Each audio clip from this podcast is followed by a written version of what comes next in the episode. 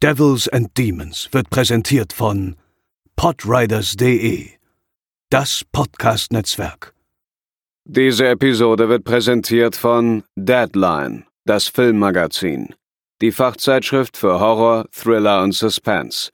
Jetzt im Kiosk oder online unter deadline-magazin.de. Moin Moin und herzlich willkommen zur 222. Episode von Devils and Demons, der Horrorfilm-Podcast. Ich bin der Chris und bei mir ist zum einen natürlich wieder Pascal. Hallo. Aber endlich auch wieder André. Moin. Und weil wir so traurig waren über deine Abwesenheit, André, in den letzten Wochen haben wir, in den letzten Wochen, ich Woche. Weiß, letzte, in der letzten Ob ich so drei Wochen weg gewesen. In der letzten Woche haben wir beschlossen, dass wir deshalb über The Sadness heute als Thema sprechen, um dich Sehr wieder gut. in Empfang zu nehmen.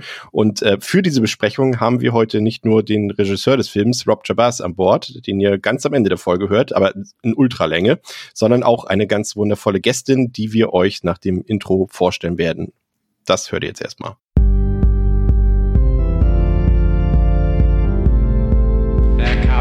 Get you, Barbara. They're coming for you. Und jetzt kommt auch schon die Vorstellung. Sie ist Schauspielerin, Grimme-Preisträgerin, YouTuberin, Filmbloggerin. Sie ist erfolgreich auf Instagram und dann auch noch Synchronsprecherin. So ist sie Disneys Raya, aber auch die Cat in unserem heutigen Film The Sadness. Herzlich willkommen, Christine N. Salamea. Beziehungsweise wir einigen uns jetzt auf Chrissy, oder? Ja, sehr gerne. Ja, hi, äh, hi zusammen. Freut mich hier zu sein. Ich bin gespannt. Die Freude liegt ganz bei uns. Jetzt habe ich schon so viele Sachen gesagt, die du so machst. Was davon machst du denn am liebsten? Synchronsprechen tatsächlich. Also das ist ja auch ein Weg, den ich, äh, wann habe ich den eingeschlagen? 2014 habe ich äh, Blut geleckt und arbeite seitdem ähm, daran, ähm, da Fuß zu fassen, was so letztes Jahr immer besser funktioniert.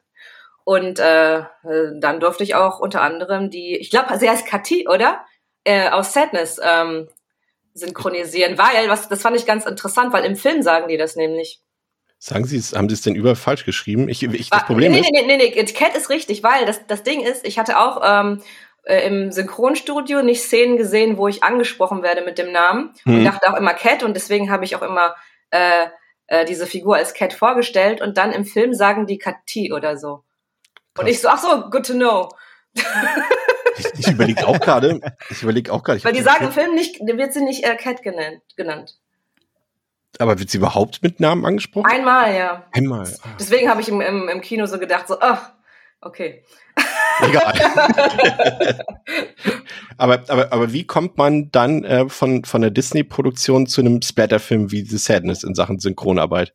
Ja, ganz naheliegend. Nein, ja. also es ist ja beim Synchronsprecher so, dass man ähm, sich nicht aktiv für bestimmte Projekte der eigenen Wahl ähm, ja bewirbt, sondern also ich war jetzt ähm, ich bin hier in einer Agentur, in einer Sprechagentur unter anderem und dort werde ich direkt von den Synchronstudios gebucht und so war es auch für den Film The Sadness. Und da ist ja auch oft so, dass man oft nicht weiß, worum es geht. Bevor man im Studio ist. Man kriegt kein Drehbuch wie bei einem Schauspieler. Das ist dann immer eine Überraschung, aber ich kannte The Sadness tatsächlich schon einfach, äh, weil ich mich ja für Filme sehr interessiere und ja. auf äh, Festivals bin. Und da lief auch der Trailer zu The Sadness auf dem Fantasy Film Festival. Und da war ich angemessen geschockt. Und äh, ich kann brutale Filme ja nicht so gut gucken, interessanterweise. Und äh, kurz darauf kam die ähm, kam die Buchung vom Studio rein für den Film und für die Rolle. Und dann dachte ich, oh, ja, jetzt muss ich ganz genau hingucken, um synchron zu sein. ja, da hatte ich auf jeden Fall äh, viel Respekt vor. Das, das wäre jetzt auch meine nächste Frage gewesen, wie du generell zum, zum Thema Horrorfilm ähm, stehst, ob das ein Genre ist, was dich eher anspricht oder eher weniger. Äh, sowohl ja als auch mh, hm, semi. Also es ist nicht mein Lieblingsgenre, aber ich gucke Horror immer sehr gerne, weil ich das einfach von der Dramaturgie und von den Effekten her immer sehr spannend finde, wie es gestaltet ist, wie es inszeniert ist, ähm, wie erschrecken die jemanden, wie bauen die Spannung auf und ähm, genau, wie, wie bauen die den Suspense auf. Deswegen gucke ich mir Horrorfilme immer ganz gerne an, eigentlich. Sehr gut. Dann bin ich mal gespannt, was du zu ich wollte gerade sagen, zu deinem Film, so ganz ist es ja nicht dein Film, aber was du zu unserem heutigen Film äh, später zu sagen hast. André, kommen wir kurz zu dir. Du warst jetzt, ich habe es ja gesagt, bei einer Wochenlang im Urlaub, konntest du dich ein bisschen erholen, aber sei ehrlich, wie viele Podcasts hast du trotzdem aufgenommen und geschnitten in deinem Urlaub? Äh, aufgenommen keinen tatsächlich. Also ich habe mich wirklich auf, aus allen Produktionen rausgezogen, aber ich habe trotzdem drei geschnitten. ja, soll ich sagen? Als selbstständiger Urlaub heißt immer gleichzeitig auch nicht Urlaub. Also ich habe versucht, so wenig wie möglich zu tun, aber so ganz ging's nicht. Erholt geht auch so. Ich hatte naja, ich sag's, ja, doch, sage ich das jetzt? Egal. Ich hatte dreimal die Woche einen Kater, war guter, guter, guter Pegel auf jeden Fall. Das lag daran, dass es mehrfach Geburtstage gab. Es war doch, es war geplant, aber es war nicht geplant, dass die so feuchtfröhlich werden, aber es war trotzdem eine gute Woche. Möchte mich nicht beschweren. Sehr gut. Ich habe gerade von, von dir und von Pascal geträumt bei meinem äh, Mittagsschlaf, den ich mir gegönnt habe. Und es war ein sehr surrealer Traum. Und zwar waren wir drei Bowlen das klingt erstmal nicht sonderlich spektakulär, aber wir haben uns gegenseitig mit den Bowlingkugeln die Zähne ausgeschlagen. Und das war dann. Ah! Ich hatte so das Gefühl, dass das schon irgendwie so eine Hinleitung zu, zu dem Splattergehalt ja, von The Sadness war. Absolut, das klingt ja. so ein bisschen nach The Sadness. Ja, oder wir haben uns nicht, Balls. Wir haben uns Alvin-Virus klingt das. Äh, wir haben uns nicht mal gestritten. Also nicht mal Alvin-Virus. Wir haben das gedacht, oh, das macht bestimmt Spaß. Und dann haben wir uns die Kugel ins Gesicht gedroschen. Wir sollten irgendeinen Film besprechen, wo diese, dieses, diese Kugel als Mordinstrument vorkommt. Ja, aber haben die, haben die äh, Infizierten äh, vom Alvin-Virus nicht äh, auch alle Spaß? Ist das nicht so ein bisschen der Sinn? Weil die grinsen Stimmt. auch alle so, als ob das richtig Bock macht, was sie machen. Also die haben ja richtig Spaß. Aber sie überfallen sich ja nicht gegenseitig. Ähm, also es gibt ja ein, ich weiß nicht, wie weit darf man spoilern, es gibt ja eine wir Szene. Komplett, wir, wir, wir, spoilern komplett durch, du kannst ah, okay, alles okay, verraten. Cool. Ähm, Im Krankenhaus gibt es doch eine Szene, wo äh, Infizierte miteinander auch Sex haben. Ich glaube, Sex ist okay. Aber, aber, aber, aber sie, ja, sie, töten, sie, sie töten sich nicht gegenseitig, weil, okay. weil, ah, okay. weil, sie, weil sie ja Spaß daran okay. haben und ja, sie sollen und sie wollen ja, dass die anderen Leid haben und keinen Spaß. Okay, das dann da, da ist dann die Schwelle des Ehrenkodex. Genau, das gibt, gibt schon so eine richtige Sadness-Lore, habe ich gehört. ja, nee, ähm, ja, das war mein Traum und Pascal, wir mussten ja äh, letzte Woche feststellen, oder beziehungsweise anhand des Feedbacks feststellen, dass unser Gespräch über Brie im Handschuhfach und vergammelte Brötchen hinterm Bett irgendwie großen Anklang äh, gefunden haben, weshalb wir natürlich den ZuhörerInnen äh, mutige Gourmet-Geschichten auch in Zukunft nicht vorenthalten wollen, aber das machen wir dann erst wieder beim nächsten Mal. Denn heute haben wir ganz viel Programm vor uns. Und äh, André, wir erwähnen gleich am Anfang, dass äh, wir, bevor wir es später vergessen, ähm, dass wir ja nach dieser regulären Episode doch ein sehr langes Interview haben, ne? Ein sehr gutes sogar, würde ich mal sagen. Äh, das möchte ich auch meinen, ja. Also das haben wir ja schon recht früh im Jahr aufgenommen. Das hatten unsere Steady-Supporter, jeder, der uns da ein bisschen unterstützt im Monat schon vorab auch hören können. Schon, ich glaube, wir haben es aufgenommen Anfang Februar, glaube ich. Ja, ja, irgendwie so, ja. Kommt hin, ja. Ähm, genau, anderthalb Stunden mit Rob Jabaz, dem Regisseur und äh, vor allem auch, ja, was ich auch nicht wusste so richtig, äh, auch äh, eigentlich eingängig FX oder Digi Digital FX Künstler, der sich auch alles irgendwie, oh. alles was er macht, selbst beigebracht hat. Ganz, ganz spannendes Interview. Ähm, ja, wollten ihn eigentlich nur für ein paar Worte im Podcast haben, haben ihn angefragt, er hat Ja gesagt und entstanden ist eben ein anderthalb Stunden Gespräch, weil er da auch keine Hemmungen hatte, irgendwie seine, seine Lebensgeschichte zu erzählen. Ganz, ganz äh, toll. Und wie gesagt, hört ihr dann ganz am Ende vom Podcast, also sobald wir uns hier irgendwann verabschieden, nicht abschalten. Vor allem widerlegt er, glaube ich, auch irgendwie gefühlt 80 Prozent der Sachen, die wir gleich erzählen. Ich kann, weil wir, wir haben ja auch gedacht, so, oh, der hat sich bestimmt darüber Gedanken gemacht, darüber Gedanken gemacht und dann dachten wir so, okay, vielleicht hat es auch einfach nur so gedreht gerade, ne? Also völlig gedankenlos. Es war aber, alles recht pragmatisch, ja. ja. Ich bin auf jeden Fall gespannt. Ich höre es mir ganz an. Ich, ich höre es mir auch nochmal ganz an. Ich war zwar dabei, aber ich habe schon vieles vergessen und das war so gut. Ähm, also hört, bleibt auf jeden Fall dran. Auch dass er Effektspezialist ist, gerade in dem Film, wo alles so unglaublich echt aussieht. Also ähm, wie gesagt, nicht äh, äh, so ein digital, Digi also digital, ja genau. Digital aber, Artist und hat Aber das finde ich trotzdem interessant, weil ja. mich dann interessiert, was denn noch digital ist in dem Film. Ach so, ja genau, zum Beispiel darüber wir gesprochen, ja. Und, ja, cool. und über seine Kurzfilme, die er vorher alle gemacht hat, weil die sind auch sehr sagen wir mal, interessant. Und einen davon sieht man sogar in The Sadness. Wer ihn findet, darf ihn behalten. Mhm. Okay, wahrscheinlich, wenn, wenn der Fernsehen guckt, der. Dieser Schwarz-Weiß. Genau. Mhm. Haha, ich darf ihn behalten. Fangen wir nochmal vom, fang, fangen wir noch mal von vorne an. Äh, also jetzt nicht im Podcast, sondern äh, bei The Sadness. Äh, wir haben ja schon das ein oder andere Mal mal mehr oder mal weniger ausführlich über den Film diskutiert, zum Beispiel im Rahmen des Fantasy Filmfests. Ich kann mich noch erinnern, dass im Frühjahr 2021, wenn ich mich richtig erinnere, der Film ja so richtig ins Gespräch kam mit all den großen und kleinen Ankündigungen und Versprechungen und ich fühlte mich irgendwie so ein bisschen so wie schon ewig nicht mehr, dass da auf uns eine richtige Splatter- und Gewaltgranate auf uns zukommt, André, die äh, irgendwie neue Dimensionen erreichen wird. Ich meine, wir hatten das Jahr 2021 und nach dem, was man bis dahin alles schon so im Kino oder im Heimkino gesehen hatte, musste ja eigentlich ziemlich viel passieren, um mit einem Gewaltexzess im Kino noch für Furore sorgen zu können. Ne? Aber wir waren angefixt damals, als der angekündigt war. Das war wieder so ein klassisches Internet-Hype-Ding. Der lief halt dann in Taiwan irgendwann ganz früh eben, wo er auch gedreht wurde. Und hat dann natürlich auf den gängigen Internet-Filmportalen wie Letterbox die ersten Reviews hervorgebracht, eben viel auch in äh, Taiwanesisch, aber dann irgendwann auch in Englisch, als dann irgendwie Touris oder so dann mal schon Blick riskieren konnten. Und recht schnell hat sich da eben rauskristallisiert, vor allem ein Tonus, ja, holy shit, Gore-Granate. Und da waren natürlich dann alle Horror-Fans, die auf die etwas härtere Gangart stehen, war natürlich direkt äh, die Ohren offen und deswegen hat sich das dann so über die nächsten Monate im Verlaufe des letzten Jahres sehr richtig hochgebauscht, ähm, dass da anscheinend was Großes, Blutiges auf uns zukommt. Und dann haben wir den Film erstmals auf einem Screener gesehen, auf dem Fernseher im Vorfeld des Fantasy Filmfests. Ich kann mich noch äh, tatsächlich daran erinnern, ähm, dass wir hier bei mir auf der Couch saßen und wirklich sehr angespannt waren. Und dann wenn man das so ja, wir waren, sagen, sorry, wir waren vor allem angespannt, weil man diesen Link, den wir hatten, nur einmal anklicken konnte. und wenn der irgendwie abgekackt wäre, wäre der, wäre der halt gelöscht gewesen. Das ist wie so eine, wie so eine, wie so eine Briefbombe bei Mission Impossible oder so. Oder bei James Bond. Deswegen, ich weiß noch, als wir als gezittert haben, dass dein Internet durchhält. ja, ich bin, ich bin ja schon, ich habe mich ja schon geduckt, weil ich dachte, du bewirfst mich gleich mit irgendwelchen Gegenständen, wenn das gleich nicht funktioniert. Aber es hat ja dann äh, äh, doch geklappt. Aber wir haben den Film dann gesehen. Wir hatten doch an dem Tag, waren wir doch im Kino. Was hatten wir denn da eigentlich gesehen? Das, sowas darfst du nicht mehr fragen. Nee, okay. Spielt auch keine Rolle mehr. Auf jeden Fall waren wir ein bisschen ernüchtert, ne? Ja, das wäre meine Frage gewesen. Fandet ihr denn so, so krass brutal? Ja, André, gerne. Wir, ja, wir saßen danach, also wir saßen so auf dem Sofa bei dir, haben uns angeguckt, so nach dem Abspann und waren so, das war's jetzt? also, wir, wir, wir waren uns beide einig, dass was wir gesehen haben, um jetzt nicht schon mal das nachher unser Fazit zu spoilern, aber wir waren uns einig, dass wir gesehen haben, war ein guter Film.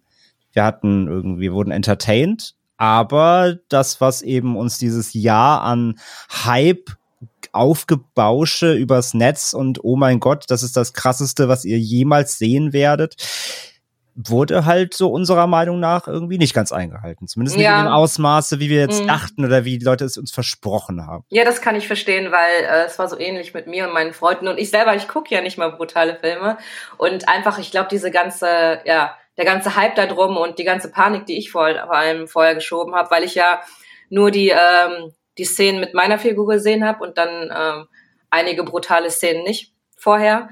Ähm, da habe ich mir das schon irgendwie noch schlimmer vorgestellt, weil es ja wirklich der brutalste Zombie-Film aller Zeiten äh, sein soll.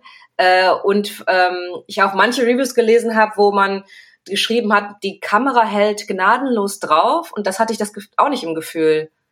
Genau, ja. Vor allem auch dieses Zombie-Film. Das können wir eh gleich nochmal diskutieren separat, aber das ist ja auch nochmal so ein Claim, den ich nicht unterstütze. Für mich ist das nämlich kein Zombie-Film. Ja, das, das finde ich auch und das finde ja. ich auch gut an dem Film, dass ja, es nicht so klassisch ge ist. Genau, ist nicht klassisch, ja, ganz richtig. Aber ja, deswegen, das war so ein bisschen die Ernüchterung, dieses Don't Believe the Hype-Ding einfach. Äh, man, man darf halt doch nicht alles glauben, was im Internet steht, wissen wir ja alle. Und da war es halt mal wieder so ein Fall, dass wir dachten, ach krass, okay, ja, also da haben die Leute doch ein bisschen, ein bisschen übertrieben, aber gerade spannend, weil du auch sagst, du hast dann die Szenen quasi ja, also ich kenne das nur so aus von Hörensagen. Ich habe nie selber irgendwie was, was synchron gemacht, ich war auch nie dabei. Ich weiß, ich weiß immer nur, dass man eben genau nicht den ganzen Film sieht. Das heißt, du wusstest auch gar, gar nicht erstmal, als du den Film besprochen, also als du, als du die Synchroarbeit gemacht hast, wusstest du noch gar nicht, wie der ganze Film aussieht? Oder hast ja, du vorher genau, schon mal genau. ganz gesehen? Okay. Nee, nee, nee. Wird, man kommt dann da, da rein. Der Regisseur sagt einem kurz was zum Film, kurz was zur Rolle und dann geht's halt direkt los. Und dann ist es auch ähm, meistens so, dass man chronologisch durchgeht, also die Reise mit dem Charakter macht und dann ähm, war es natürlich für mich spannend, ob ich überlebe oder nicht. ja, klar, also äh, trotzdem, weil du halt sagst, ne, du hast dann die Szenen nur mit, mit deinem Charakter. Das heißt, viele der sehr harten Gewaltszenen, die auch ohne sie stattfinden, kanntest du also überhaupt gar nicht. Du wusstest nö, gar nö. nicht, was. Und selbst die Szenen, wo äh, die gewalttätig sind ähm, äh, mit mir, sind ja auch so gestückelt. Ne? Ja, es geht ja, ja von, von Geräusch zu Geräusch oder von Satz zu Satz. Stimmt. läuft nicht ja. in einem durch. Ja, Wahnsinn. Das stelle ich mir irgendwie so schwer vor, weil du halt einfach das Gesamtkonzept und das Gesamtkunstwerk des Films ja gar nicht kennst, musst mhm. aber dein Bestes geben, um das irgendwie einzufangen. Das stelle ich mir total schwer vor. Deswegen ist es ein Schauspieljob, dass man so äh, schnell wie möglich eigentlich sofort in so eine Emotion kommt und das mhm. übertragen kann über die Stimme. Das ist, ist faszinierend, Krass. weil gerade, gerade wenn wir ja später auf die männliche Hauptfigur zu sprechen kommen, die ja quasi ja, der Film ist ja so ein bisschen zweigeteilt, seine, seine Reise und quasi deine Reise in Anführungszeichen. Und, und die gehören ja emotional irgendwie zusammen, aber wenn man die Szenen, das stelle ich mir echt schwierig vor. Aber umso mehr Respekt davor, dass du das äh, so gut meisterst. Also auf jeden Fall. Ja. Ähm, ähm, aber, jetzt kommt das große Aber, André. Du warst ja leider konntest du, äh, wirklich leider, ich muss es nochmal betonen, auf dem Fantasy Filmfest bei der Vorstellung von The Saddest nicht dabei sein. Ähm, und ich war denn nun schon vorbereitet darauf, was mich erwarten würde. Und ich war ja dann äh, mit Pascal drin und äh, war vor allem auch gespannt, wie der Saal dann diesen Film aufnehmen wird. Und war dann auf einmal selbst richtig krass angetan von dem Film. Der hat auf der Leinwand eine ganz andere Wirkung für mich äh, entfaltet als äh, zu Hause auf dem Fernseher. Das war, war eine ganz andere Stimmung der war viel bedrückender, der Film für mich, und ich war auf einmal hellauf begeistert, Pascal. Dir ging es ja auch eigentlich ziemlich so, ne? Ja, ich war auch ähm, doch sehr angetan, nachdem wir den auf dem Fantasy Filmfest sehen konnten. Ich habe auch verstanden, einerseits, was ihr mir vorher schon gesagt habt. Ich habe ja mitbekommen, dass ihr halt eben auch der Meinung wart, ja, ist irgendwo per se ein guter Film, aber die komplette Vorberichterstattung bezüglich das brutalste und extremste, was man auch jemals nur gesehen hat. Das wird dem nicht ganz gerecht. Habe ich auch gesehen, konnte mir aber dann auch gut herleiten, dass das halt, wenn man dann den Film irgendwo sieht, dass das für viele Menschen erstmal trotzdem den Eindruck erweckt, weil ja auch nicht jeder Mensch da gleich das ganze äh, Övre des Gore- und Brutalo-Kinos schon kennt. Und gleichzeitig dass der Film darüber vermarktet wird, ergibt auch irgendwo Sinn. Das habe ich danach vollzogen. Aber ich, ich war auch wirklich angetan von dem Film und auch so viel kann ich schon mal vorweg sagen, ohne jetzt irgendwie ein Fazit zu, zu spoilen. Ich hatte jetzt vielleicht auch ein bisschen deine, äh, ich, deine Charakterentwicklung in Bezug auf, wie du äh, The Sadness magst, ein bisschen umgekehrt. Also jetzt auch nicht so extrem, aber mhm. ich habe jetzt, ich habe ihn jetzt ja noch mal in Vorbereitung halt eben auch im Heimkino geguckt und ja, da kann ich das so ein bisschen nachvollziehen, wie du es erlebt hast, nur andersrum. Ich, ich glaube, die Erwartungshaltung bei dem Film ist natürlich, äh, André hat es vorhin schon gesagt, äh, waren natürlich diese ganz großen Werbesprüche. Chrissy hat es auch schon gesagt, irgendwie der krasseste, wir haben es gesagt, the most violent and depraved zombie movie ever made, äh, steht groß auf dem Plakat drauf. Dann äh, hieß es, okay, der Film kriegt fürs, fürs Kino erst keine Freigabe, dann hat er sie doch gekriegt, aber fürs Heimkino gibt es keine FSK-Freigabe. Und das ist natürlich irgendwie, irgendwie war es klar, André, dass der Edgelord-Effekt so ein bisschen eintritt, ne? Dass dann auf einmal die ganzen harten Männer da ins Kino gehen und, sagen, und dann da rausgehen, ne, der war jetzt gar nicht so hart. Habt ihr schon den Film gesehen und den, da fallen viel mehr Köpfe ab und sowas. Und das war, und genau das, was, was ich gerade gesagt habe, ist dann halt auch eingetreten und das wird dem Film irgendwie so gar nicht gerecht, finde ich. Aber ich glaube, was bei dem Film sehr, sehr intensiv ist ähm, und ja auch voll im Mittelpunkt, also was heißt voll im Mittelpunkt steht, schon ziemlich im Mittelpunkt steht, ist die sexuelle Gewalt. Und dass die damit äh, kreativ auch ziemlich ausrasten in manchen Szenen. Und ich glaube, dass das viele auch schockiert hat. Und ich weiß auch, dass die, ähm, ich weiß nicht, war das die Übersetzerin, auf jeden Fall eine aus dem Synchronstudio, die den vorher gucken musste, die ganze Zeit nur aus dem Nebenraum ähm, ja ähm, gerufen hat: Oh mein Gott, ist das furchtbar!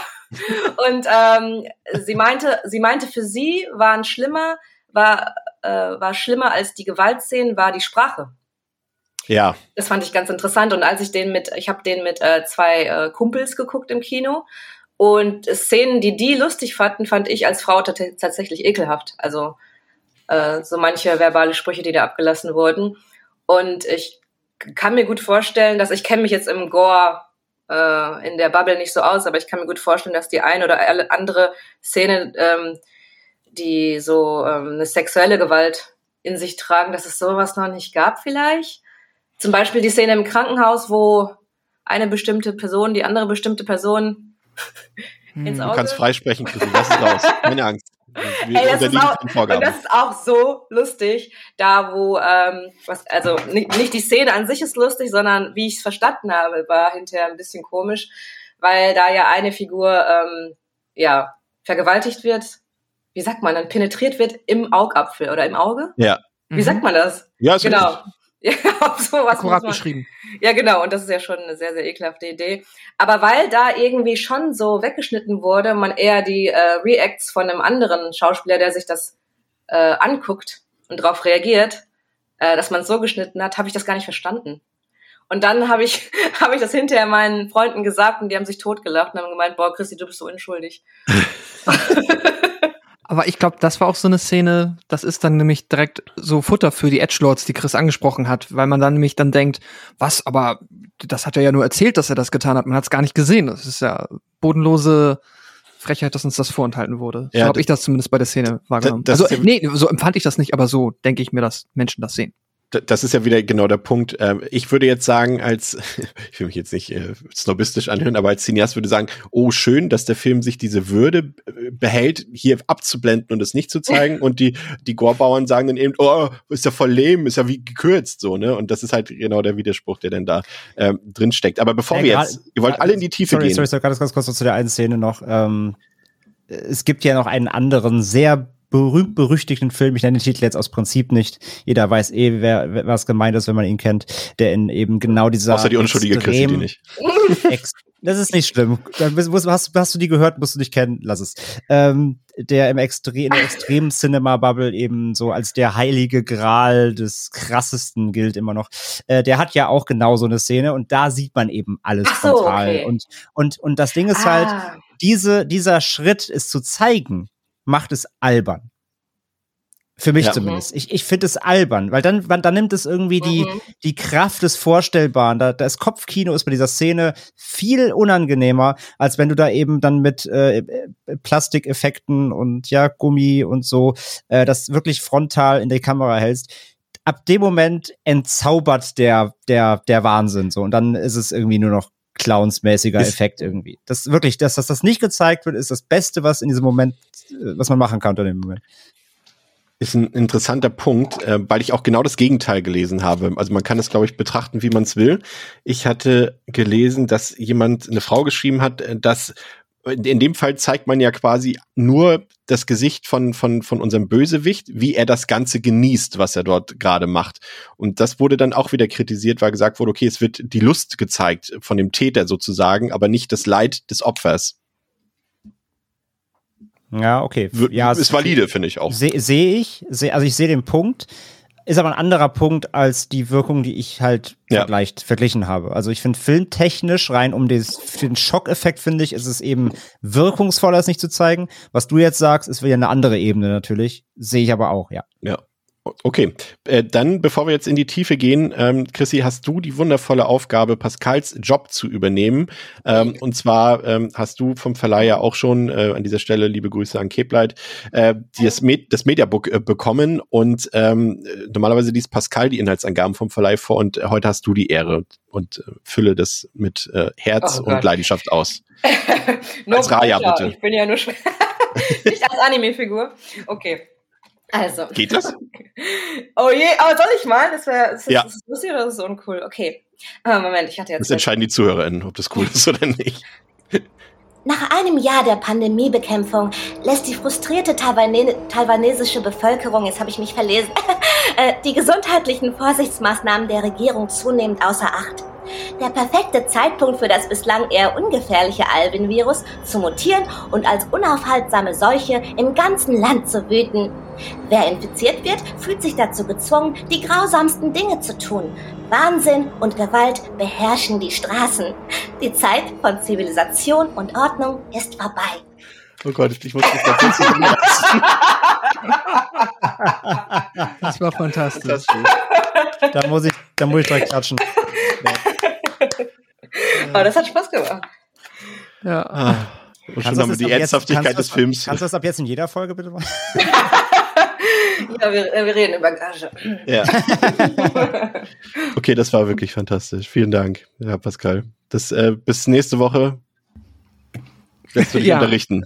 Ja, ich, ich werde die Craft äh, mastern. Gibt's ja. da, bietest du auch Kurse an, Chrissy? Nee, noch nicht. Unterrichtest so weit du? Noch nicht. Ach, schade. Vielleicht in 20 Jahren.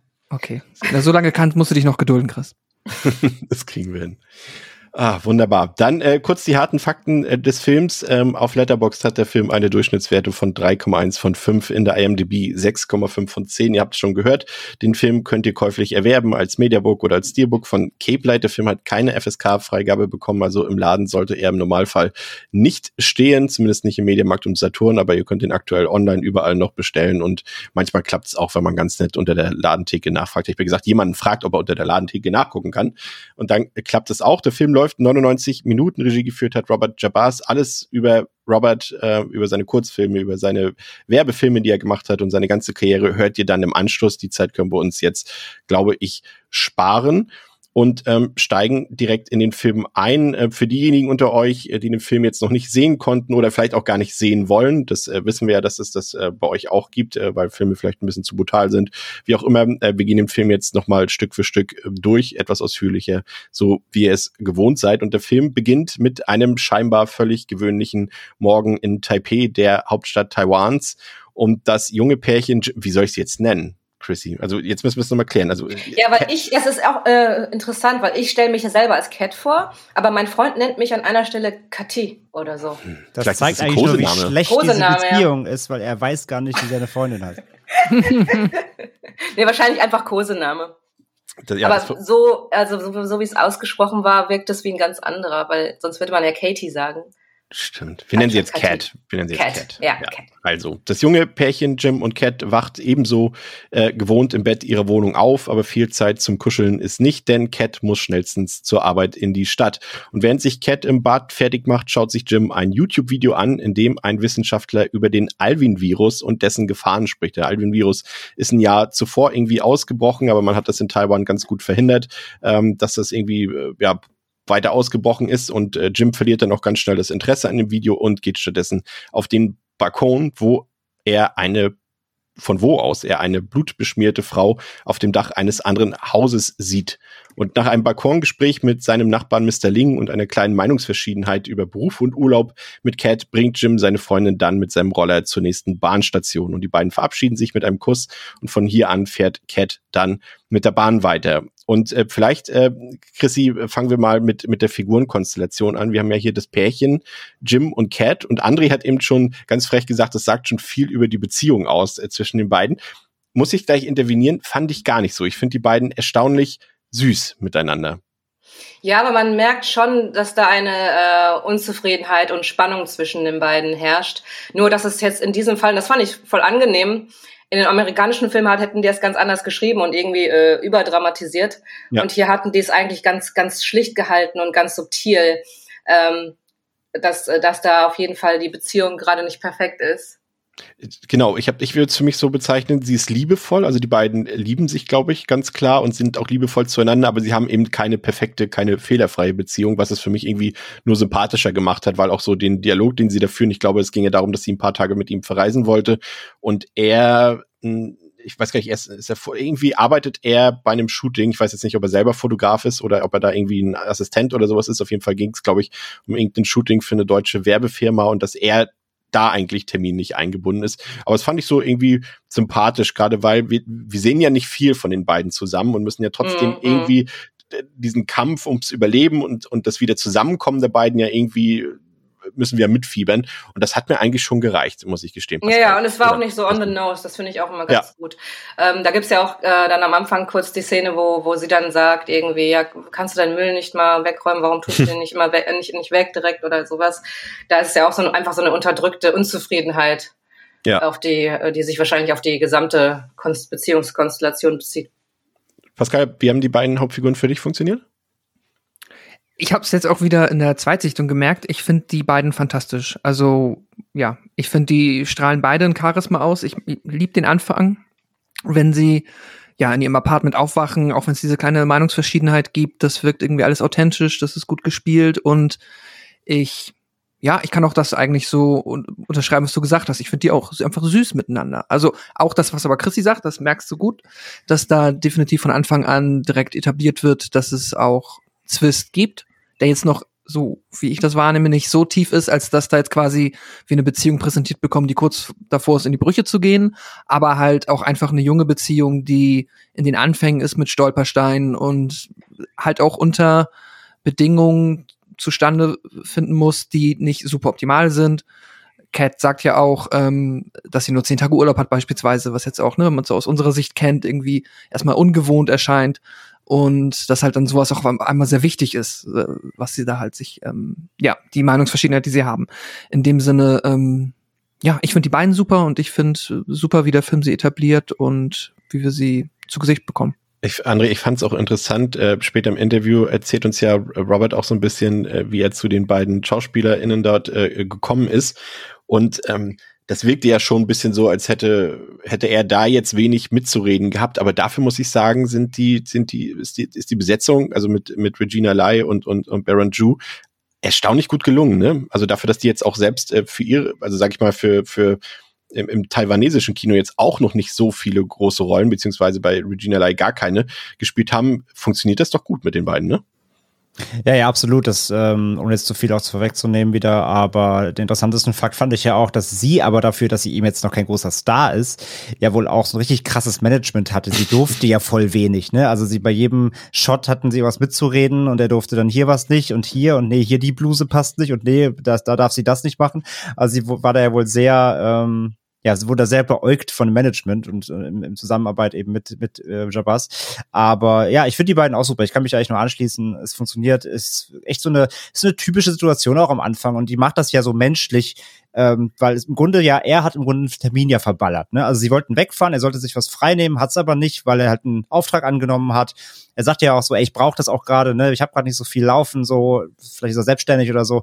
Also man, man merkt ja auch so, er würde super gerne, aber hat es halt A verpeilt und B braucht er halt den Job so. Und das ist eine ganz, eine ganz menschliche Situation mit der sie halt da irgendwie arbeiten müssen, aber gleichzeitig eben, was du auch sagst, Chris, so dieses, die sind einfach süß zusammen, auch wenn sie dann halt zusammen auf dem Roller wegfahren, sich auch verabschieden. Also du merkst ja, auch jetzt, dass er das verpeilt hat, ist jetzt ja, ja, auch kein Weltuntergang auch für sie, sondern das ist eine ganz klassische kleine Meinungsverschiedenheit, die kann man aber auch lösen.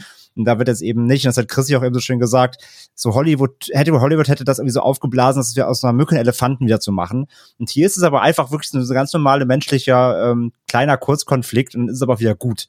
Und deswegen, ich mag das auch total gern, den Aufbau, dass man aber auch gleichzeitig so in den Film reingeworfen wird, mag ich, weil es gibt halt ja auch keinen keinen großen Aufbau, weil dafür ist nicht viel Zeit aber er nutzt die ähm, wenige Zeit, die er hat, finde ich sehr gut, um das Setting zu etablieren und um die beiden Main-Protagonisten eben zu, zu etablieren. Das funktioniert für mich auch echt, echt gut letztendlich will er ja eigentlich auch damit nur sagen, dass das äh, Jim eben so ein bisschen so ein Freigeist-Typ ist, ne, der sich so von Job zu Job hangelt und und dass Cat eben ein bisschen mehr im Leben steht als er, weil sie scheinbar ja irgendwo fest angestellt ist und einen regulären geregelten Tagesablauf hat und das glaube ich so ein bisschen das der Zwist zwischen den beiden in Anführungszeichen ist.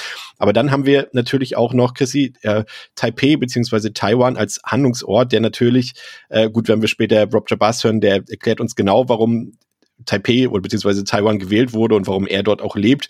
Aber jetzt auf den Film bezogen ist es natürlich interessant, weil Taiwan ja zumindest bis wenn ich mich nicht ganz irre, bis Mai 2021 wirklich ein Zero-Covid-Land war, wo es vielleicht maximal 20 Corona-Fälle am Tag gab. Dann gab es zwischendurch mal ein paar Monate, wo es mal ein bisschen dreistellig wurde. Und erst jetzt kommen die so langsam, sag ich mal, noch nicht in unsere Gefilde, aber weitem nicht in unsere Gefilde. Aber die haben jetzt so um die 500 Fälle am Tag und man hinterfragt jetzt auch dieses ganze Zero-Covid-Prinzip dort äh, so allmählich in der Bevölkerung und auch in der Politik, weil es ja auch teilweise eben von China vorgegeben wird. Aber das ist natürlich interessant. Für Rob Jabaz war es natürlich klar, sie haben dort auch, äh, er hatte dort gute Möglichkeiten zu drehen, aber dass eben gerade Taiwan, die aus, das haben wir ja damals auch äh, gedacht, Anrede, dass äh, gerade das Land, in dem die Restriktionen so groß sind und äh, quasi, wo es kaum Corona-Fälle gibt, dass gerade dieses Land jetzt als Drehort für die, für den Ausbruch einer Pandemie sozusagen als Drehort oder als Handlungsort herhalten muss. Das ist schon sehr interessant gewählt. Mhm. Ja, definitiv. Also, das war jetzt für Chrissy. Aber hm, danke. Jetzt habe ich, hab ich vor zehn Minuten gesagt, dass Chrissy es beantworten soll, deswegen ist das äh, verzeihbar. Also kannst du, äh, du jetzt, noch den, den, den Schluss nochmal wiederholen? Äh, einfach nur äh, äh, Taiwan als Handlungsort, weil es ja eigentlich Zero Covid ist und hier. Also wie, wie, wie ich das finde. Ja, ob das. Also ich hatte mich ehrlich gesagt so nicht so damit äh, befasst mit äh, Taiwan und warum Taiwan. Ähm, und da das jetzt im, im Film inhaltlich dann auch nicht so viel thematisiert wurde, hatte ich jetzt, habe ich jetzt nicht so dieses Background-Wissen. Aber das finde ich halt, äh, Fahrt habe jetzt gerade so gebannt gelauscht, was du gesagt hast, weil das jetzt alles äh, auch äh, relativ neu für mich war. ich ja. kann dazu gar nicht so Nee, alles gut, alles gesagt. gut. Alles gut. Es, es, war halt so, so ein bisschen quasi, äh, so am Rande habe hab ich das in den Medien mitbekommen gehabt, dass das halt mhm. wirklich äh, die die Insel quasi komplett abgeschottet haben. Und deswegen fand ich es halt so spektakulär, auch weil, also zu dem Zeitpunkt wusste ich halt noch nicht, dass der, dass der Regisseur halt selbst auch in Taiwan lebt. Ich dachte wirklich, er ist äh, vielleicht deswegen dahin gefahren, weil hingeflogen, weil man dort eben drehen kann, weil es irgendwie keine Gefahr da ist und so weiter. Mhm. Aber das äh, gerade äh, der Film ja auch ein bisschen durchaus ja auch das politische System und, und wie dort mit der Pandemie umgegangen wird, ja so ein bisschen kritisiert oder ein bisschen mehr kritisiert, fand ich halt interessant, weil es eigentlich ja gar keinen Grund gab, um den Staat dort zu kritisieren, weil es ja für eine ganze Zeit lang so gut geklappt hat mit der Pandemiebekämpfung dort. Ja, spannend, interessant. Ja. Äh, André, dann darfst du jetzt doch. Jetzt will ich nicht mehr. Ich weiß. Ich weiß. War es jetzt ernst gemeint? Ja. Sagst du noch was? Ja. Komm. Nein.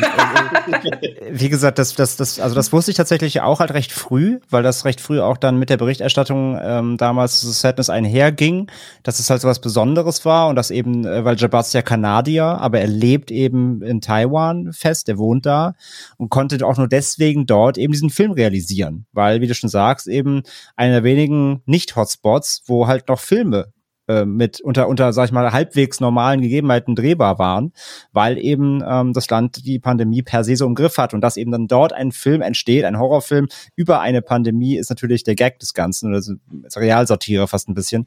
Und ja, wie gesagt, das war so das Erste, was ich auch mit so über die Hintergründe des Films auch damals eben gelesen hatte. Pascal, du hast den Film ja jetzt auch noch mal ganz frisch äh, noch mal rewatcht. Mir sind jetzt zwei Sachen aufgefallen, was was das Thema Foreshadowing angeht und die sind auch beide ganz am Anfang und zwar lässt Jim ja sein Handy zum Aufladen zurück und ich weiß noch, als ich den damals das erste Mal mit mit ja. geguckt habe, habe ich mich so drüber aufgeregt, das kann doch jetzt nicht wahr sein, dass sie das dann auch so obvious zeigen in der Kamera und und dass es dann aber eigentlich sich als Fake herausstellen, das für den Film ja gar kein Problem war und dann Mr. Lin wie er, wie, wie, wie er ja eigentlich mit Jim über dieses äh, äh, thailändische Basilikum redet und mm. dann mhm. später zu ihm sagt, I give it to you later. Ja, ja, ja, voll geil. Ja, das Foreshadowing ist an der, äh, an der Stelle stark. Ähm, es ist halt auch, selbst wenn er das nicht gesagt hätte, wäre es halt schon, wenn man eine grobe Ahnung hat, was das für ein Film ist, auf den man sich hier einlässt, auch wenn man ihn gerade zum ersten Mal sieht, ist ja halt das auch so ein oft benutztes Trope, dass du halt gerade in diesen ähm, großen Apartment-Buildings, wenn du dort am Anfang Nachbarn hast, die sich gut verstehen, dass das dann später ein Duell wird zwischen eben diesen beiden Parteien. Das ist, äh, mhm. das ist so oft benutzt, aber ich mag es trotzdem auch und ich finde, der Film kann ich mir jetzt natürlich auch einbilden, äh, kann auch absolut einfach nur nach dem Reißbrett so geschrieben worden sein. Aber ich finde, er ist da fast schon self-aware, weil diese Szene am Anfang mit dem Mr. Lin, die ist auch so lang und dann siehst du ihn mhm. da halt schon an seinem mhm. Garten rumspielen und das wirkt so wie, ihr wisst alle, was später passieren wird.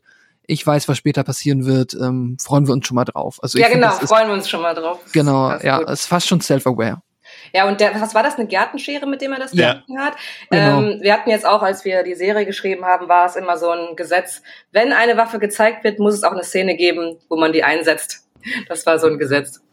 Ja, das, das ist irgendwie, ist bei dem Film auch wirklich omnipräsent. Du siehst irgendwo im Hintergrund irgendeinen Gegenstand, eine Waffe, und du weißt genau, okay, im fünf yeah. Minuten kommt genau das irgendwie zum, zum Einsatz. Ähm, was hier natürlich noch interessant ist, ähm, Chrissy, ist, dass man ja, oder dass Jim quasi ja gegenüber auf dem Dach wirklich, äh, wie sagt man so in Horrorsprache, André, Patient Zero, sagt man, glaube ich, im, im Zombie-Sprech, ja, glaube ich. Ja, ja. Quasi sozusagen die Quelle des Ausbruchs oder des Neuausbruchs quasi ja, schon sieht ja. für ein paar Sekunden. Ne? Mhm. Und dass genau diese Person ja ein paar Minuten später dann äh, eine wesentliche Rolle spielen wird. Aber auch schön gruselig inszeniert schon, ne? Ja, und da kam man auch die, äh, was war das, Herdplatte zum Einsatz. Ja. Stimmt. Später. ja, das Schön stimmt. Gesichter frittiert.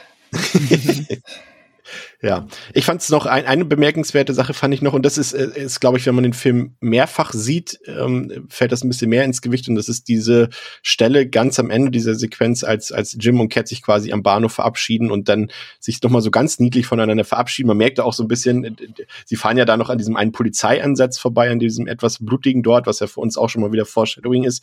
Und Jim entschuldigt mhm. sich ja noch, dass er dann so langsam daran vorbeigefahren ist und dann küssen sie sich noch mal zum Abschied. Und wenn man den Film eben schon mal gesehen hat, weiß man eben auch, dass es quasi deren letzter Kuss ist. Und dann wirkt diese ganze Figurenkonstellation nochmal ganz anders, finde ich, Pascal. Ja, auf jeden Fall. Also wenn man halt vorher schon weiß, worauf das alles hinauslaufen wird, dann geht das auch noch mal ein bisschen mehr ans Herz tatsächlich. Weil das wüsstest du jetzt ja theoretisch sonst nicht, dass das wahrscheinlich kein Happy End haben wird.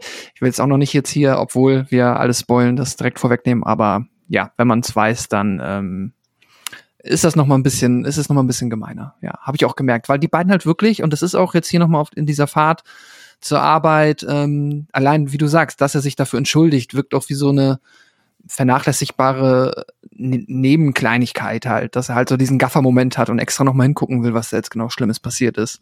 Aber das macht sie halt auch noch mal menschlicher und das ist irgendwie einfach schön.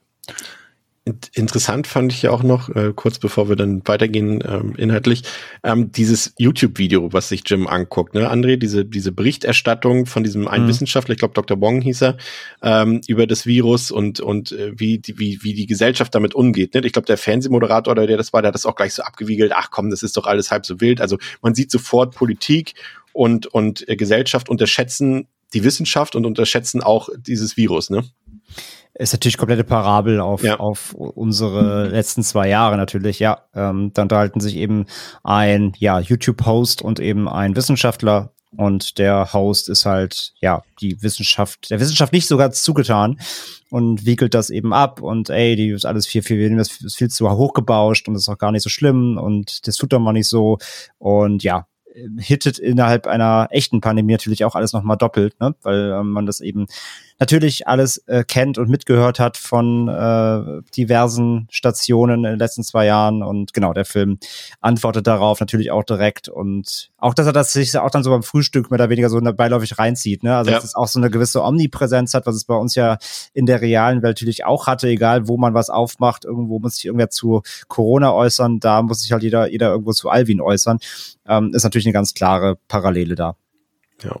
Jim will sich nun erstmal in einem belebten Bistro einen zünftigen Kaffee gönnen, doch dann steht plötzlich die zerzau zerzauste, zerzauste und blutbeschmierte ältere Frau vom Dach neben ihm und beginnt ein Blutbad anzurichten. Und immer mehr Leute beginnen sich gegenseitig brutal anzugreifen und zu töten. Und Jim flüchtet dann, wird aber von mehreren Leuten verfolgt. Und diese Leute scheinen irgendwie völlig außer sich zu sein vor Wut und vor Aggression. Aber er schafft es gerade noch so zurück in die Wohnung und draußen laufen dann auch so Lautsprecher Durchsagen. Man denkt erst irgendwie, dass die Polizei oder irgendwer da was, äh, irgendeine Durchsage macht, doch es handelt sich dabei eigentlich nur um einen Mitbürger, der eben auch befallen ist und der dort seine Obszönitäten mitteilen will. Und Jim versucht dann mit seinem Handy, welches er jetzt glücklicherweise wieder hat, ähm, Cat zu kontaktieren, aber er bekommt dabei nicht mit, dass sich eben der vorhin angesprochene Nachbar Mr. Lin hinter ihn geschlichen hat und er wird dann mit einer Schere vom offensichtlich besessenen Lin angegriffen. Er schneidet ihm ein paar Finger ab und es kommt auch zum Kampf zwischen den beiden und auch Lin lässt irgendwie obszöne Sprüche von sich die ganze Zeit, auch über Cat. Ähm, offenbar sind die Leute nicht nur von Wut befallen, sondern, um es mal ganz salopp zu sagen, sind sie scheinbar auch alle extrem horny aufeinander.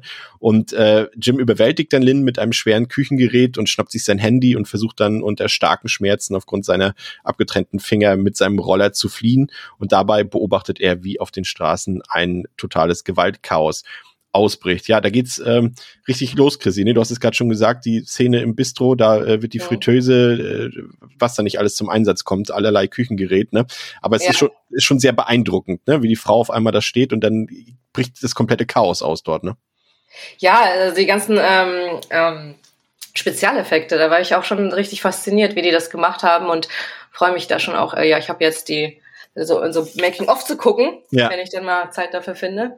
Ähm, ich bin dann immer so, ich guck dann, ich, das habe ich gemerkt, so in äh, den letzten Jahren. Früher konnte ich mich viel besser ekeln oder habe das vergessen, dass es ein Film war. Und jetzt ist es immer so im Hinterkopf, okay, wie, wie haben die das wohl gemacht? Was ist das für, für, für ein Material? Das habe ich jetzt so tatsächlich im Hinterkopf. Also kann ich brutale Filme mittlerweile wohl doch besser gucken, als ich dachte. Und ähm, fand das alles ziemlich beeindruckend. Und auch das, ähm, was ich gut finde an dem Film ist, äh, weil es wird ja auch hart kritisiert, ähm, diese ähm, Betonung von sexueller Gewalt. Ich finde gut an dem Film, dass er der, den auf allen Ebenen ernst nimmt, weil ja. es ja auch andere Szenen gibt im, im Alltag. Äh, und es wird ja durchgehend thematisiert und nicht nur genutzt, um jetzt besonders ekelhaft brutal zu sein. Und ich hatte das Gefühl, die nehmen das Thema auf jeden Fall ernst ich finde auch, dass er das auch so ein bisschen, ja, André hat vorhin schon gesagt, dass ja ein eigener Clip von ihm dort auch äh, in der Wohnung im Fernsehen läuft bei Jim später. Äh, das ist dieser Schwarz-Weiß-Comic-Clip mit dem bösen Wolf, der dort äh, die Menschen verfolgt und sich dann sexuell an ihnen vergeht. Das ist halt eben auch so eine leichte Kritik, also was heißt leichte, schon eine offensichtliche Kritik daran, dass das, was hier draußen passiert, ja auch den ganzen Tag im Fernsehen passiert, ne? Hm, oder so, so kleinere Geschichten, ich weiß nicht, ob das gleich noch vorkommt, deswegen sage ich es jetzt, wo ähm, die Cat dann sich ein Handy ähm, leihen will von einem Mann und dann erstmal so Hentai-Brüste auf ja. dem Display von dem Typen hat und ja. auch dann direkt angewidert ist. Ja, auf jeden Fall. Ja, ja, das sind schon diese kleinen Details. Und äh, wie gesagt, also wir wissen, dass, dass, dass äh, Robert sich jetzt nicht allzu krasse Gedanken darüber gemacht hat, äh, aber es ist ja trotzdem da und vielleicht wollte er es auch nicht so ganz zugeben. Also diese Thematik wird da auf jeden Fall ganz klar angesprochen. Und ähm, ja, dann gehen die Gewaltakte los. Pascal, du erinnerst dich, da fällt ja zum Beispiel diese eine äh, Gruppe von, von äh, über diesen jungen Mann her und wie sie ihm mm. den mhm. Arm dort brechen und eine Frau stürzt sich einfach mit Absicht, weil sie Bock hat, aus dem Fenster und, und wird komplett zermatscht, die Infizierten, die rasten förmlich aus. Ich habe äh, tatsächlich einen Vergleich gelesen, wo, wenn wir gerade bei unserer realen Situation, Corona-Situation sind, dass ähm, das so ein bisschen zum Ausdruck bringen könnte. Ich fand es ein bisschen weit hergeholt, muss ich gestehen, dass das so ein bisschen auch die Angst ist vor den Leuten, die wir jetzt heutzutage als, wie auch immer, als Querdenker oder als Schwurbler, wie auch immer bezeichnen in der Gesellschaft, dass die irgendwann auch austicken könnten. Natürlich ist der, überspitzt der Film das hier natürlich mit diesem mhm. Virus, aber dass die eben auch die Gesellschaft äh, zerstören sozusagen, indem sie sich nicht an Regeln halten, so wie in dem Sinne die Infizierten. Fand ich ein bisschen weit hergeholt, aber mh. Deep. Deep. Ja, ja ich meine, unter dem Gesichtspunkt, dass jetzt halt auch, äh, dass wir äh, wissen, dass da auch vieles einfach nur Pragmatismus ist, was dann dazu geführt hat. Trotzdem ja eine Interpretation, über die man nachdenken kann, ist ja auch ähm, unabhängig davon, ob es jetzt so gewesen sein soll, interessant. Und ja, würde ich aber auch dir beipflichten und sagen, dass es dann noch ein bisschen weit hergeholt ist und ähm, ja, man kann natürlich jetzt, weil halt der die Parabel zur Pandemiesituation in unserer echten Welt halt irgendwie so offensichtlich ist, kann man jetzt alles versuchen, irgendwie da drauf zu mappen, was sonst in dem Film passiert, aber das würde ich an der Stelle auch nicht machen. Aber zumindest die, die, äh, ich würde eine Theorie unterstützen und das ist das, dass dieser Alvin-Virus letztendlich zumindest bei einigen Menschen das zum Vorschein bringt, äh, was sich vielleicht im Inneren des Menschen abspielt. Ne? Eben gerade das, wir haben es ja gesagt, äh, Chris jetzt auch nochmal betont, gerade diese sexuelle Gewalt ähm, und diese Sexualität, die jetzt ja durch diese Menschen da ja auch ausgelebt wird, wenn auch auf eine sehr perfide und brutale und grausame Art und Weise und gleichzeitig eben auch der Drang, Leute zu quälen und und und ihnen Leid zuzuführen. André, das ist äh, schon eine Thematik, die hier offensichtlich wird, ne? Ja, natürlich. Also das sehen wir dann später auch, äh, nehme ich dir jetzt nicht vorweg, mit der U-Bahn, ne? Gleich da ja. quasi auch so ein bisschen der Hauptantagonist des Films äh, auftritt. Ähm, Gerade bei ihm sieht man das ja, dass er schon ein Grundverhalten an den Tag legt, ein, eine perfide Weltsicht, eine sehr äh, pessimistische Weltsicht, eine sexistische Weltsicht. Und das potenziert sich dann eben, sobald sie eben mit dem Alvin-Virus infiziert sind. Also ja, natürlich, das, was dann irgendwie zum Vorschein kommt, ist schon irgendwie irgendwas, was in der Gesellschaft eh brodelt. Ja, vielleicht kann man es einfach auch ganz plakativ so die Verrohung der Gesellschaft nennen, die dann eben ja. da in kompletter ähm, überspitzter Übertreibung dann eben losbricht. Ja. Ich fand es auch noch interessant und auch sehr gut umgesetzt, dass der Film da wirklich zumindest zu diesem Zeitpunkt sehr hohes Pacing an den Tag legt, dass wirklich dieser Ausbruch ja wirklich, ich glaube, nach zehn Minuten sind höchstens vergangen, glaube ich, mm, wenn ich mich ja. jetzt nicht, ich jetzt Geht echt schnell. Ja, und dass, das, dass man da wirklich auch nicht lange drauf warten muss und dass der Film sich da auch nicht unnötig irgendwie auffällt. Und natürlich, Chrissy, vor allem die Atmosphäre im Film. Ne? Also der herrscht irgendwie mhm. direkt von Anfang an so eine, so eine gewisse Anspannung, die liegt in der Luft. Dann hast du auch dieses, dieses, also ich weiß jetzt nicht, wann der Film jetzt gedreht wurde, aber es sieht auf jeden Fall so aus, als wäre es irgendwie Hochsommer da in, in Taipei gewesen. Und es hat auch so richtig so, so eine schwüle Atmosphäre. Ne? Die Bilder sind so sehr warm, sehr heiß, die Leute schwitzen alle und dann bricht auf einmal mhm. dieser, dieser Virus aus. Das nimmt schon mit. Ja, auf jeden Fall. Und wir kommen ja auch gleich zur U-Bahn-Szene, ne? Ja. Mhm. ich merke schon, dann müssen, müssen wir darüber übergehen. Foreshadowing. Äh, ja, Foreshadowing. Denn äh, Cat sitzt in der von Chrissy angesprochenen U-Bahn und wird dort von einem älteren Mann mehrfach angesprochen, der sie offenbar auch schon an anderen Tagen beobachtet hat und nun einen dezenten, in Anführungszeichen, Annäherungsversuch startet, der aber bei Cat verständlicherweise nicht gerade auf Gegenliebe stößt, was den Mann aber wiederum ziemlich aufregt. An der nächsten Haltestation bietet Cat dann ihren Platz einer anderen jungen Frau an und in der Bahn wird es immer voller und voller und plötzlich holt ein junger Mann ein Messer aus der Tasche und beginnt auf andere Leute im Waggon wild einzustechen. Und immer mehr Leute werden Opfer des Messerstechers. Es ist ein richtig ja ein richtiges Blutbad dort in der Bahn und immer mehr Leute werden befallen und attackieren sich gegenseitig und töten andere Fahrgäste. Und dann greift der gegenüber Cat übergriffig gewordene ältere Mann äh, zu seinem Regenschirm und sticht diesen der Sitznachbarin von Cat dann noch tief ins Auge und äh, dann gibt's wirklich kein Halten mehr. Das ist eine pure Gewaltorgie dort in der Bahn und erst als die nächste Station endlich erreicht ist, äh, kann Cat versuchen mit ihrer neuen Bekanntschaft dort zu fliehen, lässt aber blöderweise ihr Handy in der blutüberströmten Bahn liegen. Aber Cat und Molly, so ist der Name der neuen U-Bahn-Bekanntschaft, die werden weiterhin von diesem finsteren älteren Mann verfolgt und jetzt hat er auch noch eine Axt bei sich, von der er auch Gebrauch machen wird im Verlauf des Films. Aber vorher erst gelingt es den beiden jungen Frauen aus der U-Bahn zu entkommen und an der frischen Luft versuchen die beiden dann zunächst ins nächste Krankenhaus zu kommen. Und da müssen wir, glaube ich, Chrissy, über Chu Chiangwang reden. Das ist der, der diesen äh, finsteren, äh, fiesen Schurken spielt. Der Businessman. Der Businessman. Das ist Drehbuch. Ja, das ist sein Rollname. Der ist fantastisch, ne? Fantastisch. Ja, oder? der ist mega krass. Und da hatte ich auch so mich so gefragt, wie ist das für den Synchronsprecher, diesen Text zu sagen? Wobei, als ich mich dann so ja so reingedacht habe, mhm. dass ich als Frau voll Bock hätte, mal sowas, also in einer Rolle zu spielen, ohne dass ich wirklich irgendwie äh, in irgendeiner Weise solche Gedanken Willst du auch hege. dein Inneres nach außen kehren? genau, das ist eigentlich die Wahrheit. Aber ähm, ja, da kann man sich als Schauspieler richtig austoben. Und das war auch richtig gut synchronisiert der ist, ist, ich muss sagen, für mich gehört Pascal, gehört der echt zu den besten und fiesesten Schurken so der ganzen letzten Jahre, so die ich gesehen habe. Oh, muss ich sagen, hatte cool. ich wirklich auch Angst, der, der hat mir wirklich Angst gemacht. Ich hatte das ja auch ähm, im Interview, hört ihr das später auch noch, äh, Robert sehr dafür gelobt, äh, für diese Besetzung auch, weil der mich so ein bisschen auch an Anthony Wong erinnert hat, das ist ja auch ein großer Star des, des äh, Hongkong-Kinos damals gewesen, der hat auch immer so fiese Rollen gespielt, aber ja, hier habe ich wirklich, wenn der Typ wenn der Typ mir irgendwo begegnen würde, am besten noch mit der Axt in der Hand und wie er schaut die ganze Zeit natürlich, mhm. auch noch mit den Kontaktlinsen später drin und so weiter, mhm. der Typ ist grandios. Ja, ich ja. finde auch, also ja, meine Sorry. Lieblingsszene ist ja auch die, ähm, wo ähm, er sie belästigt. Und da spielen die beiden auch so unfassbar gut, fand ich. Ja, und weil, ich find, fand diese Szene so unfassbar intensiv. Und dann fängt das Gemetzel an er, er, hat ja auch dieses, dieses typische Inselverhalten dort. Ne? Natürlich ist sie schuld daran, dass er abgewiesen wird und nicht er mit seiner Art und Weise. Und das äh, hat auf ja, jeden genau. Fall so den, den Zeitgeist so ein bisschen wiedergespiegelt, was da teilweise. Voll, Victim Blaming. Ja, genau das. Mhm. Ja, Pascal, du wolltest was sagen? Äh, ja, ich wollte es äh, eigentlich auch nur bestätigen und ich finde es auch, also ich liebe halt diesen Aufbau der Figur, die wir halt jetzt hier noch mal kurz etabliert bekommen in ihrer normalen menschlichen, noch nicht infizierten Form. Und es ist halt genau das, was du eben beschrieben hast, dieses verquere Weltbild davon, dass dadurch, dass er ja, so wie er denkt, er sagt, er ist höflich, er ist ja sympathisch ihr gegenüber. Im Klartext, er belästigt sie permanent, nachdem sie dreimal gesagt hat, dass sie keine Lust hat, sich mit ihm weiter zu unterhalten, hört er trotzdem nicht auf.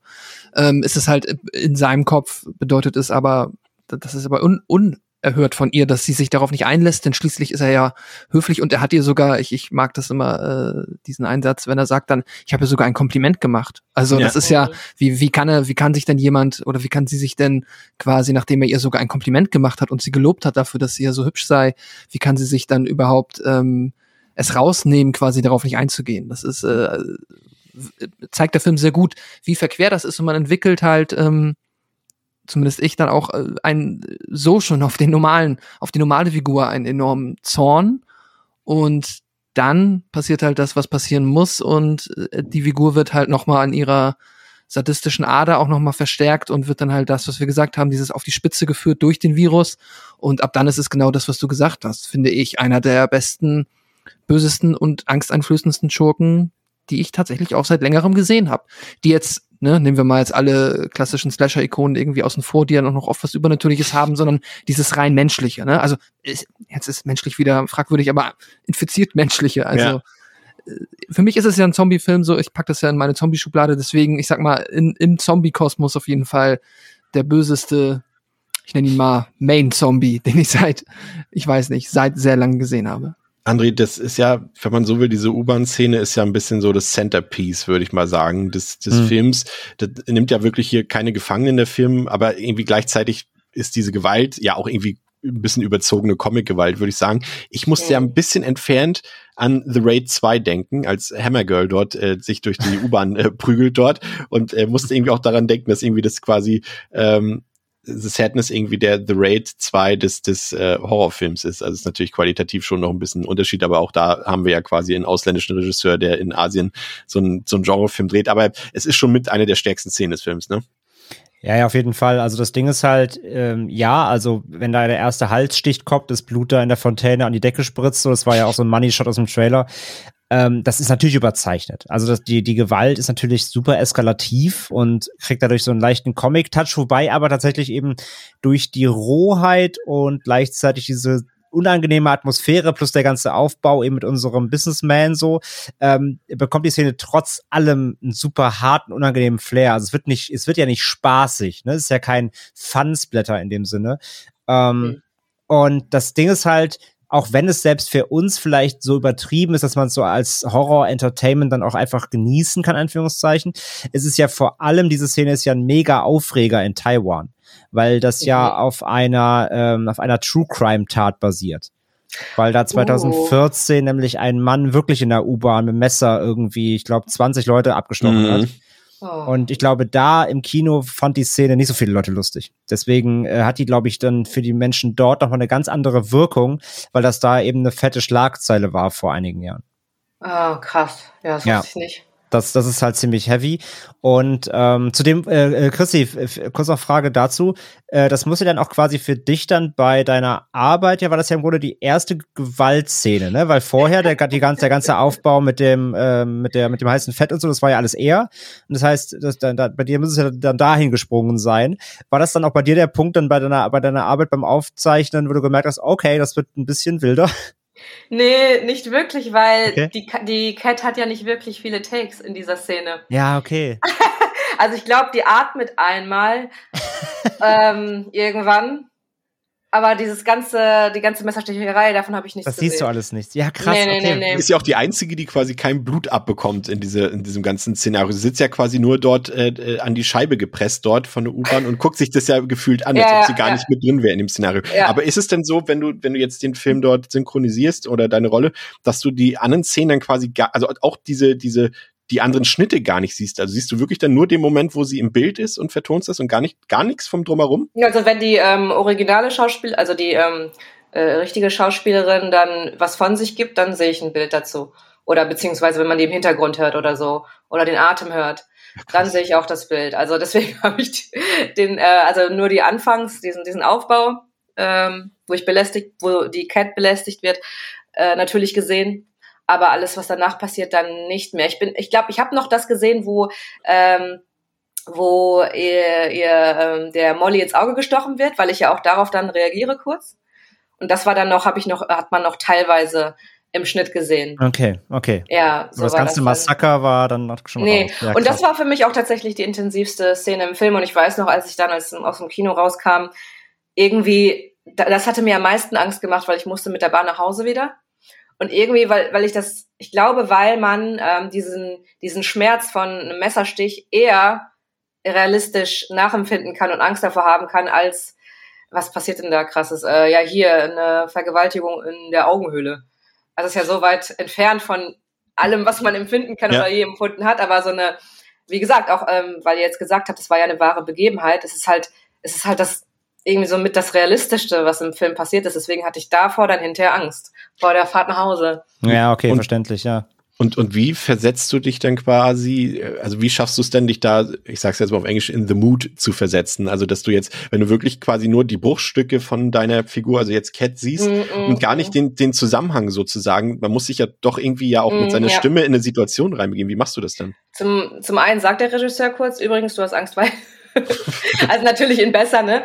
Und du siehst ja den Gesichtsausdruck, du musst halt sehr ähm, hochsensibel sein, schon fast, also schon die ganzen Mimiken komplett ablesen. Was hilft, ist bei, äh, bei Live Action hilft auf jeden Fall, dass man den Atem sieht. Und äh, eigentlich so die Hälfte meiner Takes ist, glaube ich, äh, ja, so ähm, Angstatmen.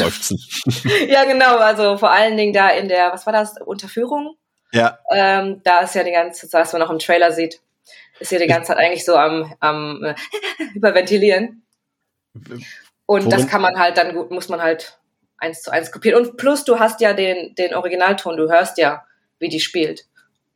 Stimmt. Ja, so funktioniert. Und, und, und ist das, ist das für dich jetzt ein Unterschied, wenn du Live-Action nach, also nachsynchronisierst mhm. oder, oder Anime? Ja, ich hatte ja zuletzt eine Anime-Hauptrolle und da war es tatsächlich schwieriger, fand ich so vom Timing her, weil bei einem Schauspieler, du merkst schon an dem Atem oder wie die Schultern sich bewegen, jetzt äh, so merkst du ein bisschen den Rhythmus und auch das Gefühl. Und ähm, das hast du bei einer, je nachdem, wie das animiert ist oder gezeichnet ist, hast du es dann ja bei einer Trickfilmfigur vielleicht nicht. Und da bewegt sich wirklich gar nichts im Gesicht, nur der Mund. Und dann musst du noch mehr irgendwie, eigentlich fast noch mehr spielen. Und, und du musst ja da so ein bisschen auch, äh, also ich habe früher ja selbst auch viel Anime geguckt, André ist ja auch und, und Pascal ja auch gucken ja auch aktuell immer sehr viel. Man muss da ja auch ein bisschen unrealistischer sprechen, glaube ich, als jetzt in so einem so einem normalen Spielfilm, ne? Also du hast ja, es ja vorhin auch so ein bisschen präsentiert. Ja, es kommt natürlich auf die Rolle an, aber ähm, ja, also was halt hilft, ist dass der Originalton. Du passt dich dem Spiel halt an. Spannend. Ja, das finde ich interessant. Auch wieder was dazugelernt heute. Ähm, was hier noch so beiläufig passiert in, in dieser Szene in der U-Bahn, finde ich, ist äh, auch wieder vielleicht wahrscheinlich tiefer gedacht, als es eigentlich ist, ist so ein bisschen ähm, der Umgang auch mit Technik und mit Medien und mit Egoismus in der Gesellschaft, weil wir ja sehen irgendwie sofort, dass also erstmal wieder diese typische Szene in der Bahn. Natürlich sind alle am Handy und und äh, beschäftigen sich mit sich selbst und gar nicht mehr mit den Menschen um ihn herum. Aber hm. selbst als quasi diese Messerstecherei beginnt da holen ja sogar noch mehr Leute, selbst die, die vorher kein Handy draußen hatten, um irgendwas dort zu lesen oder zu gucken, die holen es jetzt raus, um es zu filmen. Ne, André, das ist ja auch noch mal zumindest leicht im Unterton, jetzt nicht besonders subtil, aber zeigt auch noch mal, welcher Egoismus doch in der Gesellschaft manchmal vorherrscht, ne? Ja, ja, und er kommt, also der, unser, unser Businessman kommentiert das ja auch, ne? So nach dem Motto, alle sind nur noch mit selbst, selbst beschäftigt und äh, äh, keine, nach dem Motto, so keiner liest mehr ein gutes Buch, ne? So richtiger Boomer-Cringe-Alarm. ähm, klar, das ist, das ist halt komplett drin. Aber ich meine, es ist, es ist da so, es ist bei uns so. Also, es ist, wie du sagst, es ist nicht, es ist nicht irgendwie subtil. Aber ja, klar, macht der Film Unterton auch nochmal einen Kommentar drauf. Ähm, sobald irgendwas passiert, egal, auch wenn es ein blutiger Mord ist, erstmal das, erste, das Wichtigste erstmal einen TikTok drehen. Ne? Ja. ja, auf jeden Fall eine sehr, sehr spannende Szene. Ich fand es ein bisschen schade, dass äh, viele Leute den, die Szene so übertrieben fanden, weil ich finde, die hat einen sehr schönen Aufbau, also wirklich von dieser Anspannung zur Spannung bis äh, zur Eskalation. Ja, zurück zu Jim, der mit seinem Roller durch Taipei fährt und an allen Ecken und Enden Gewaltakte oder deren Ergebnisse beobachten muss, Zerstörung, Leichen und Blut, wohin die Augen blicken. Und etwas abseits der City versorgt Jim dann seine Wunden notdürftig und bewaffnet sich mit einer Sichel, als er mit ansehen muss, wie mehrere Jugendliche einen Mann mit Baseballschlägern traktieren und ihn mit Stacheldraht foltern. Und Jim geht dazwischen und verjagt die Jugendlichen, doch zu seiner Überraschung muss er feststellen, dass der Mann die Misshandlung genossen hat. Und das, äh, Chrissy, war für mich dann doch eine der beeindruckendsten Szenen des ja, Films. Ja, das finde ich interessant, ja, weil das hat ein Kumpel von mir auch gesagt und deswegen hatte ich auch so auch ein bisschen auf diese Szene so mhm. gewartet. Ähm, ja, also das ist, ist das für Männer krasser als für Frauen? Ich weiß es nicht. Inwiefern? Rein von, also, rein so, von der Gewalt diese, jetzt meinst du, oder? Ja, von der Gewalt her und diese so. Identifikation mit dem, mit dem Schmerz. Ähm, ja. Ähm, weil das für ihn die schlimmste Szene war. Und für mich war das nicht die schlimmste Szene. Also es ist natürlich, äh, ja, klar, also jeder, der mal irgendwie allein schon mal einen Fußball oder sowas in, in, in die Hoden bekommen hat, der weiß, dass das weh tut. Aber daraus jetzt, also also ich fand es halt schon beeindruckend, einfach weil man halt die ganze Zeit denkt, okay, Jim kommt ihm jetzt wirklich zu Hilfe und dann äh, hat er ihn letztendlich sogar von seiner sexuellen Befriedigung abgehalten. Das war schon ja. für mich, also man, wir wissen ja nun, dass es, dass es äh, jegliche äh, sexuelle Fetische gibt äh, à la Couleur. Äh, das ist jetzt auch keine so große Überraschung, aber das fand, war schon, muss ich sagen, äh, krass und hat dann nochmal eben gezeigt, dass das eben die Lust an der Qual und äh, an dem Leid äh, eben äh, dieser Virus äh, ja, als also Wirkung es, hat. Es war halt quasi der beste Plot-Twist des Films. Genau. Ja. Also fand ja. ich halt auch. Ich fand das mega überraschend, hätte ich nicht mit gerechnet. Also der Wow-Effekt war da, beim ersten Mal zumindest. Ähm, und ja, so rein gewalttechnisch, ja, also na klar, sicherlich tut, tut, tut das vielleicht für ähm, eine männliche Person, dann kann das mehr nachfühlen.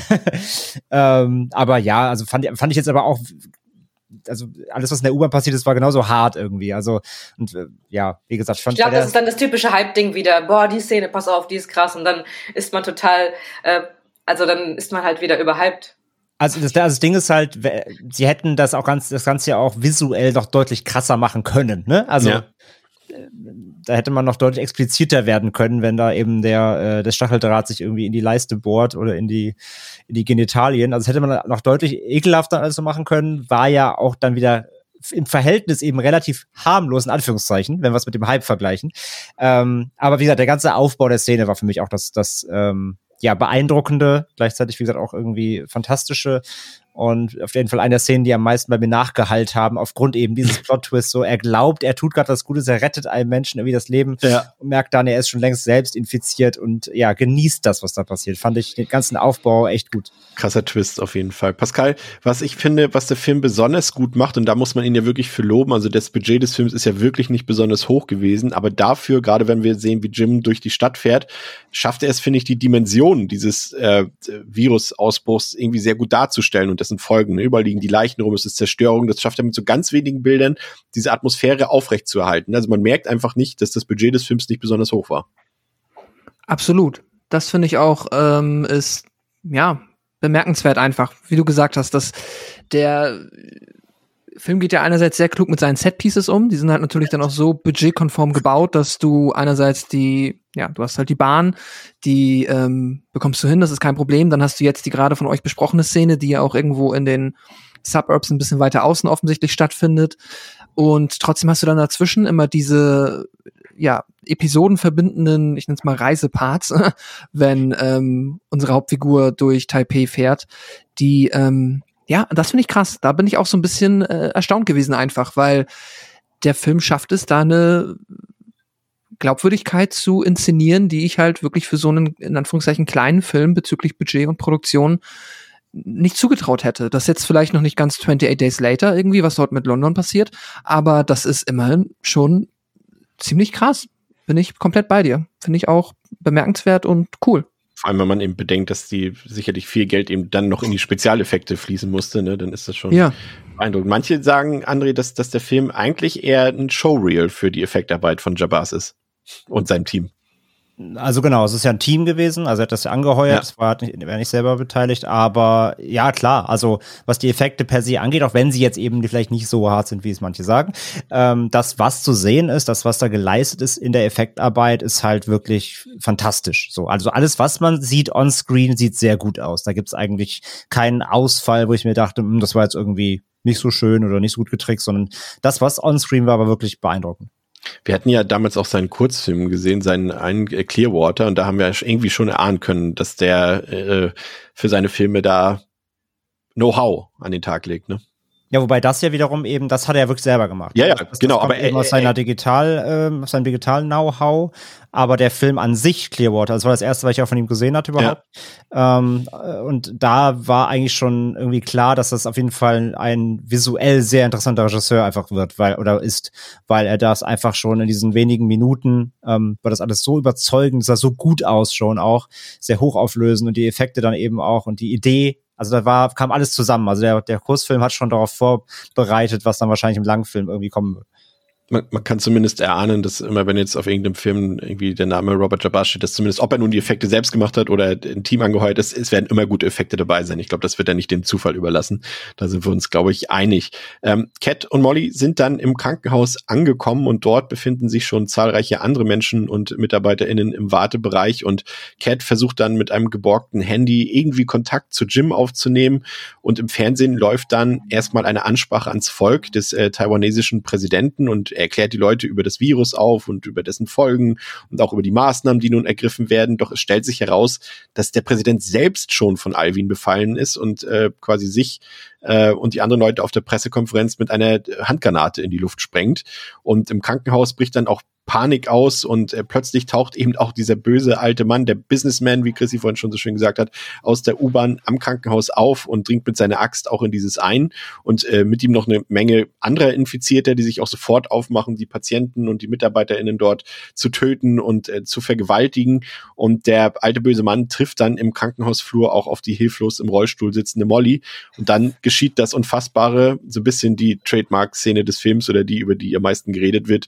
Äh, er vergeht vergeht sich dann sexuell an ihrem Auge oder ihrer Augenhöhle, wie man äh, es auch nennen will. Äh, aber vielleicht mal ganz kurz zu diesem, zu diesem, zu dieser Szene mit dem Präsidenten, zu dieser Pressekonferenz. Pascal, ich habe so ein bisschen das Gefühl, dass der Film hat durchaus eine dezente Humorebene, aber diese Humorebene ist ähm, so losgelöst und freigestellt vom Rest des Films, finde ich. Also, dass immer dann, wenn was Lustiges oder in Anführungszeichen Lustiges passiert, ähm, hat das, ändert das nichts an der Seriosität oder an der Ernsthaftigkeit oder an dem ernsthaften Ton des restlichen Films. Weil jetzt hier diese, dieser Videoclip quasi, der dort im Fernsehen läuft, den finde ich, kann man völlig losgelöst irgendwie betrachten davon, ne? Ja, voll. Das macht der Film auf jeden Fall. Da diese, diesen, ja, diese zwei Abfahrten zu nehmen regelmäßig, dass du halt einerseits die Gewalt hast oder auch die Humornoten andersweitig irgendwo im Film verbaut hast. Ich finde ja auch der Sidekick, den wir jetzt hier quasi mit im Krankenhaus dazu bekommen haben, der ist ja auch irgendwo da, um halt ein bisschen aufzulockern und mal hier und da so ein bisschen für Erleichterung zu sorgen. Und genau, was du sagst, diese Präsidenten-TV-Szene, die ist halt, ja, die ist komplett ähm, dieses, ja, so Asia-Absurd-Kino, keine Ahnung. Ich habe mich da so ein bisschen an ähm, ja, auch japanisches Kino ja, erinnert. Das so wirkt halt. Diese Neos-Blätter-Filme, ne? Genau, genau. Was wir, ne? So Tokyo Gore Police halt. So, das wirkt auf einmal schon fast so in diese Richtung. Und ich, der Spezialeffekt mit der Granate am Kopf ist halt auch ab, also wirkt halt schon ein bisschen absichtlich ähm, albern? I don't know. Aber das äh, ist genau das, was du sagst. Das nimmt dem Film trotzdem nicht die Ernsthaftigkeit. Das schaffen ja auch viele Filme. Und Tarantino ist auch zum Beispiel immer super gut da drin, dass du halt auf der einen Seite Comic-Gewalt verbaust und dann aber auch die ernsthaften Momente kontrastreich voneinander trennst und sie so jeweils für sich wirken lassen kannst. Und ich finde, das schafft der Film hier auch. Ich finde bei der Augen, ähm, so, ja. sorry. Nee, nee, nee, nee, mach, mach weiter. Alles gut, nur um das einmal abzuschließen, nur bei der Augenszene, für die du jetzt eben auch schon angesprochen hast, da bin ich dann für mich auch dabei und dann sage ich, okay, ja, das ist halt die für, für mich, ähm, was passiert, quasi, dass eine Vergewaltigung passiert, gehört für mich absolut zu der ernsthaften Seite, die einem hier auch wirklich trifft und die auch mit Sicherheit so angelegt ist dafür, wie sie geschieht, ist dann für mich die Edgelord, das ist so krass, da werden alle drüber reden, Komponente. Ähm, da finde ich, ist so ein Punkt, wo das irgendwie ne, für mich nicht so gut sich voneinander trennt. Auch wenn das jetzt nicht witzig sein soll, aber das finde ich tatsächlich unnötig. Nicht, weil ich es irgendwie zu krass finde. Es, es ist eigentlich einfach nur absichtlich weird. Hm. Und deswegen habe ich es, glaube ich, auch in dem ersten Moment nicht verstanden, was da genau passiert. Wo mein Kumpel auch meinte, aber Chrissy, der hat doch das Pflaster vom Auge abgenommen. also das war mir, es kam mir gar nicht so in den Sinn, weil das so mit so absurd ist, ne? Absurd ist, ja. Ähm, was wollte ich gerade noch sagen? Ja, genau. Ähm, ich finde, ich finde, ich glaube, äh, ein starker Aspekt davon, warum der Film so diese Ernsthaft Ernsthaftigkeit beibehalten kann, ist, dass ähm, die zwei Hauptfiguren, dass die so eine Balance reinbringen und so eine Ruhe und ähm, dass das so dadurch so ausgeglichen ist. Also so kam es mir auf jeden Fall vor. Das war fand ich sehr sehr angenehm. Ja, die haben, die beiden haben quasi immer so diese realistische äh, Ebene ja. im Film und, und, und das, wie sie sich verhalten, irgendwie auch realistisch ist und das, was drumherum passiert, ist dann so halt eben dieses, diese Anarchie, nenne ich sie mal. Ja, ja. In dem ja. Fall. Und, und du hast das ja auch, ne? Das, aber ich finde auch, würde Pascal auch ein bisschen recht geben, die, die Szene ist insofern unnötig, weil sie irgendwie gerade dieser Abschnitt des Films ist eher der, eher der humorvolle Teil, würde ich sagen, wo alles so ein bisschen überzogen ist. Wir sehen ja dann auch noch ein paar Minuten später diese, diese von Chrissy ja auch schon vorhin schon angesprochene wilde Sexorgie dort, wie sie dort alle äh, blutverschmiert miteinander rummachen dort.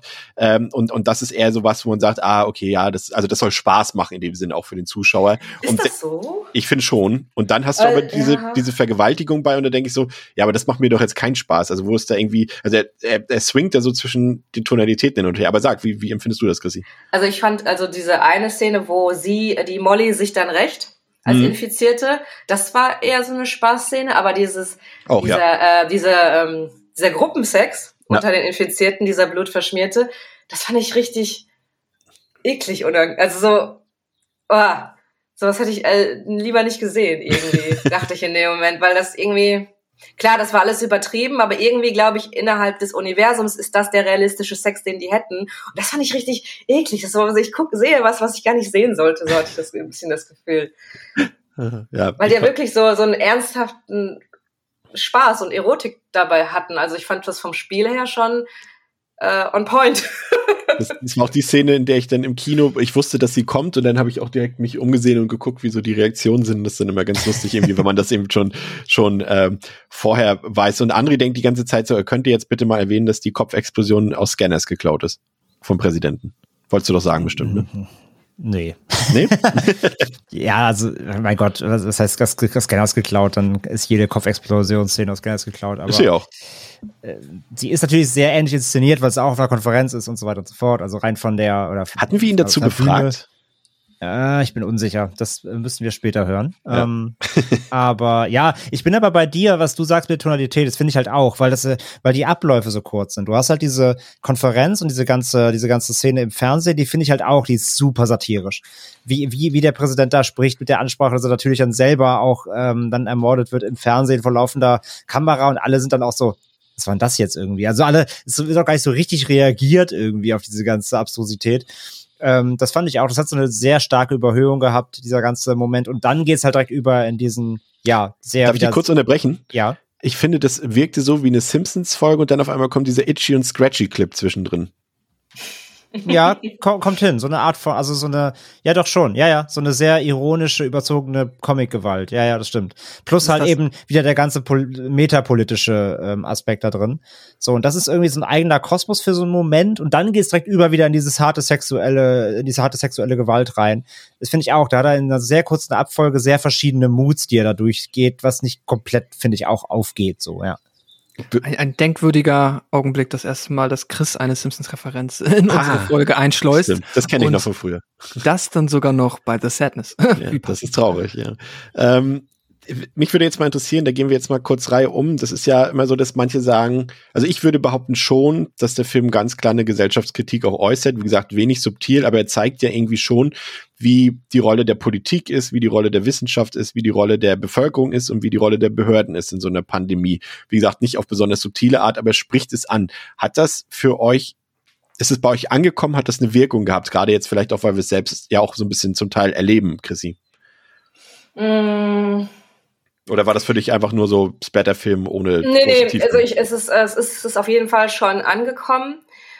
Ähm, wobei man sich natürlich auch sowieso schon sehr viel mit dem Thema beschäftigt hat. Ja. Und ähm, für mich war dann so, äh, so was erfrischend Neues, dass in so einem ja, ähm, Gore-Splatter-Kontext dann ähm, das mit der sexuellen Gewalt im Fokus war.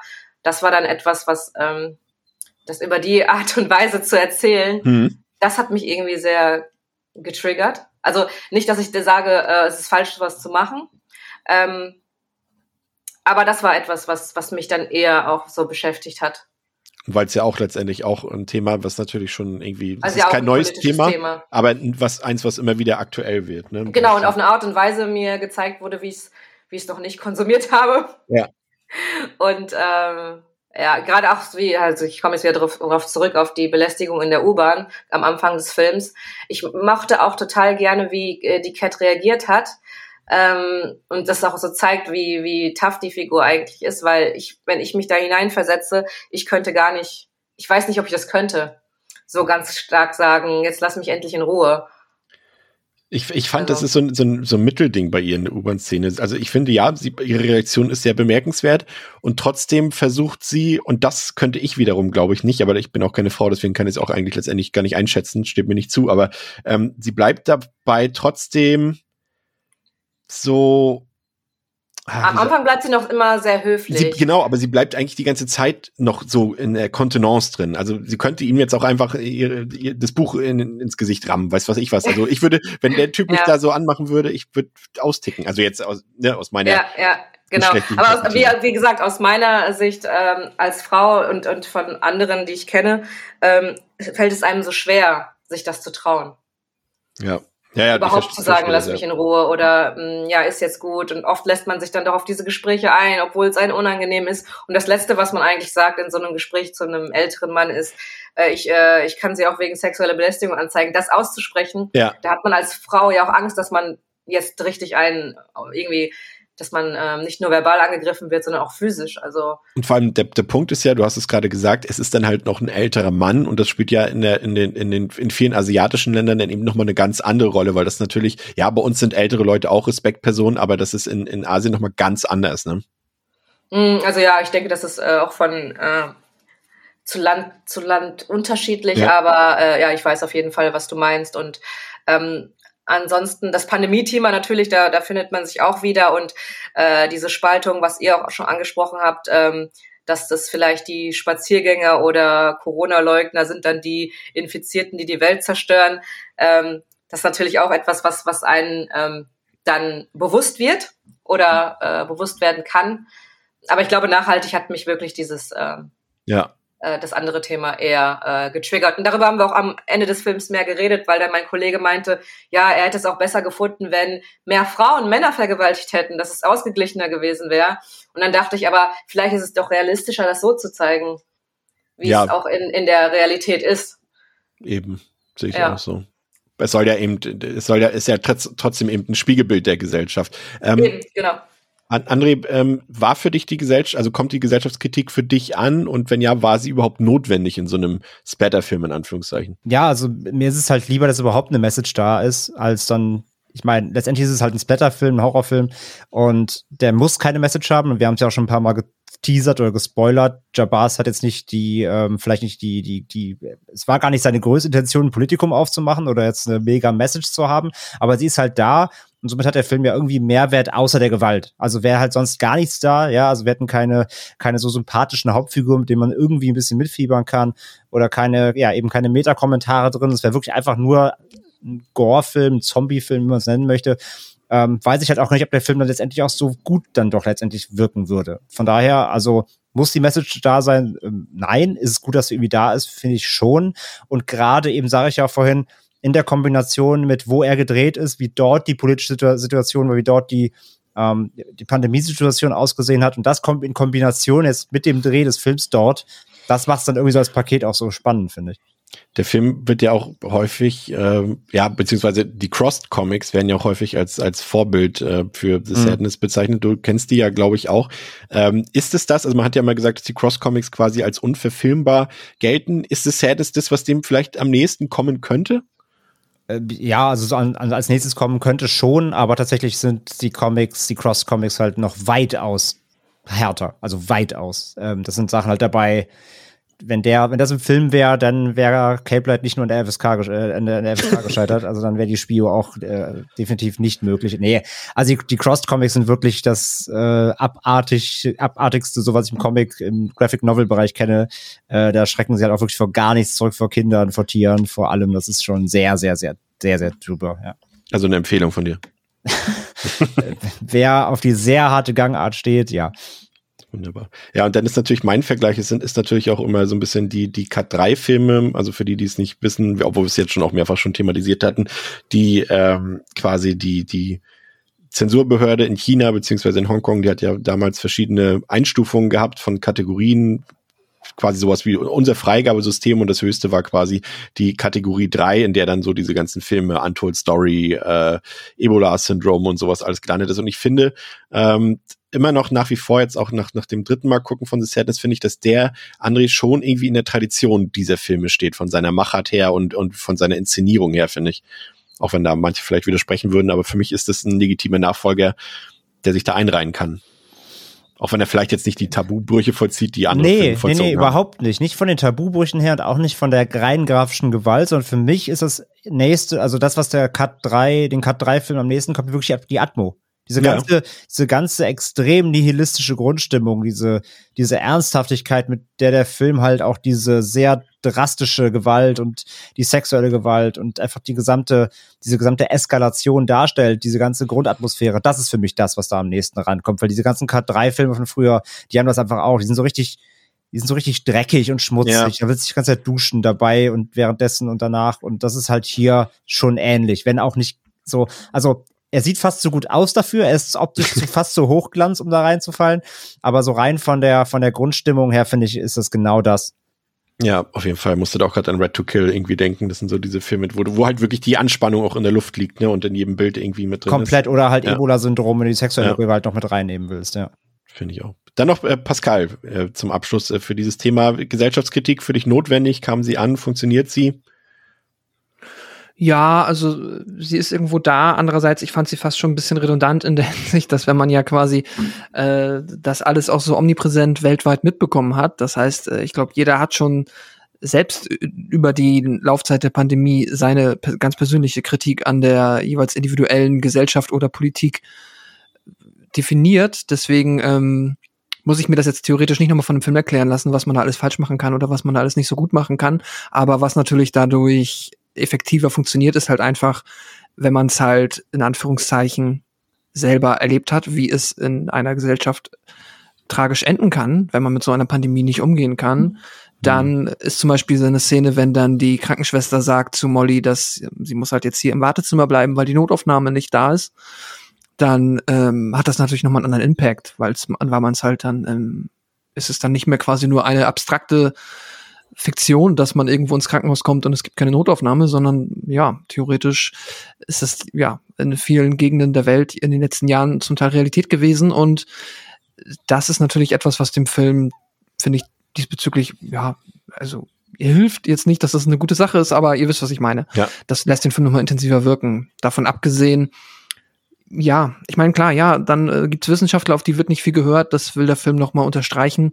Das ist per se eine gute Sache, aber hat jetzt für mich einfach aufgrund der Aktualität keinen nennenswerten Mehrwert gehabt. Aber vielleicht gibt es aber den einen oder anderen Menschen, der jetzt nochmal durch The Sadness verstanden hat, dass man sich jetzt Wissenschaftlern, ja, dass man Wissenschaftlern vielleicht doch zuhören sollte. Vielleicht sollte Cape Light einfach äh, The Sadness so anbieten für die Bundesregierung, nochmal so als ja. für, für eine Impfkampagne oder so.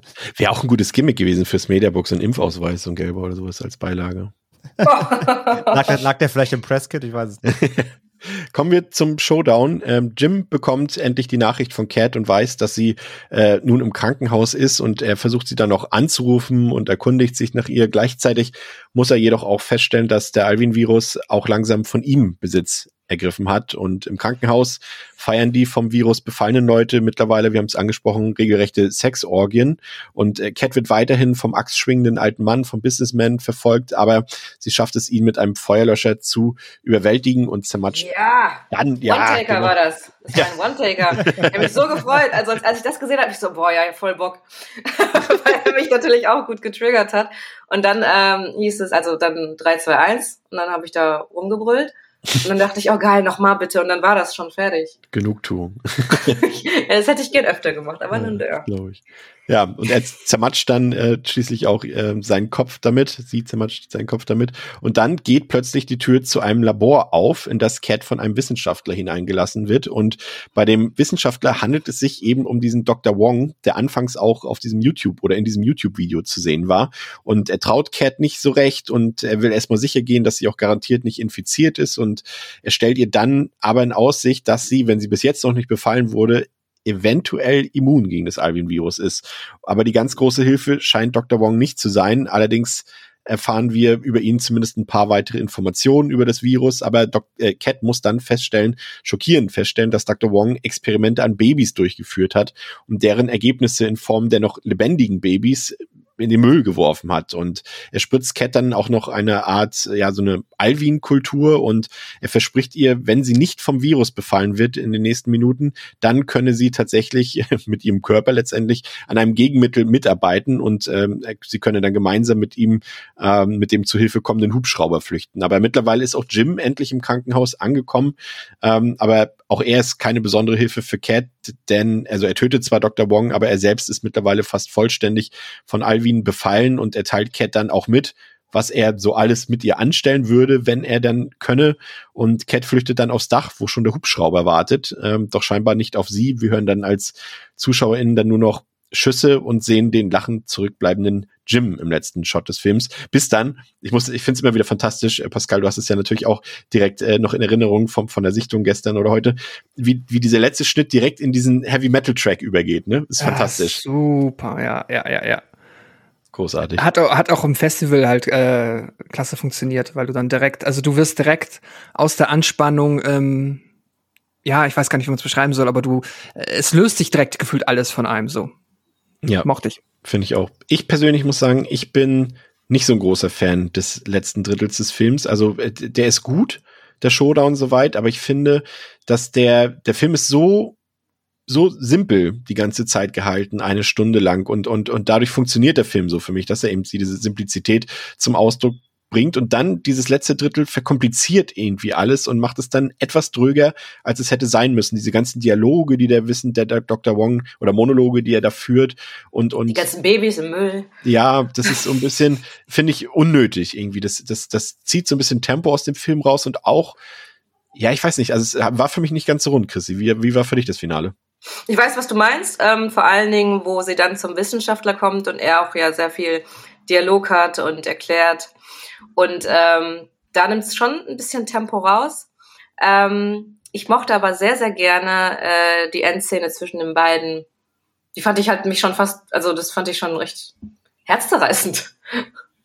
Ob, obwohl er ihr sagt, was er so alles mit dir anstellen Ja, eben, genau das. Genau Ach so, du meinst in dem Sinne, dass, dass, es, dass es kein Happy End gibt, in dem Sinne, quasi. Genau, und äh, dass diese Person, die du sehr, sehr liebst, auf einmal so mit dir redet. Ja. Aber das fand ich, also ich fand das richtig, äh, ja, im negativen Sinne sehr berührend. Hast, ähm, hast du geahnt, dass es kein Happy End geben wird für die beiden? Ja, es ist ja so ein Klassiker, ne? Das natürlich, ja, ein Liebespaar, einer wird infiziert, uh, buhu. Ähm, aber natürlich gab's gab's noch nie so eine Szene, wo dann der Infizierte dann so schlimme Sachen zu seiner Geliebten sagt. Ähm, und das fand ich also vom Spiel mega krass. Und ähm, ja, auch wieder verbal und inhaltlich absolut widerlich. Ja. Und plus die Komponente, eigentlich lieben die sich und wollten ihre Beziehung wieder hinkriegen, also wieder also sich mehr wertschätzen. Und äh, jetzt auch eine, jetzt, ich, ich freue mich auch gerade, dass ich hier mit drei Spezialisten sitze, die, ähm, die, beziehungsweise spreche, die den jetzt mehrmals gesehen haben. Wie habt ihr das Ende denn verstanden? Also ich würde sagen, dass ähm, sie draußen erschossen wurde. Aber ist sie denn infiziert? Weil es gibt ja nee. diesen einen Moment, wo, wo ihr Weinen in ein irres Lachen übergeht und dann rennt sie weg. Ach so. Das könnte weil das ist, da, da dachte ich so, scheiße, ist sie doch infiziert, weil auf, äh, warum fängt sie an, irre zu lachen? Weil das, das habe ich in den Synchronaufnahmen sein. nicht gesehen, ja. weil das ist der einer der wenigen Takes, die ich nicht synchronisiert habe. Ich weiß nicht aus welchen Gründen. Ich fand das sehr sehr schade, weil dieser dieser diese kleine Sekunde für, für, vom Schauspiel her ja, also vom Spiel her total ja. Spaß macht. So dieses Weinen übergehen in ein äh, kaum zu deutendes irres Lachen. Also es ist ja so oder so ein offenes Ende, glaube ich, so ein bisschen. Also sie wird auf jeden Fall draußen erschossen. Ich glaube, darüber sind wir uns einig. Aber ich habe, stimmt, du hast vollkommen recht. Es kann wirklich sein. Ja, und vielleicht wird sie deswegen erschossen, weil sie doch, ja. doch, doch infiziert war und die angegriffen hat. Wahrscheinlich weil, hat sie. So habe ich es verstanden.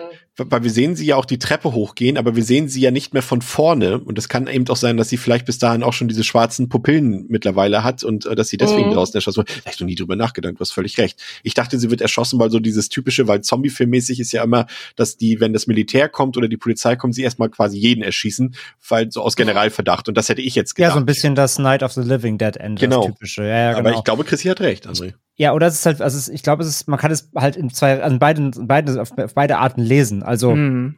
vielleicht lacht sie auch einfach so hysterisch aufgrund dieser Überforderung der ganzen Situation. Ja, sie lacht halt den, die Trauer weg, dass ihr Freund jetzt halt äh, ja quasi ein Infizierter ist und nicht mehr nicht mehr er selbst und dass es keine Heilung gibt für ihn. Also vielleicht ist es halt so ein typisches, ähm, ja, man, man lacht sich so den Moment irgendwie gerade äh, manisch, schon manisch werdend weg, weil es einfach alles so, ja, ich meine, sie, sie ist halt durch die Hölle gegangen an ja. diesem Tag, ähm, hat Dinge gesehen, die ein Mensch nie wieder vergessen wird.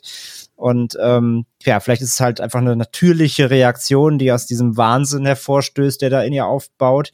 Und sie wird dann wirklich erschossen. Also, dass sie erschossen wird, finde ich auch, weil man hört die Schüsse ganz klar draußen. Ich glaube jetzt nicht, dass sie einfach nur so rumballern draußen. Das ist schon sehr gut getimt, genau wenn sie rausrennt eben.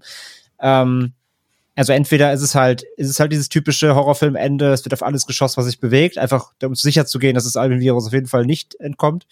Ähm, ja, oder es ist wirklich tatsächlich so, dass sie auch doch schon infiziert war, letztendlich, dass sie nicht der ähm, dass sie nicht das Heilmittel war, dass sie nicht die I Am Legend Figur quasi ist und äh, die, die als einzige Person immun ist mhm. und ist eben doch längst infiziert und ohne es zu wissen vorher und sie schießen, erschießen sie dann, weil sie sie angreift. Ja, es, ich finde es ja, beides ich find, irgendwie Ich finde es inhaltlich ein bisschen unlogisch, dass die so random die erschießen, weil die wurden doch angekündigt und die, die wussten ja, wen die abholen.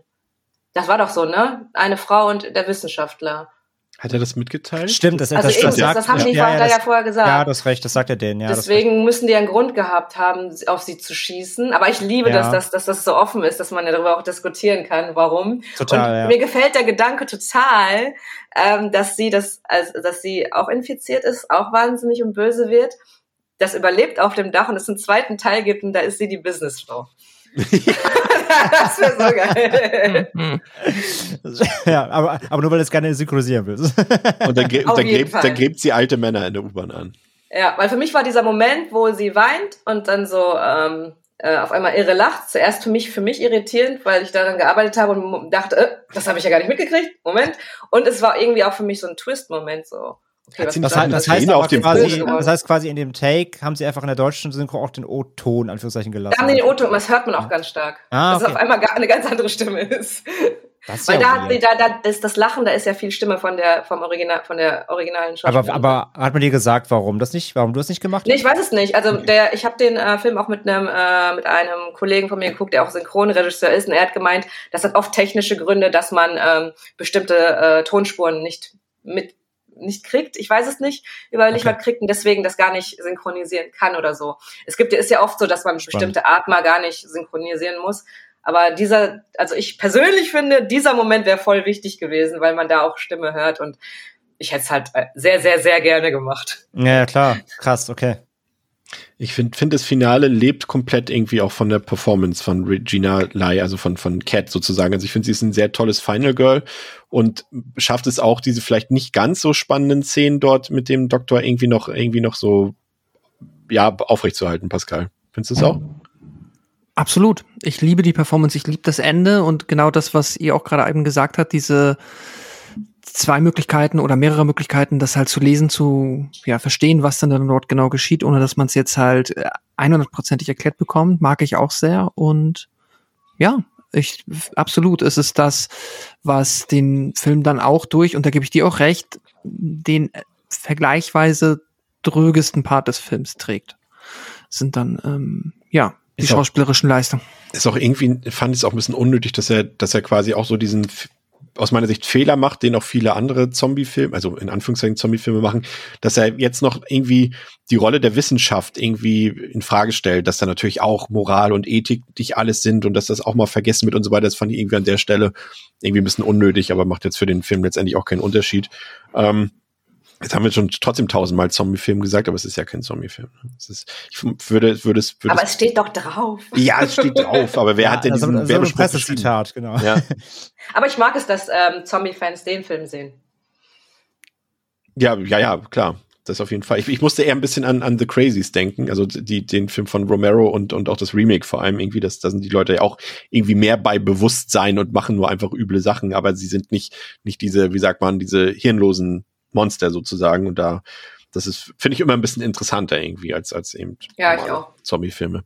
Ähm, kommen wir kurz äh, zum Fazit. Ich meine, ich meine, Pascal, André und ich haben letztendlich ja eigentlich schon alles tausendfach über diesen Film gesagt. Äh, wir können es noch mal ganz kurz zusammenfassen. Also ich persönlich finde den Film nach wie vor sehr, sehr gut. Mir macht der Spaß, weil er eben eine tolle Atmosphäre hat, eine sehr bedrückende Atmosphäre hat, weil er Szenen bei hat, eben diese Gesellschaftskritik, die kommt bei mir noch an, weil ich dann immer wieder so zurückholt werde und denke, okay, krass, das ist irgendwie das, was wir auch gerade erleben, nur in einer anderen Form. Ähm, finde die die Besetzung top, also wirklich ganz ehrlich, gerade die Hauptdarstellerin ist echt super, aber auch ähm, der der Jim spielt ist richtig gut. Und natürlich für die Gorehounds, die Spezialeffekte sind super und ich finde, der hat genau das richtige, den richtigen Mittelweg gefunden zwischen dem, was zeigen wir und was überlassen wir der Fantasie der ZuschauerInnen und äh, das macht er für mich nach wie vor gut. Also es ist kein Meisterwerk, es ist auch kein wegweisendes Battlefilm, das ist jetzt nicht der neue Braindead oder sonst irgendwas, aber es ist für mich ein sehr guter Horrorfilm, der extrem viel aus seinem Budget rausholt und mhm. uh, um bei unserer üblichen Bewertung zu bleiben, ich würde ihm vier von fünf Sternen geben. Ähm, dem, dem, Christi kriegt das Schlusswort. André. Wenn Christi jetzt überhaupt äh, wertungsfrei hier kann. Ähm, ja, für mich, ich habe auch schon tausend Sachen zu dem Film gesagt, auch nur so Vorbesprechungen bei Fantasy Filmfest und Co. Ich mach's auch kurz. Also, das Wichtigste ist für mich, ich war so positiv letztendlich dann doch überrascht, auch wenn mich dir, wie gesagt, ich habe es zu Beginn schon gesagt, auch wenn ich rein vom äh, Schauwert, von den Schauwerten her so ein bisschen ernüchtert war, weil ich mich einfach wieder mal vom Internet-Hype mitreißen lassen habe, ähm, ist es einfach trotzdem ein guter Film letztendlich. Und das ist das Wichtigste. Es ist ein äh, gut gemachter Horrorfilm. So, es ist, es ist eben kein ähm, Independent-Splatter-Ding, wo es nur um Splatter geht. Also es gibt ja, es gibt zumindest eine Rahmenhandlung, es gibt einen politischen Kommentar, einen gesellschaftlichen Kommentar, so das, was ich vorhin auch schon sagte. Ähm, wäre das raus, dann wäre es halt wirklich nur reduziert wieder auf die Gewalt und es gibt halt genug Gewalt-Showcases, wenn man diese ganzen Italo-Dinger nimmt, hier Hotel Inferno und sowas, ja. Es ja. gibt so viele F Film, Filmemacher und so Filmprojekt, ähm, Gruppierungen, die halt immer noch auch heutzutage harten Splatter machen oder ein Ittenbach oder so, der werkelt ja auch schon wieder neuen Sachen. Also wenn man nur Gore will, dann findet man das ja auch. Aber der Film hat eben das, das, das, das, das, das bisschen mehr. Es ist halt wirklich ein Film. Er ist handwerklich, handwerklich wirklich sehr gut. Er ist gut gespielt. Ähm, er hat tolle Effekte. Er hat, ähm, ja, er hat, eine, er hat eine passable Rahmenhandlung, die reicht letztendlich und noch das i-Tüpfelchen mehr bietet, so, damit das Ganze eben als Film per se funktioniert und eben nicht nur ein reiner Effekt-Showcase ist. Und das ist das, was der Film für mich so gut macht. Er hat eine super Atmosphäre zudem auch und ich hatte ihn dann auch quasi jetzt auch beim Rewatch dann eben nochmal aufgewertet, nachdem ich mich dann auch versöhnlich damit verstanden habe, eben der Hype war weg, oder beziehungsweise die erste Ernüchterung war ausgesessen und konnte ihn dann wirklich nochmal rein frei für mich gucken. Und dann hat er beim zweiten, dritten Mal auch für mich nochmal deutlich ähm, gewonnen. Für mich auch das Schwächste, eben leider dieser Erklärbär-Part am Ende. Das war, das ist einfach so ein, so ein unnötiges, ich erkläre jetzt am Ende nochmal den ganzen Film von vorher äh, erklärt dir nochmal alles, was du bis hierhin gesehen hast, nochmal wörtlich. Das ist halt einfach immer, ähm, immer unnötig, weil Show Don't Tell hat der Film eh davor schon genug.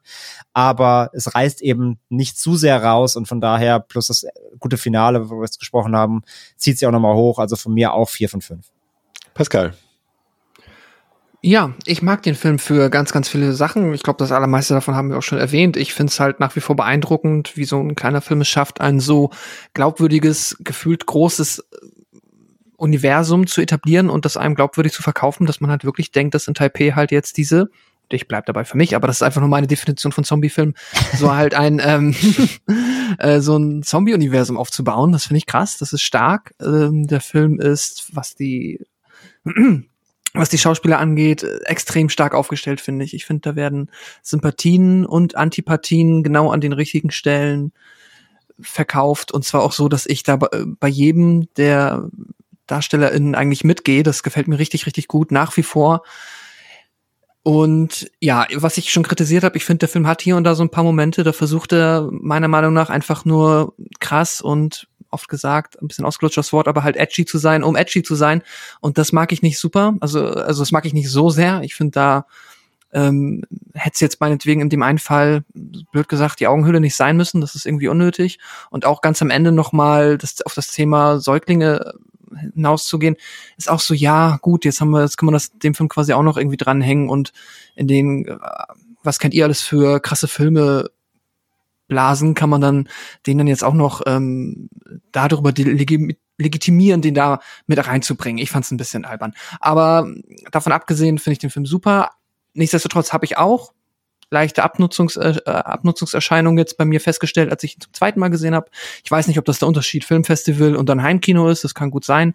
Ich weiß noch beim ersten Mal, als wir aus dem Kino kamen, war ich auch bei den vier von fünf Sternen. Jetzt bin ich bei dreieinhalb von fünf. Aber das ähm, ist per se eine ja, milde Abwertung, einfach nur weil ich ihn jetzt zum zweiten Mal gesehen habe. Vielleicht hat er mich einfach nicht mehr so erwischt, deshalb, I don't know. Es ist trotzdem ein super guter Film und ich werde ihn mit Sicherheit auch noch ein drittes Mal gucken. Dein Fazit zum Film, Chrissy. Mein Fazit zum Film. Ja, ich war ähm, sehr positiv, also sehr positiv, ich war positiv überrascht vom Film, weil der doch äh, anders war, als ich dachte, weil gerade ähm, die ganze Werbung so auf die Gewalt abgezielt hat und am Ende ging es ja, auch wenn äh, nicht immer ganz unflach, ähm, ging es ja um weitaus mehr als das. Und ich war hinterher, weil ich anfangs ehrlich gesagt noch nicht wusste, ob ich den Film gucken werde, weil ich ja ähm, Gewalt in Filmen nicht so gut ab kann, ja. ähm, war ich hinterher voll glücklich, dass ich den gesehen habe, weil ähm, es wirklich ein guter Film war. Also ich will auch jetzt nicht alles wiederholen, was ihr schon gesagt habt. Also audiovisuell top, vor allen Dingen für das Budget, äh, Schauspieler, Figuren stark, ähm, äh, durchweg unterhaltsam. Also hat Bock gemacht, fand ich gut und war erfrischend in vielerlei Hinsicht. also 3,5 von äh, 5 würde ich geben. Sehr gut. Weil ich auch kein Genre-Fan bin. Tatsächlich. Ja. Ich weiß nicht, wie es wäre, wenn das so mein voll mein Ding ist. Sehr gut. Umso, umso besser, deine Einschätzung. Ähm, ihr könnt den Film, wenn ihr jetzt angetan seid, ihr merkt ja, nur glückliche Leute hier, äh, könnt ihr ab sofort im Heimkino schauen, äh, im Mediabook, Steelbook oder natürlich auch digital überall. Nee, nicht überall, wo es Filme gibt, aber fast überall. Ihr müsst ja die Freigabe bedenken. Ähm, Chrissy, schönen Dank, dass du dir die Zeit genommen hast. Schönen Dank, dass du heute bei uns warst. Gibt es irgendwie aktuell noch was anderes, wo man dich hören oder sehen kann? Gibt es noch spannende Projekte, von denen du uns exklusiv hier berichten kannst? Du brauchst doch keine Angst haben, die Arbeit. Erstmal, erstmal gerne schön, gerne schön, gerne schön und danke gleichfalls. Also es gerade ist äh, Planetari Planetarian rausgekommen, ein ähm, Anime-Film, ähm, auch so ein äh, Dystopien-Film äh, wo ich eine künstliche Intelligenz spreche, die ich heute auch äh, zum Besten Ach. gegeben habe, ein bisschen. Ah. Ja, ähm, Ach, die, der ist die gerade rausgekommen. Du? Die sprichst du? Diesen genau, die Yumimi Hoshino. Genau, in dem Ach, krass, okay. Den, den, den, haben wir, den Film haben gesehen? wir gerade bei Genre geschehen, äh, beim anderen Podcast mit Tino und Daniel, mit Schröck, haben wir den besprochen. Ah, okay, ja, genau, da spreche ich die Yumimi. Das ist gerade das aktuellste Projekt. Ähm, Ansonsten Ach, äh, sind so ein paar Sachen, die, über die ich noch nicht reden darf, aber äh, da freue ja, ich mich auf jeden Fall auch. Ich ahnte es. ja, viele Gaming-Sachen auch und so und auch Seriensachen. Ja. Aber es ist, es ist, ne. Sehr cool. Du machst auf jeden Fall eine super cool. Arbeit und äh, ihr könnt, äh, danke, normalerweise sagen wir ja immer, guckt im O-Ton, aber wenn ihr Chrissy hören wollt, dann müsst ihr jetzt auch mal die deutsche Synchro dann äh, einlegen. Und äh, das lohnt sich auf jeden Fall. Und bitte jetzt nicht abschalten. Denkt dran, wir haben jetzt noch satte anderthalb Stunden vor uns Interview mit Robert Jabas, was wir damals aufgezeichnet haben. Ja. Gönnt euch das. Und vielen Dank, dass ihr dabei wart, dass ihr zugehört habt. Nochmal vielen Dank, Chrissy. Und bis zum nächsten Mal. Nächste Woche gibt's unsere erste Ausgabe unseres neuen Formates Best Worst Sequels, über die wir über die besten, schlechtesten Sequels aller Zeiten sprechen und American Psycho 2 Ach, die meisten nice. wissen gar nicht, dass es den überhaupt gibt. Äh, machen wir den Anfang und freut euch drauf. Bis zum nächsten Mal bei Devils and Demons. Ciao. Tschüss. Ich sag auch Tschüss. Ciao. Tschüss. Moin Moin und herzlich willkommen, liebe Hörerinnen und Hörer von Devils and Demons. Ich bin der Chris und bei mir ist natürlich André. Moin Moin.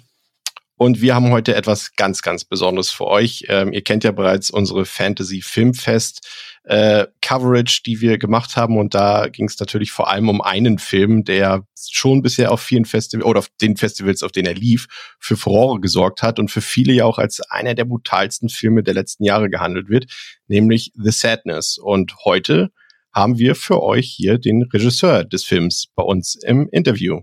It's our pleasure and honor to speak with director, writer, and animator Rob Jabaz today. Hey, Rob. Hey, what's up, guys? How you doing? How you doing? I'm I'm fine, man. Uh, it's it's uh, nice to be on the show. Thanks for having me. Yeah, thank you for being with us, and um, yeah, the audience will be super excited, of course, because we already talked about your movie, uh, The Sadness, last year a bit uh, when we covered it for Fantasy Film Fest in Germany, where it was showing. And um, but now we have, of course, the full release coming up in Germany, and of course, we wanted to, um, yeah. talk more about your movie and do a do a full episode about it, of course. And first things first, um, what's super interesting also because now here in Germany we're uh, have like it, it's at noon. We have twelve o'clock, and uh, in your place it's already uh, seven p.m. And um, yeah, you live in you live and work in Taipei in Taiwan or in Taiwan in generally, but you're coming from uh, Mississauga in Canada, right? Yeah, wow, Mississauga. Yeah, that's true. Mississauga you, you guys did your research. You didn't you didn't just say Canada. You you actually said like my little town of Mississauga. So congratulations. that's that's our uh, that's our duty. Um, no, but um, for real, uh, like why, like where does your relationship to uh, Taiwan come from, and like why do you produce and shoot your movies uh, there instead of like yeah Canada or the US? I think that like most people kind of uh, are just used to hearing uh, sort of these stories about like uh, a filmmaker kind of like always wanting to be a filmmaker and and pursuing it like from sort of like early in their adult life or, or even like sort of in their late sort of childhood like you know like oh man i like i when i was like 18 i was making uh, you know little movies and you know I, I didn't really get into like uh, filmmaking or animation until like i was in like my mid to late 20s. And by that time, I already was mm-hmm. in Taiwan. And the reason why I came to Taiwan in the first place was because I was uh, really interested. I, I, used to do graffiti a lot when I was a kid. And, um, okay. And a friend of mine, we had, you know, back then, uh, uh, uh, you know, you would sort of network with your graffiti pals in different. Usually, it was just Canada and the U.S., but there was some some of us who were like in Europe or or in um, Asia, and we had one guy who was from Halifax, Nova Scotia, who who had just decided to move to Taiwan for whatever reason, and um, and he would always post photos of uh, graffiti that he would do uh, in Taiwan, and I just thought mm-hmm. it was really really cool. Like it was just like like oh wow look at that. You know like uh, crazy like uh, Chinese signs everywhere and like palm trees and like people riding like mopeds. And like it, it just was it just seemed so cool and like exotic. Like from all the photos that we would see posted on the message board. So I was just like uh, I, I, think uh, I think that the reason why I decided to just come over was because I uh, I didn't get this job. I was working as like a a commercial sculptor at like a, a company that made like um, mascots and like sort of theater props and stuff. And I, but I was mm-hmm. also had another part time job doing layout for this hip hop magazine in, in, in, Toronto. And, um, and I was trying to get a job actually at Rue Morgue magazine, the, the uh, Canadian horror movie magazine. And uh, when I did know that, when yeah. I did, yeah, when I didn't get that job, um, I, I was just like, ah, fuck, you know, like, what am I going to do now? And then I thought, oh, maybe I'll just go to Taiwan. Like I'm, I'm like 25. I'll just go there for six months and just maybe try to uh, do graffiti and maybe I'll get a camera and I'll try to document a little bit of, of that shit. So, but then I just ended up staying here because I just kind of like, just kind of like the weather. And, uh, and it was, it was easy. Also, the thing about Taiwan that was cool is that it was really easy to like, cause the rent was so low and like the cost of living was so low that it was just really easy to like live and do what I wanted without having to like, you know, bust my ass, like working, you know, uh, like long hours making very little money. Like in Taiwan, it was like you make you don't make a ton of money, but like you don't have to spend that much. So I was just like, this is kind of this makes sense to me. And then uh, I used all the free time to just kind of get better at animation. And then um, you know, one thing led to another, another. Like over the course of a number of years, and I started doing like uh, I started getting good enough at animation to, to be hired to do commercials, and then I then I got a job as a in-house animator for some technology companies doing like their um, sort of like explainer videos and like sort of product videos, and I did that for a while, and it sucked, but it was like good um, experience to kind of like learn how to work with a team and, and stuff, and, and sort of how to manage a team, and then um, and then I just met uh, this this guy named Jeffrey Huang, who was a uh, a, a, uh, ex pop star. Like he used to be like kind of in a rap pop group in Taiwan, and and he okay. just has, he just had this. He started up this entertainment company, and he just wanted to make a movie. So we worked on this um, script. You know, I, I guess he just thought that I was the right guy to write a script, even though I didn't really have much like screenplay experience, like writing experience. I had some um, short films that I had made that, that sort of showed a little bit of uh, storytelling ability, but he just thought that I was the right guy to do it. And then, and then uh, the pandemic hit, and we just sort of scrapped everything we were doing. And he just said, "We need to make a, a, a pandemic sort of zombie movie right now." And I said, "Why?" And he's like, "Because because Hollywood's closed and everything's closed, but but Taiwan is open. So let's just make a movie now, and then we we won't have any competition." And I said, "Okay, so uh, zombie movie?" And he's like, "Yeah."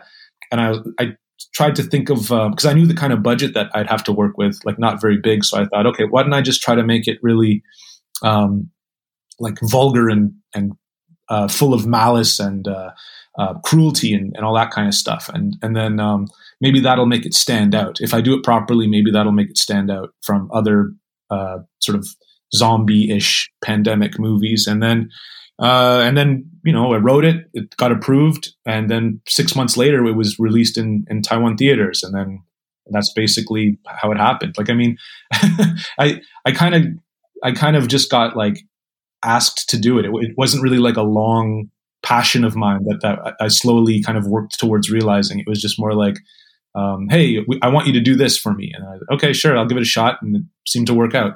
I have the feeling you you basically you rushed through your whole life now in like five minutes. That was that yeah, was yeah. Uh, an interesting uh, journey, uh, definitely. So um, before we follow up more onto your work, just just basically, um, so when you're shooting movies in Taiwan, so of course, so you so you're th you're there because you you wanted to, and you're you saw your journey going there. So um, when you're now working in Taiwan, you said the um, cost for living is cheaper and you don't need to, to earn as much money because you don't need as much to spend. Um, but when it comes to movie making in Taiwan, is it also like the talking about the whole production cost for a movie, the financing of a movie? Is it also easier than like in, in the Western countries, like especially the US, Canada, etc.?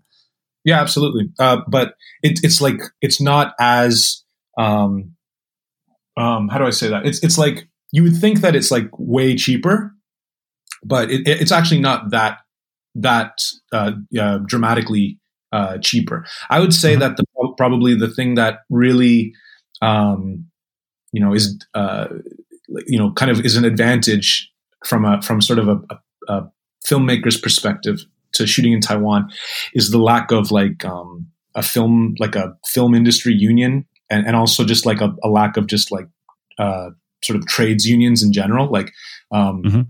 to simply build like a set or to or to simply um, you know just get just get some people in, like you know oh, we need we need to get a couple people into to a uh, a scene just to kind of you know be extras.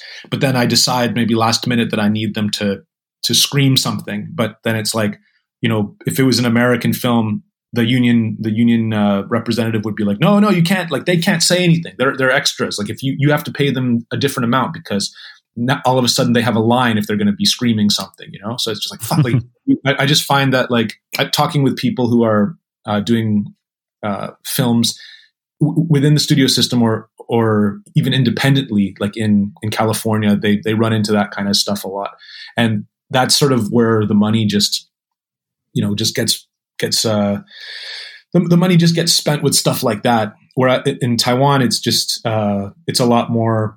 Um, well, you, you don't run into the trappings that you would run into if if you were in a system that was uh, you know governed by unions. And I, and I you know I, I don't want to come off like a really anti-union kind of guy. Like I think that they're definitely appropriate uh, and and useful and and great in, in some regards, but from the from the perspective of a filmmaker, uh, I, I, can't imagine that any filmmaker is is happy about uh, about uh, you know entertainment related unions because all they do is get in the way of your of your vision and your production. So I'd say that's the big one. But then let me tell you this too, just as an aside, is that I, I talked to um, uh, a guy, um, you know, the movie the Ser- uh, Serbian film. Yeah, yeah, yeah. He I talked to the writer of that uh, and uh, his name's uh, Alexander, and he um, he told me that I, I, showed him the sadness, and he and he uh, watched it, and he seemed to really like it, and he told me that um, in Serbia, like to make a film like the sadness would cost like much less than we paid for it in Taiwan. We talked about that, so I mean, uh, Taiwan is definitely like cheaper than Hollywood, but compared to like sort of Eastern Europe or like some places in Southeast Asia, I think there are definitely cheaper places to to shoot. I mean, it's also, although it's a question, of course, I mean, of course, cheaper doesn't mean um, better conditions or better work environment, of course. So I think, uh, as you described, also it's the the in between, right? You need you need the money. You you want to use the money um, for specific things in the movie so that they look good, that they for the effects, for everything, and not spend it for um, stuff you're just told to, but it's not benefiting the film. So basically, what you're saying is um, yeah, you're looking for a for a work environment where you can shoot the movie as you like it, as you want to want it to be, without um yeah spending it on on on things you you don't see in the end in the movie, right? So right. um yeah. that is what I take from it. And I mean, you just also mentioned it, of course. So we will come to this also uh, later on in a bit. What but as we already um talked about it quickly. Um, we have the pandemic or we had the pandemic we, we still have it and as we were shooting the movie there was the pandemic um, how were the the shooting conditions during during the pandemic uh, of your of your movie? Like, um, yeah, I mean, when you when you when you read about um, movie production, of course, also then in, in the U.S. and rest of the world, um, it was very difficult to shoot movies. Uh, things got delayed uh, a lot and, and, stuff. So, how was it in in Taiwan? So I think uh, we, we heard uh, before that uh, Taiwan was one of the zero COVID countries in the early stages of uh, Corona. So maybe it was easier because of this. Yeah, yeah. You just answered the question right there.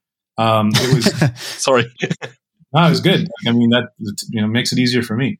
Um, but I was going to say that um, yeah, like just just like what you said, there was a good there was a good like year at least where there was no um, there was not really any you know added restriction like i mean in, in taiwan like they went through sars and everything right so like there's all there's already kind of like that that precedent so mm-hmm. um so like everyone's already like everyone's already wearing masks like when i got when i came to taiwan in like you know 2000 and like eight or, or nine or whatever people already were wearing masks like all the time because they were just coming off sars and they never ever stopped and then uh you know just like you said like uh um you know, COVID kind of happened at the end of, you know, in 2020, basically. And, um, and, uh, uh, Taiwan just was very aggressive with dealing with it early on. And then we, when we shot the film, there was pretty much no, uh, that it was pretty much a non-issue. The only thing that, that got in the way was that, um, you know, we couldn't shoot, uh, in, like we couldn't get particular locations like we couldn't get uh, our hospital location and we couldn't get we couldn't shoot on the mrt although uh, the the, the subway mm-hmm. uh, the the metro train um, but the thing was is that the the hospital we couldn't get just because um, it just had to do with sort of like their increased um, you know sensitivity to the to the pandemic so they, they weren't allowing you know little you know bullshit things like shooting a movie at a hospital. You know, I think they they allowed us to they we we we asked a whole bunch of hospitals and the the most we could get was like you can shoot in a stairwell uh, for two days a week. You know, and I was just like, well, fuck, why why even bother shooting in a hospital stairwell? Let's just go shoot in some building stairwell. A stairwell is a stairwell. You know, like we, we always put up some hospital signs. You know, and then mm-hmm. um, and then uh, as far as the MRT was concerned um, that that wasn't even a pandemic issue. They just we we sent them. A, they asked for a copy of the script. We sent it to them, and when they read what we were going to do in the MRT, they just said, "No, you can't shoot here," you know. And they, they and then they even tried to they even tried to get us to to just not like they were telling us like uh, you know uh, cease and desist, like kind you know like don't don't shoot that scene. Like if you guys are planning on building a set. And, and sort of depicting the MRT that way, uh, we advise against it, you know. And uh, you know sort of a, a, lightly thinly veiled threat but but we did it anyways. We built a set and we we did the the scene anyways and uh, it worked out okay. But yeah just to answer the question like like basically nothing. The pandemic did not affect the shooting of the sadness at all except for just us not being able to shoot in a real hospital. We had to build build that set at the end which was basically just uh, kind of in the same location as the as the as the uh, metro set we just kind of you know painted the walls different colors and tried to make it look like a hospital, which it sort of does, I guess. It, it did, yeah, definitely. so yeah, okay, that's that's that's really interesting. Um, as as the world was was, was struggling, um, you were quite free to to do what what you were intended to do. It's it's really interesting. But like um, as I said, before we go deeper into the sadness, um, I want to take a step back quickly because, um, as you already said before, uh, your feature film, um, you were doing commercials and you were also doing short films. Because yeah. the first one I saw, and I think it goes also for Chris, was yeah. Clearwater, oh, um, yeah. which was really spectacular and scary, I have to say. And um, before that, uh, and I dig deeper than into your work, and then I stumbled across Great Dana, yeah, um, like yeah, like like two fully animated shorts where you also did all the animation yourself and also the sound design. And yeah. um, what I read was also then, I mean, you talked about it a bit early in your uh, yeah career rush. Um, is it correct that you taught yourself animation completely? Yeah, I think that yeah. that's the way, the way most like if if I look on, I follow a lot of animators on Instagram, and yeah. um, most most of them, I, I would say like the not just most of them, but the vast majority of them are all self-taught just because of like YouTube being such a such a great resource for like, you know, tutorials and stuff. I think that mm-hmm. most most people who are um, working as freelancers uh, and they don't they don't necessarily have to um, adhere to sort of a um, an industry pipeline. They they're all just self taught. I think that um, I may I may be wrong, but I but I think that most of the time uh, people who are uh, working as animators for like studios, uh, what they're really being sort of taught in school is more of like a, a, a pipeline process, like sort of a, an order of mm-hmm. operations. Mm-hmm. And also, what they do there in, in that system is they um, they like compart- compartmentalize the different uh, disciplines, like rigging, like a rigger just rigs, an animator just animates, a texturer just textures, you know, and stuff mm-hmm. like that. So you get you, you get these specialized people, whereas um, people who are freelancers general, are generally generalists, and I think that um, like I said, the vast majority of them are, are just self taught, and that's that's who I am as well. I kind of just taught myself uh, in my in my spare time, and then eventually I I made animation my my you know means to make money. And when you like were starting it and getting more into it, um, were your ideas to really become like a full-time animator or was it always like your journey um, just to to gain skills but was your dream always to like direct write etc and do all of it mm-hmm. or was your first step like being i want to be an animator yeah no like i mean my first my my primary objective was just to like be a storyteller and i like i mm-hmm. you know I, i'm a big fan of cinema, obviously, and I, I would have I would have loved to to make films like um, at that time because mm-hmm. I, I, I dabbled in like doing like comics and stuff like, I, like and I, I always had a preoccupation with storytelling like even when i was just drawing like when i would draw something it, it, could never just be one drawing it would it would be like you know a drawing but that it's a character that and then i'd have to draw another character for that world and then i have to draw like a map for that you know what i mean it's it's always all connected like in a like i, I uh, everything always had to have some kind of story behind it, or else it, d- wasn't worth doing. So then, when I got into uh, animation, I was just like, um, "Oh, great! Now I, I, can finally sort of, you know, tell tell little stories and stuff." Because I just always, I guess, I just always wanted to do that, but never really had the, the ability to do it. So once I once I could do animation, it's like, okay, great! I can make a film, but I don't have to have any money, and I also don't have to have any people. I can just do it all by myself. I can do all the voices yeah. and stuff. And then after that, um, uh, what happens is just like, um, um, like, like if, if, I'm just, you know, if I'm just doing little animation tests and that's all I'm doing, uh, and, and there's no story connected to it, people will watch it and maybe they won't be all that engaged in it, you know. But if I just that's that was another thing that I just I felt um, I felt uh, kind of sure about that if I if I make little complete animations with stories and they begin and they, they have an arc and they tell a story and they elicit an emotion from the audience, then that that is that actually is something that probably a lot of people uh, out there who are doing animation don't do. A lot of people are just focusing on the technical skills. But if I can sort of show very sort of clear and uh, you know kind of accomplished storytelling ability, I think that that that kind of thing is going to catch people's eyes. And I just figured if I if I make good like content that like that, then that'll you know it'll eventually. I just got to hope that one day it'll cross someone's desk, and then someone will hmm. call holler at me and say, "Hey, you know, we'd like you to do this." You know, and that that actually is exactly what happened. You know, I just got I got hired to be an in-house anim- like animator making like short commercials for like some little rinky-dink uh, uh, like cell phone accessory company. That was like the first job that I got in Taiwan that where I was actually hired. Yeah, I saw that on your YouTube channel also. Yeah. yeah, yeah, yeah, yeah. Yeah, that was that, that was actually like like the commercials I made are for products that are, you know, completely ridiculous, but at the same time, like they they they basically just said just here's all of our products, just make commercials for them.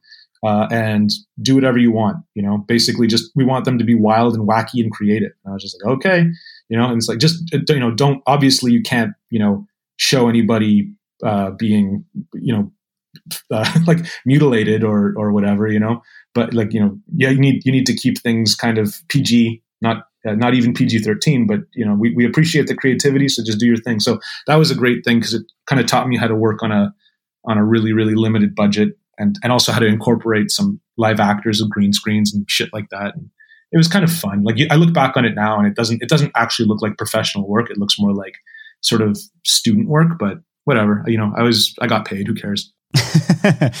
yeah, it's, it's it's it's really interesting when you look through through your YouTube channel and you see stuff like the the um, the the Apple Watch thing, or uh, as you just said, the the other ridiculous products as you describe them, and then yeah. and then you and then you're clicking through it, and then you stumble across like fiendish funnies or something, and you're like, okay, what the hell? yeah. So um, yeah, very very interesting collection, definitely. But uh, like could you imagine or would you like to make maybe an animated feature film in the future? Oh, I mean, like that, that, that would be, here's the thing is that like, you know, I would love to do that. Like I'm a, I'm a huge, big advocate for, for like adult animation. Like I think that, mm-hmm. um, I just, you know, they're like, um, I, I'm a, you know, I would say that probably like, um, the most influential, like creator, uh, you know, like just in terms of, of my storytelling, like the, the guy who I who I aspire, aspire most to be like would be uh, Peter Chung, like from uh, Aeon Flux. Do you remember mm-hmm. that cartoon? Um, not not yeah. obviously not the Charlize Theron fucking garbage movie, but like the, the original uh, cartoon that used to be on MTV. Like I I love the way that made that Animatrix. I remember. Yeah, yeah, the, matriculated from the Animatrix. Um, that guy rules. Uh, but I, his his sort of way of storytelling, it was just you know absolutely phenomenal. Like I, I, remember seeing that when I was like a little boy and just being completely uh, hooked on on on that sort of kind of you know a, a, a, a how do you say that like kind of like a um, a story where you you are just given enough to to know kind of what's going on, but there's so many things thrown in front of you that you, that you don't understand. So I'm getting off topic. Uh, uh, regarding the uh, regarding the uh, a, a, live action animated, sorry, not a live action, but rather a, a feature length animated film, uh, I would love to do that, but I don't think that uh, it's there's much of like a market for it. You know, like I think that it would especially compared to the amount of work and the amount of time that it takes to to put something like that together. Um, like I, I, I uh, the first thing that comes to mind is the Spine of Night, this this movie that just came out uh, last year. Or, or yeah, I, I saw that. Like those guys spent like ten years working on that thing, and like, uh, and it people are going to watch that and they're going to look at it and they're going to say, "Oh yeah, okay, cool." Like you know, like no one's gonna like you know what I mean. Like I, I just yeah, I I can see people they don't see the effort which was put behind it. Yeah, yeah, and also like it's just um is like how much is you know, I'm, really thinking in the shrewd sort of like uh, buyer or the or the financer kind of way. You know, like um, you know, if if I compare this to like um, I don't know, like a like another I don't know, like something similar, like the Green Knight, or you know what I mean, like a live action film that's kind of has similar vibes. It's kind of like you know, is is a larger you know, how much money did this make and how much money did that make? You know, like I mean, it, it's like uh, it's really um, a little bit uh, upsetting to, to to sort of see how niche and sort of like how sort of uh, ignored a lot of like uh, adult animation, like or, or animation that's that's oriented towards adults, really is these days. I just don't feel like there's enough of a market for it to warrant mm-hmm. doing it.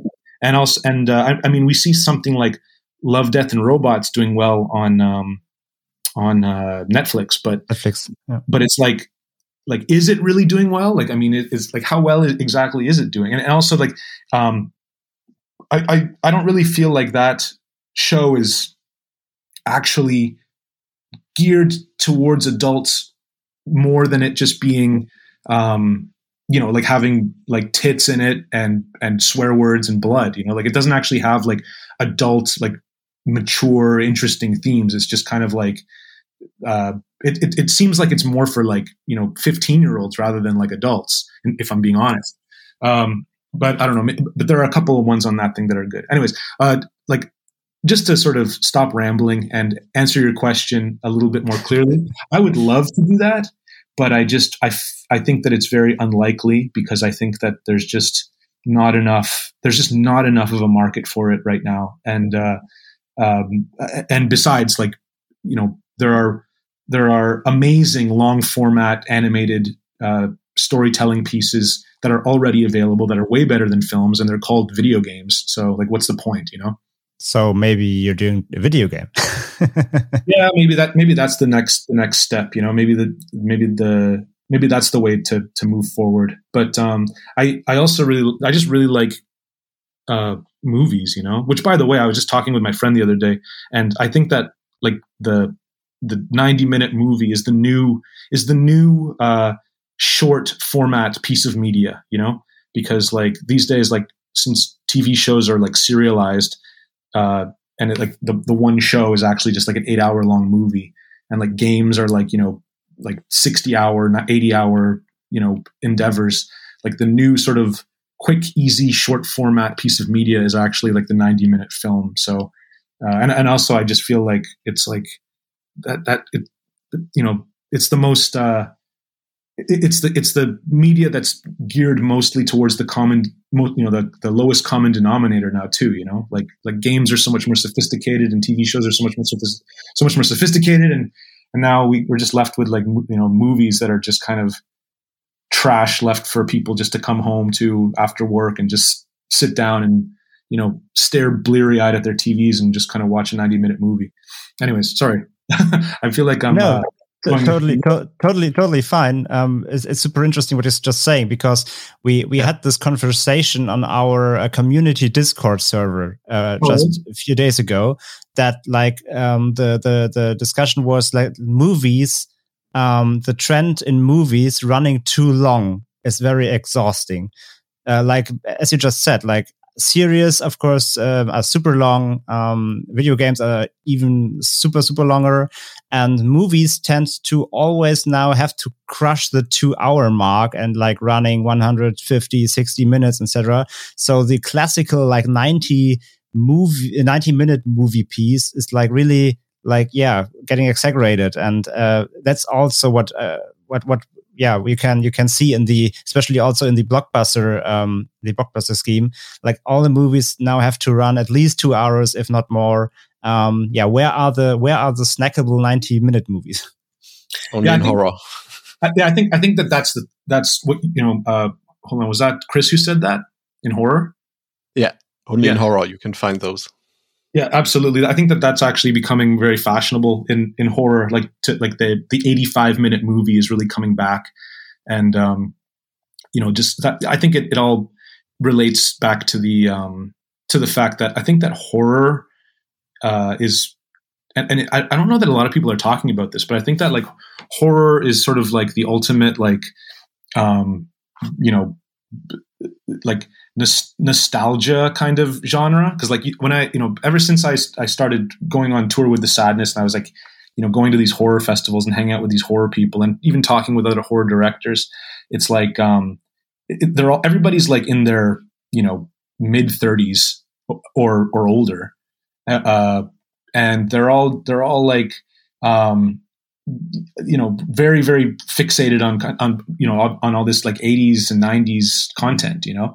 And um, and the the films that people are making these days really are kind of um, uh, you know in a way trying to kind of cap like kind of reaching into the past and trying to capture something from the past you know?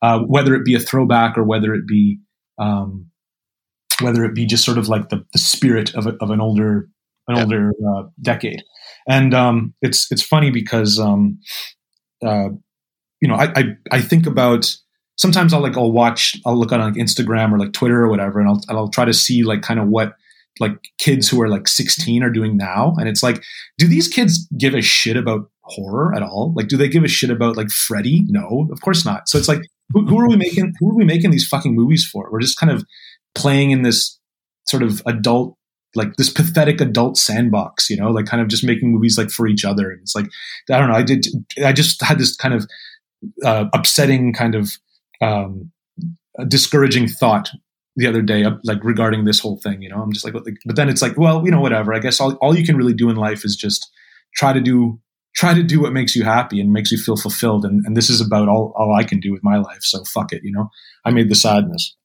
Yeah, I've, I've, thought about it a while ago about the new Scream movie or the new Halloween movie, and I thought, is it possible for these movies to create a new viewership, to mm-hmm. create new new viewers, and and for maybe the young people? But I don't think so.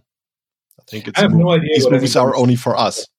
Yeah, for sure. I have no idea what what what people are into these days. Like like in terms of like uh, you know generation Z or whatever. You know, I have I have absolutely no clue like how to how to relate. And when I when I I have like a sister who has um you know like eight year old children, twins and and the stuff that like I'm just trying to think about kind of like what they're going to be into when they become teenagers. Like I have no fucking clue at all. So I don't know. Like I said, we, you know, all we can really do is just try to make uh, try to make stuff that we think is good, and hopefully it just you know finds an audience somewhere and and somebody likes it. You know.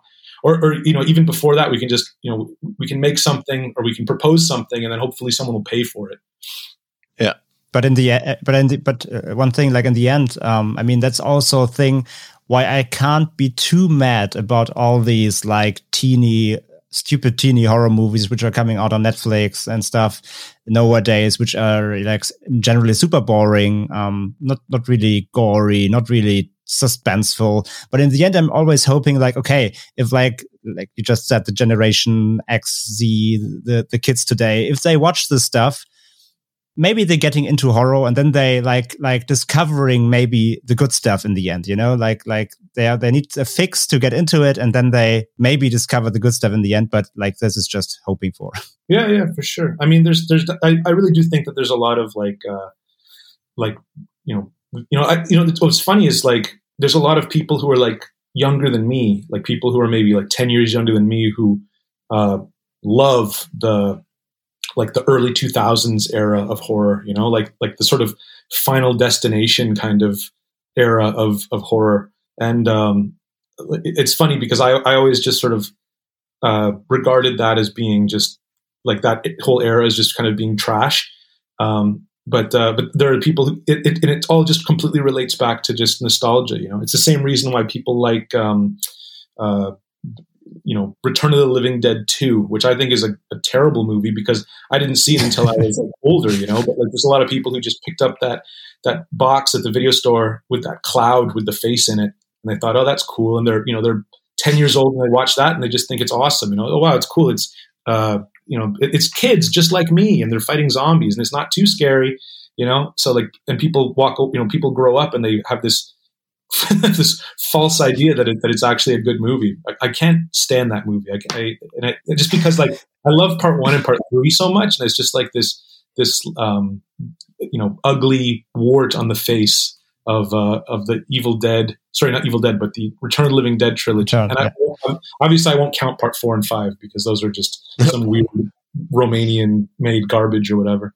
Anyways, sorry, man. I feel like I, I feel like I'm uh, I'm just like talking like a, a, an insane person and just going from topic to topic. Do, did you guys want to talk more about the sadness or anything? That's yeah. that's completely fine. That's that's because you're here. But yes, we're not getting back to the sadness. yeah, of course. Um, yeah, first of all, um, it's a topic both the press and the fans can't quite agree on that, and we are also discussed this topic on our podcast very often. The difference between a zombie and an infected. Is the sadness a zombie film or not? Is there a difference for you? Yeah, yeah. No, this, I mean, the sadness is, is not a zombie film. Um, like it, it was, we just sort of chose to kind of go with that uh, zombie film marketing just because it's um, it's just, it's just easier to sort of market to people that way and just sort of be like, oh yeah, it's a zombie film, whatever, you know, like mm. just because then people know what it is and they and we don't have if if you start trying to explain to people kind of like you know a, a, more a more complicated concept. They'll they just they their eyes just glaze over and they they just kind of stop listening. But if you just say zombie film then it's like okay fine. They they um you know get the picture and then they'll maybe try to watch the film. And then you know they'll find out that oh it's actually not a zombie film. And maybe that can be the conversation that they have with their with their friends when they eat pizza later. But um as, as far as uh, what makes a zombie and what makes an infected person, I mean, the, the easy answer is just like the zombies, like the living dead, and the infected is not. But the way I see it actually is like, um, I think it really has more to do with just like mindlessness. Um, when it when it comes to like uh, these, um, you know, rage virus or zombie movies or whatever, um, the the sort of baseline is that the, the thing that you can always count on is that these infected people or or zombies are all mindless and they don't really have any kind of um, you know faculties like mental faculties and they're not able to sort of make decisions or, or anything or, or if they are able to make decisions it's very very rudimentary it's like almost like a mm-hmm.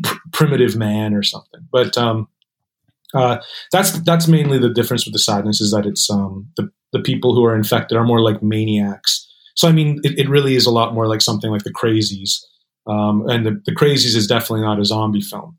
Um, so yeah, it's just I guess that's just really the uh, the difference is just sort of like mindlessness versus um, having uh, mental faculty mental faculties still intact. Yeah, totally get that. With also, the fossil marketing. I mean, as you just said, uh, it's a, it's it's easier to to write zombie movie on on any poster or any cover uh, of a Blu-ray to to lure people into a movie than describing what an infected could be. yeah, exactly. Def, def, definitely. Um, yeah, you just also yeah explained a bit on how the mechanics of the movie work. Yeah, so we have this virus turning people into into maniacs. Um, there were lots of discussions also in other articles and on Reddit and stuff like where the inspiration could come from. And um, lots of people uh, named um, the Crust comics by Garth Ennis as an maybe uh, inspiration for your movie. There's also like an infection going on in the comics where people go crazy, becoming murderers, cannibals, rapists, etc.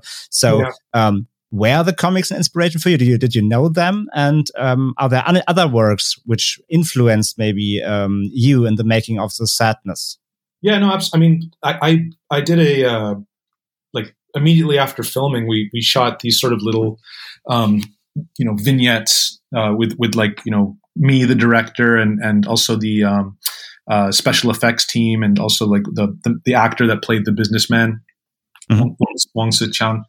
Um, but um, that, that's one of the things that I said like right from the beginning is like you know uh, the the when I was trying to think of sort of okay I have I have a budget that's like not that much. Um, how am I going to make this?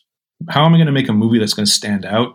You know, and I thought, oh well, you know, like Crossed really had had a kind of a good idea. Like you, like that, it made it made sort of zombies scary again because you're, you're adding this mm-hmm. element of like malice to it this this element of like intentionally hurting somebody which is which is and and you know also sort of taking pleasure in, in hurting somebody which is like kind of is what was missing from the like zombie films because like um prior to that uh you can kind of let you can kind of let the zombie off the hook like like you know he, he's not he doesn't mean to do it. He's just kind of doing it you know? So so when I, so I saw uh, like I mean I, I had read when I had read Cross when it first came out. Um, I used to read a lot more comics than I do now although I have been getting getting back into them a little bit. And um, yeah and I, and I you know I was I was actually waiting for like you know when the when's the Cross movie coming out? But it never never did. And um, and I was just like well fuck you know I mean um, I'm this. I mean, this is a this is a great idea. You know, like I I I, I think that I think that we should try to add this this element into a zombie movie. And if they're not going to fucking do it, then like why shouldn't I do it? It's like, it's not like people accuse um, The Walking Dead for being a ripoff of of Night of the Living Dead. You know, it's just it, it's a zombie. It's like you. It's it's within the cultural.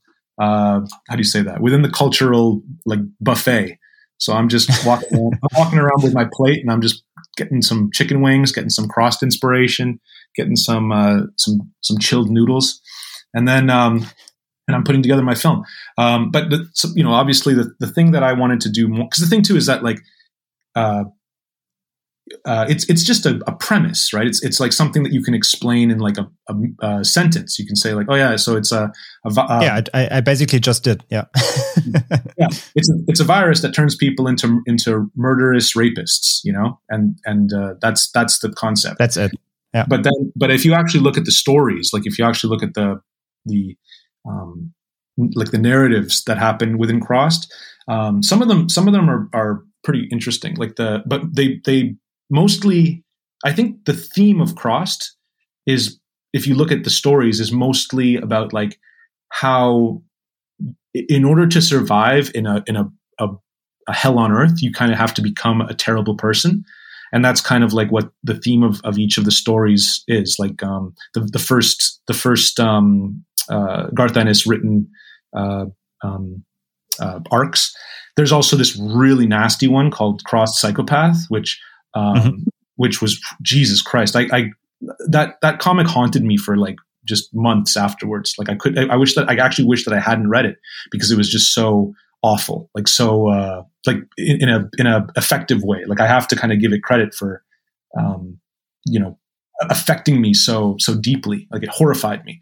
Um, yeah, so, I can feel that. So, so ugly, but um, uh, but the thing is, is that like um, I guess with with the sadness, like what I was trying to sort of do is sort of take this sort of premise or this theme, but I wanted to kind of like my my in my mind like the the the avatar for for the sadness is is the businessman is is our uh, middle aged sort of um, socially awkward uh, unhappy man who just can't seem to kind of make any kind of connections in the world. And um, one day he gets this virus and all of a sudden he d- discovers who he is. He knows who he is and he he becomes this like uh, uh, he becomes kind of like the monster that he was uh, never able to become before due to let's say societal pressures or whatever or or maybe even like his own um, conscience you know? That that all gets stripped away and he just be, he just gets to become the guy who he always wished he could be and uh, that it's so it's kind of like a revenge of the nerds kind of uh, theme like a like kind of uh, the the people who who are uh, the people who sort of the system has failed uh, are are finally getting their chance to to uh, um, you know to get get uh, get revenge on, on on everyone else or or to finally um, you know experience joy and, purpose in their lives. That's kind of the way I, I thought about about the sadness um, and, and sort of what I'm using that premise to kind of talk about. And then um, yeah, then the, the main characters are actually, uh, for me, the main characters are, are really just designed to um, create sort of um, avatars so that the, the, the audience can watch the film and they can kind of experience the uh, the events like through those characters. So like you can kind of be like mm-hmm. like you know what would i do like you, you can you you're actually in the theater thinking like like you know what would i do what would i do and i try to i try to make them you know uh, make decisions that are somewhat realistic so that like everybody feels like you know they have a they've they're you know they're following a guy who they who they kind of uh, agree with his decisions um, so anyways that that's that's basically uh, that's basically the, the, end of it you know like i um, you know i i Crossed was a huge inspiration for for adding adding what needed to be added to the to the modern zombie movie in order to make it uh, terrifying again um, but I, I, do believe that um, the the themes that I'm that I talk about in the sadness are um, not it. They're not so much what Crossed is about in, in terms of like um, you know what that what that comic book is sort of trying to get across oftentimes. Um, and also, um, if you ask her some other some other you know uh, inspirations, another another inspiration that I had, and I've said this before in other interviews, is that um, there's a, a, short story called "The Screwfly Solution" by um, uh, Sheldon, and it's like this. This uh, they, they, actually did a Masters of Horror episode on it. Do you ever remember that show? Mm. Yes, yes, yeah. Um, it's the one with like Jason Priestley and Elliot Gould, and and it's like, do you remember where like um, it's like a, a virus that makes men want to kill women? Yeah. yeah, yeah. So like that that idea of sort of like you know the the brain we we like to think about the, you know the brain being a very complex piece of uh, you know biological machinery, but in fact, all it takes is just for a couple nodes to be linked, and all of a sudden, uh, sexual drive and uh, uh you know ultra violence get get connected, and then and then that completely alters the way that society works. You know, so I. I mean, the screw the screwfly solution does it so much better than the sadness. Like the the the skill in in sort of um, coming up with a, a really interesting uh, sort of biological uh, conundrum like that is so much better in that book. I, I actually re- recommend it. It's also a really well written book. It's written kind of like Dracula, where it's all like journal entries and like pieces of like news, almost like uh, the the the literary equivalent of like a found footage movie, where it's all just like little little memos and journal entries and shit. Ah, okay yeah, that's a sick book. Um, and then um, I guess that's pretty much it. I'll, i mean, the Crazies was also another one too. Like the, what I liked about the the remake, like when I, when I say the Crazies, I mean the remake with uh, with yeah. Timothy Oliphant. Like I actually prefer that one to the original Romero one. I think that it's a, a, lot more of a, a slick and cool movie. Uh, but um, like I just liked how that movie was sort of chunked out into set pieces. Like there's like the house on fire, and there's like the the operating room, like the morgue, and then there's like the, the car wash. Like I liked the way that that movie was like sort of uh, sort of cut up into vignettes, um, and also like and and and each vignette has sort of its own uh, sort of you know. Uh, interesting sort of gore moment. I, I think that that's and then and then when you when you think about the movie uh, or you're talking about it with your friends, you're like, oh, remember the part when this happened? Oh no, like remember this part? Or you know, like it's it has very like it has very distinguished parts that you can kind of discuss and kind of uh, you know talk about. I think that that that's something that I like about uh, my like my favorite horror movies are always movies that I can talk about like that, where I can talk about like my favorite part, and there's lots of favorite parts, you know. So that's that was those are I guess the inspirations. But I mean, uh, you know, for me to for me to to deny to deny that Crossed was an inspiration would be ridiculous. Like it, it's very clearly an inspiration. No, no, sure. I'm sure. I mean, of course, uh, the, the, the question was also intended. Like you know, people, of course, they tend to say, "Yeah, okay, I, I saw sadness or I read about it. Yeah, it's like Crossed full yeah. stop. But it's like, yeah, okay, but it's it is it's thought way too simple. Of course, that's because I wanted, of course, to or we wanted to to hear from you like what is behind it. Of course, I mean, being being inspired by something is not it's not a, it's not a problem, but people intend to to to to break it down on just the inspiration because so you know you had to, the chance to of course also for us to to go deeper into detail what really um, was behind all that, and I think that is uh, this is clear now. And uh, if you were just saying like with the crazies, these like like almost episodic episodic scenery um, which is cut into like different parts and, and pieces with standout moments i mean basically this is what i was thinking about sadness when i watched it so the inspiration yeah. that or, or, basically um, you can see in sadness you can see that you love the structure because it's basically in your movie well you know the the, the structure uh, like I, I kind of thought about the crazies uh, in, ter- in terms of structure kind of like you know, uh, maybe like during the production, like I was thinking, oh yeah, like this, you know, the, uh, maybe I should watch the Crazies again, like just to kind of get a sense of that. But in the beginning, the the episodic structure, uh, or or sort of you know, uh, uh chain of vignette sort of structure is mm-hmm. um, is actually was actually inspired by uh, Pee Wee's Big Adventure. The um, do you remember the Tim Burton movie where like Pee Wee has to go find his bicycle?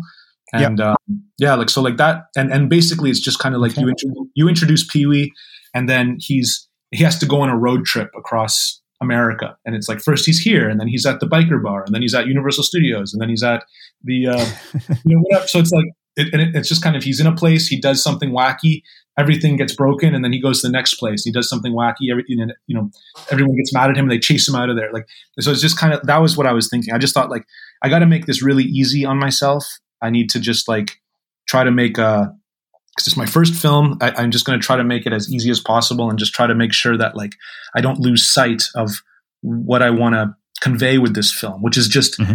like a like a uh, uh, how do you say that? Sort of like a um, sensory experience, you know, just kind of like make like make you just feel anxious and, and excited and, and make it really feel like kind of uh, on the on the edge of your seat kind of uh, experience, like a ride.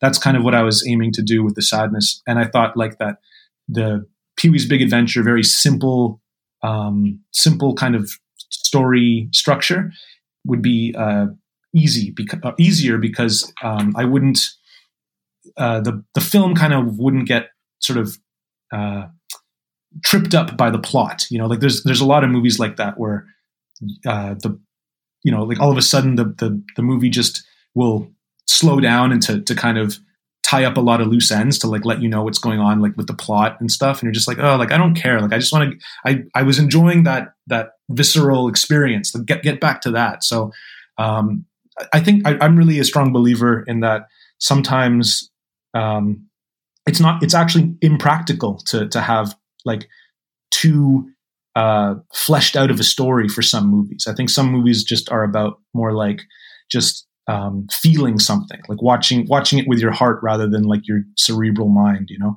And that's, I guess, mm-hmm. the the idea with the sadness. I mean, the, you know, there's plenty of movies that I like that have, you know, very um, elaborate plots that are that are clever, but um, I don't know. It, the sadness didn't feel like a movie that needed to be clever to me. It just feel, felt like something that needed to be fun and and exciting and um, honest in a way, I guess. So that's that. That was the uh, that was the the mindset behind that. But it was yeah, Pee Wee's Big Adventure was the one. You're talking about fun, um, so I need to ask you something uh, for my personal interest. Where did you find the actor Tzu Chang-wang, who played maybe the most scary and terrifying movie villain I've seen in years? I mean, yeah. his look is so scary. Oh God, I'm so happy. Like he would love it. He would love to. Like it. It's so. It's so um, heartbreaking that that the sadness didn't really get much much attention in Taiwan, and I attribute a lot. I attribute that to uh, to just lack lack of marketing and also sort of um, short sighted marketing, like just or, or incompetent marketing, to be perfectly honest. But he would he would love to to have have heard you say that because uh, I, I, think he really loved the part as well. And uh, but to answer your question, where, where, I where I found him was he's actually a, a friend of um, of uh, one of the producers, David Barker, uh, and he uh, came to the audition to, to, actually to audition for the president uh, originally. And when I saw him, I was like, I think you should try reading for the the businessman. And and I he was like, well, but I I prepared all this stuff for the president. And I was just, yeah, yeah, just just don't worry about it. Like, you know, well, uh, this like, I'm sorry, I'm sorry that you put in the time to, to prepare all that stuff, but like this part's way bigger and I think you're to like it. And I explained to him like sort of the whole background of the businessman and sort of like sort of who he is, um, you know, the kind of guy, the kind of guy who he is, like he's, he's desperate for some sort of connection, but he just can't seem to do it. Like he's just one of those guys who's just like, you know, just inherently uh, uh, creepy and kind of inherently kind of repulsive, uh, and uh, and he just can't seem to to make any kind of connection, and he desperately wants it. And he kind of falls in love with this, uh, you know, secretly, quietly falls in love with this girl on the train, and then he. Um, one day he just decides I'm gonna I'm gonna talk to her, and it totally just goes wrong. and then he and then he gets in, infected with a virus, and he starts murdering everybody and raping everybody. But um, uh, yeah, so like I mean, uh, we originally found him just because he came in to audition for the uh, for the president, but but he was a longtime friend of one of the producers, and and I I actually I'd seen him before in, in a few of uh, uh, commercials that that this producer had had uh, done before, and I always thought like, oh, that guy's a that's a really interesting looking guy, and also like he he's got he's very you'll notice that like um, the way he moves and the way that he kind of like yeah. carries his just sort of carries his body like around like it's almost like he's got like a he's very coordinated. He's very he's a very um a very physically coordinated man for, especially for his age uh, he kind of has like kind of the the sensibility of like a dancer or something which which I am not sure that he I don't think he has any training in in uh, dance or anything but like um like for example in in the uh in the subway scene the, the floor is like covered in blood and uh, he and I was slipping like crazy. Like I, I fell on my ass like seven times, like, like in that like directing stuff. Like I'd be like, okay, everyone, like you know, uh, okay, so let's set up, and I'd, I'd fall and like like land really hard, right? And then and everyone would be like, holy shit, and I'd be like, no, no, I'm fine, I'm fine.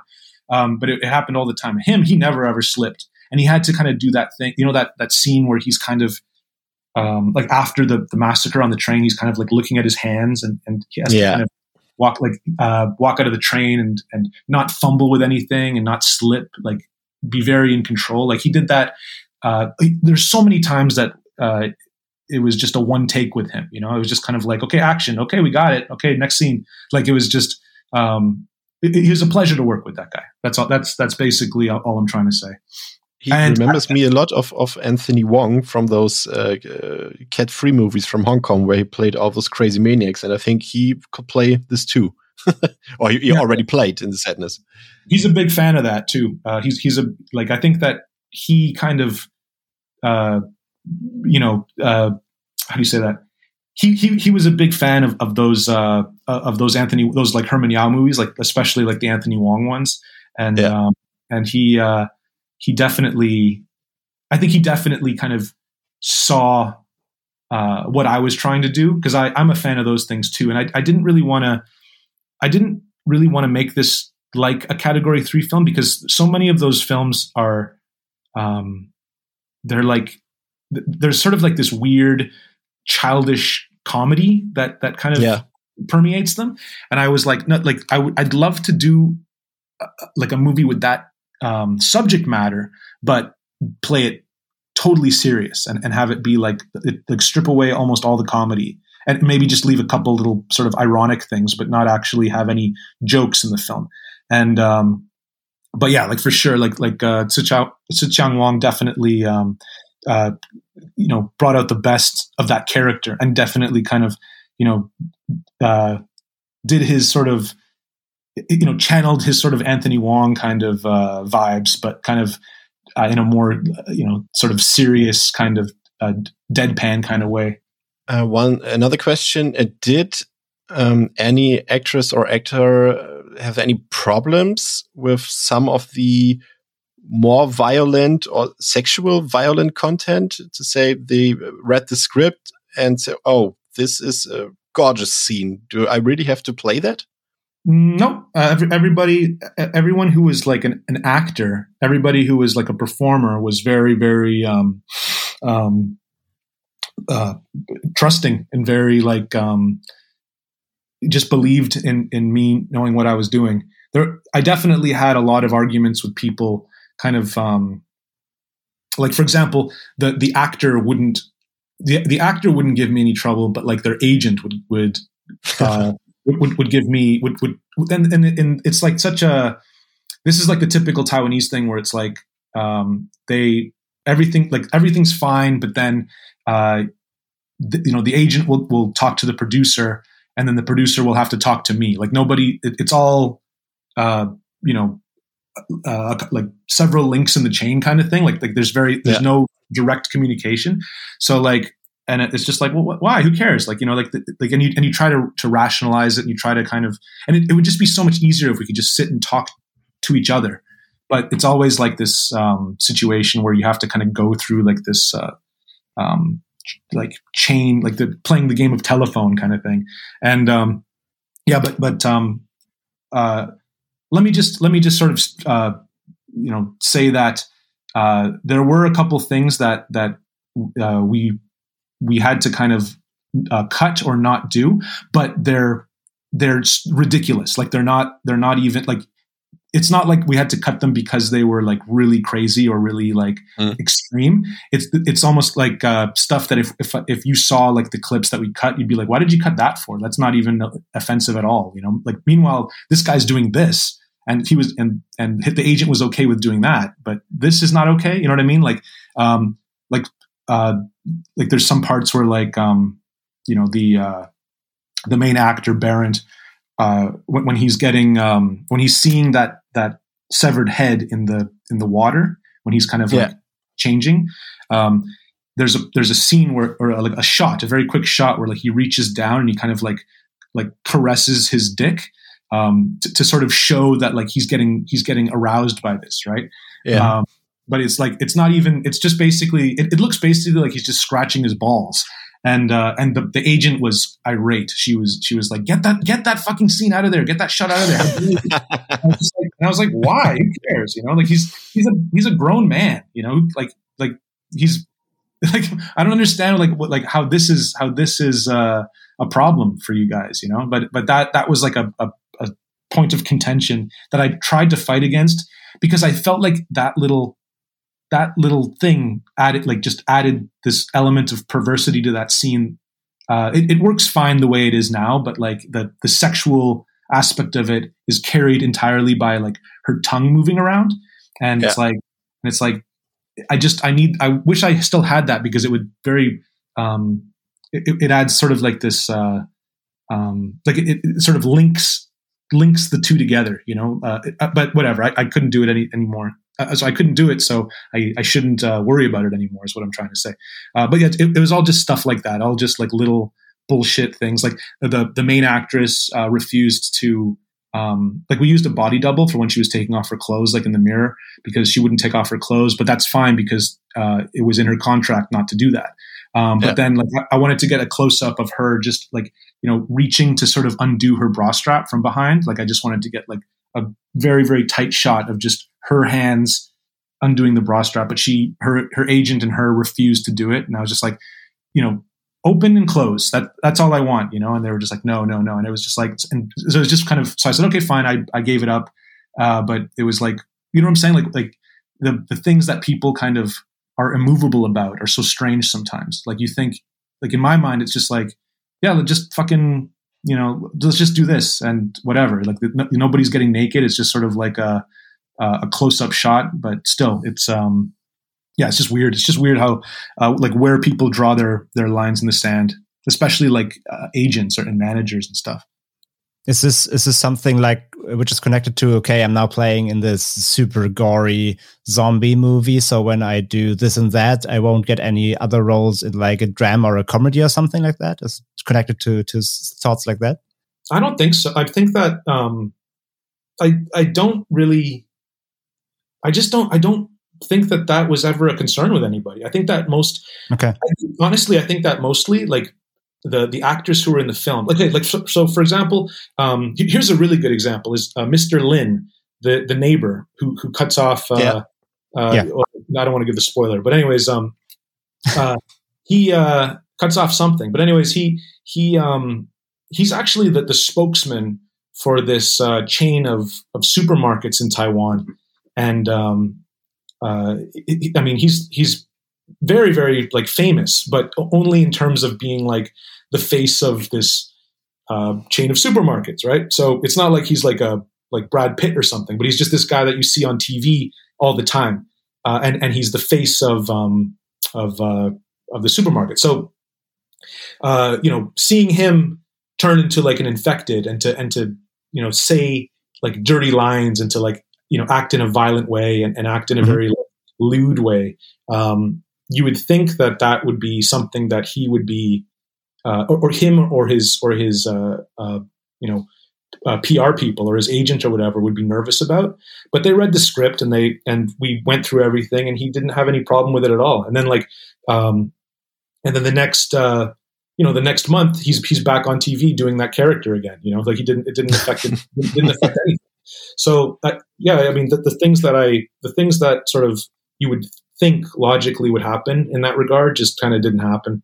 It was everything was just fine. Uh, um, just you know, as, as far as the as far as most Taiwanese people are concerned, it's just like oh, just another another horror movie, you know, whatever, just another Taiwanese attempt at horror movie. But and and I don't, I think that most people in Taiwan too don't really um, see that this or, or, or understand that this movie is actually uh, performing pretty well, like outside of Taiwan, like in, in Europe and in North America as well. Like mm-hmm. a lot of people have have been holding it in pretty high regard, and it's been, you know, winning awards and making a lot of people's like uh, you know top ten horror of 2021 lists and stuff. So um, maybe that has maybe that has something to do with it too. Is that just it kind of in a way flew under the radar here in Taiwan. Yeah. Okay. Okay. Get it. Yeah. Then, then maybe in the end, it's like coming down to individuals. Like there's there's one manager saying uh, like afraid of like if my client is doing this in your movie, then maybe we've got problems afterwards. But then it's maybe coming down to like single persons and not just the industry itself. So yeah. yeah. Well, I mean, the, the, um, the, script was the script was written very clearly and very thoroughly, and also I, I had um, yeah. I had drawn uh, storyboards, very very detailed storyboards as well. So um, I I think that the uh, the you know like the the actors and also their representation were really well um, like they they knew what they were getting into from the beginning. You know. Yeah. Okay. Okay. Um, but when we now talk about, of course, also the the the gross stuff and all the messiness in the movie, um, I mean, your movie, of course, has some fantastic practical effects. Um, yeah, something that is also missing more and more in today's movies, uh, especially, of course, in the big budget uh, blockbusters. Um, so, was it super important, like for you, that your effects were really like handmade? Even, of course, you also, of course, are an animator and an VFX enthusiast. Um, yeah. And was it easy to find a good and capable effect production studio in Taiwan? Yeah, I mean, that, like for um, okay, so first of all, like um, I had two reasons for for wanting to to do pra- mostly practical effects. The first reason was that I just thought it would be easier because um, because uh, you know I, I, actually me and and I had an assistant named Logan Sprangers, um, but um, the the the responsibility of of doing the VFX would fall at my feet when when we were done shooting. Um, that that was just something that that we did in order to um, you know to save money. Like I'm, I'm a VX, VF, VFX artist, so I would have to handle it, and whether or not I had to hire mm. people, uh, that that's that's up to me. But I, I only had a very very small small budget to do all the VFX. So I thought, okay, well let's just do it. Um, let's just do it practically then, and um, that that was the f- first reason. Is just that I just thought it would be easier on me. Um, yeah. And, and, then the second reason is because I am, am a a very uh, like I'm uh, I'm I have a very uh, how, how do I say it like I'm I'm convinced that uh, gore effects need to be practical and need to be messy in order to achieve a certain uh, indefinable sense of satisfaction. Like there needs to be there needs to be a mess made, and uh, usually when you when, when, you see like I, I, mean I've seen some amazing uh, uh, CG gore effects on on things like The Boys on TV and stuff like that. Um, mm-hmm. And it's it's really really well done, but it's like you can you still can tell that it's not um, real, and because yeah. you know it's not real, it just doesn't have that like wow what a mess factor. Um, and I, I just feel like that needs to be there in order to sort of achieve a certain something. I'm not even sure exactly what to call it. Uh, it's like um, a, a, certain part of the of the brain doesn't fire if if that thing is not there. It, it, mm-hmm. and then and the effect is that the uh, the gore feels more painful and it just feels more repulsive. So i I thought that it was, and that really is the main idea out of those two. Like I wanted, number one, I wanted to be, uh, to make it easy on myself. And number two, I feel like it, it's necessary in order to feel painful. And then, um, as far as finding the effects team is, is concerned, like it, it's not for, for stuff that's just gore. I think that that's actually pretty easy because, eh, you know, it's not like we have to do anything that's never been done before, or we have to design like some kind of um, creature that's never been seen before or come up with any kind of uh, you know like we, we, don't have to do anything that's really thinking outside of the box too much. It's just gore. Everybody mm. you know every every hand has five fingers. Every fucking um, you know like every every eyeball kind of reacts the same the same way when it's impaled. So all i had to do was just be very clear about what i wanted to see happen. And and i was extremely clear. I i like down to sort of like the the camera angles. I also kind of worked with with the IFS Effects Art Art Maker to um, um, how do you say that? Like we we kind of combined uh, VFX. Uh, we you know we had like blood tubes and and certain sort of rigs that uh, we set up so that they could be be easily removed. Um, so like there actually are some shots in the sadness that you think are all practical, but in fact there's a lot of um, sort of uh, you know VFX sort of assisted shots. So mm-hmm. um, yeah, I mean, like it, I, I I did have to work with them very closely. I was I, I was really hoping that I could kind of have a John Carpenter Rob Bottin relationship, like on the thing, where I could just kind of let them let them do what they wanted and kind of give them an opportunity to be creative. But uh, in fact, it didn't re- it didn't really work that way. I, I had to kind of be very very specific um, about what I wanted. So, um, but but they were great. Like that that team was um, they were just breaking their backs for me. They really believed in the film, so uh, it was it was awesome, like working with them. And I, I really hope that we can find a, a, place for them on the next film. So, um, like what what what I was thinking when watching the movie, like before I got the chance to see it, there were already like um, yeah words out on on Letterboxd and other movie platforms um, people calling it the most violent movie of all time. Of course, these these these pretty lines, which make good on a poster, but um, when before you before you see it yourself, you're like, yeah, come on, it's it, it will be not that hard. So the mm-hmm. the thing what what I mentioned, uh, what I recognized during watching the film, um, like of course it's a, it's it's very messy and it's it's it's brutal and it's violent, but there are like shots where you put away the camera, where you where you cut things off, and I found that very good actually because not everything is like crystal clear happening on camera. There's also enough space to imagine stuff in your head, which is uh, sometimes more effective than any um, splatter moment could be. Um, like what what was your intention when like really shooting the the the the, the gore scenes? Like was your was your thinking like i want to go full full frontal all in or, or was it really like um, a mixture of like yeah i want to have a violent movie but i still want to keep something for the for the audience to to come up with themselves? And speaking uh, of impaling an eyeball. For example yes. Yeah whoa hey uh, but i was going to say that the um there's there's again there's two reasons for that. The, the first reason is that um I I believe that if you there are some circumstances where if you show like everything and, and, and this only relates to gore like um uh like there are some circumstances where if you show everything um it's it actually works against the the content it actually works against the film because mm-hmm. um, you kind of turn the the the subject into kind of a, a joke. Like uh, like for example, um, I don't want to give any spoilers away to the audience, but like um, just for you guys because you've both already seen the film. Um, there's like a scene where uh, I don't show kind of what's happening. I just show sort of like people uh, reacting to, to what's happening. Mm-hmm. Um, and uh, the way I see it, it's like I get I get to have my cake and eat it too because um, there's no question about what's happening, and the and the audio reinforces that. Um, and and everybody in their uh, in the, in the audience is you know is is very absolutely clear on what's happening, but mm-hmm. then um, but then if if I were to show like like you know if, if I had sort of like a had had got gotten my special effects team to to make like a fake uh, you know a fake this and a fake that and then and then you know we you see it doing you know you see you see it happening in front of you.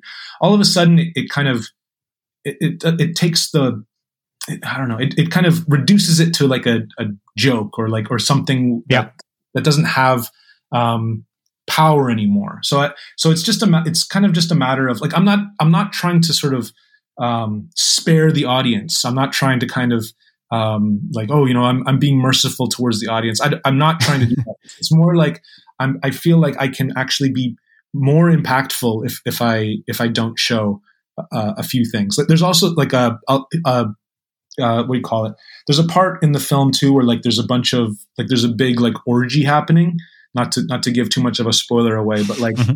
I, I, decided like I, I, decided to shoot that um, in in very quick uh, uh, very quick uh, close-ups because in my mind i was thinking like um, if these people were actually like like the, the kind of sex that these people would actually be having would be like too d- disgusting to even imagine so yeah. for me to, have to for me to have sort of like a wide shot would just be disappointing any way that i shot it so i thought okay but if i shoot it in like quick inserts then like the audience is sort of uh, put into put into a position where they have to kind of come up with their own with their own uh, sort of idea of what's actually happening in this scene. Yeah. So I guess like the way to the way to to um, yeah. So like the, the first reason is because I, I just feel like I, I think that it actually um, like adds it actually is is a stylistic choice. It, it, it adds to the to the to the overall effect of the film. Um, and then the second thing is that, um, uh, you know, I, I, I, guess it kind of relates to the first is, is that like, it, uh, in addition to sort of being more styly and being kind of like a, a more uh, interesting way to kind of shoot those kinds of horrific things, I think also like um, if, you if you shoot some if you you know are very very like exploit if you're very exploitational and if you and if you kind of get the sense like as an audience member if you're watching something and you kind of get the sense that like the director thinks that this is funny or or the director thinks this is cool or like like you can sort of sense the director snickering like behind the camera um, it kind of turns the audience off. Like they kind of um, will they'll kind of roll their eyes. Like it's not it's not like they get offended and they and they're like, oh my god, this movie's too much for me. It's it's more like they they they say, ah, fuck this movie, and they they roll their eyes. this, this movie sucks. This this director's a fucking goofball. Like the the the the reaction is much more uh, cynical and much more um, yeah. Uh, like uh, uh, dismissive, you know, and uh, and that that that was my ultimate nightmare of people being like dismissive of the movie. So like I tried to kind of tried to I don't know, like this is the kind of thing you have to be very touchy feely about and kind of you know kind of just use your instincts to kind of sense like where the line is, you know, and, and how to get close to the line but not um, go over the line and and to try to you know, and it's gonna it's gonna work for some people, and it's gonna be like you know some some people are gonna say like uh, the movie is disgusting, it's horrifying, I hate it, da, da, da, whatever. You know, like the, the sort of the more casual audience, and then on the other hand, there's gonna be like those people who are um, you know they're they're watching like uh, the man behind the sun or like uh, uh, a human, human, guinea pig or what you know like just these or, or grotesque the, the Japanese film yeah. grotesque, and they're gonna say like oh I've I've seen worse stuff than that, you know? And it's like, well, yeah, fine, then go watch that, you know? Like, I mean, I'm, I, I, just wanted to make it, I just wanted to make it the way that I felt was the, the, mo- like, just the most, uh, um, I don't know, just the, the, I just, I just wanted to make it the way that felt right to me, like the way that where it wouldn't, uh, it wouldn't make most people, um, roll their eyes at it, I guess is the best way for me to put it. Yeah, I think you you as you mentioned, like it's becoming a joke. That's that's the main problem, and I totally agree with that because, um, like you just you, you said before when we were talking about the the effect teams and stuff, and you yeah. said basically it's not a problem to find someone but you need to look how to direct them and stuff. But you're like, for, for example, in our territory here, um, we have this director called Olaf Ittenbach. I don't know if you heard about him. He's what, like what, called the. What film did he make? Um, we did films like Premutos or Black Past uh-huh. or Beyond the Limits. Um, it's uh, he's from Bavaria, and uh, he's director and does all the effects himself. So he's called the master of gore in our territory. And the problem is he shows everything. He goes like eh, the, his movies are like 90 to 100, 120 minutes and it's like full of gore. Every scene is just gore. And right. of course it's, it's nice gore, but, and the effects are, are, um, are genius, but like it's becoming just a showcase of, of, of effects and not a movie.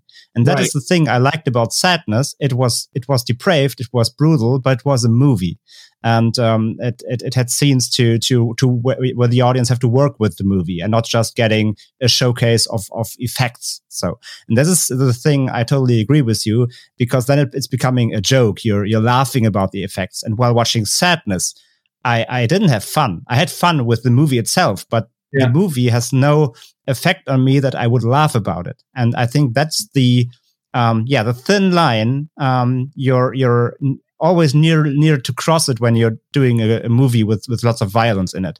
And I think sadness is a good example of it. How you do it in my like in in as you just said. Of course, there are people who will say, uh, I, I, saw worse." Um, and this is not affecting me, but like uh, there are lots of people like like I think like me who who really needs this this thin line between it's it's still a movie and it has lots of violence, but it's not becoming a showcase. And uh, I think that's yeah, sometimes maybe not too too too easy to to find this line.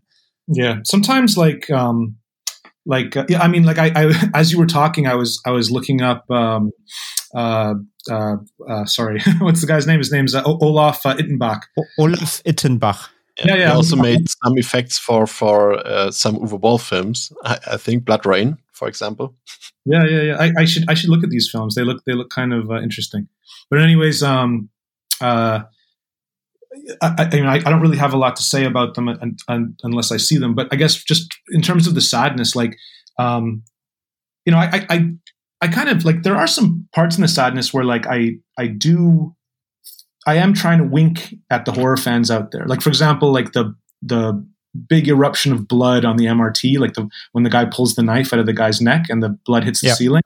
Um, like that's that's like you know that's that's for fun you know like that that's something that's that's there uh, uh, to to kind of make the make the audience gasp kind of, kind of in delight you know? Like it's not it's not like a hard a hardcore hard to watch scene. Like in fact that whole train scene um you know is is supposed to have a little edge of fun. And and the the, the inspiration for that kind of thing where you're kind of mixing like realistic violence with kind of fun violence is actually the uh, the Evil Dead remake, the 2013 remake, um, Fede Alvarez, I believe, and um, yeah, just like that kind of that kind of thing, um, where okay, like like in in uh, Evil Dead 2013 when like the girl is cutting off her her arm with the with the electric yeah. knife, and she and she she cuts off her arm, and there's just way, way, way too much blood. Like it's, it's an unrealistic amount of blood.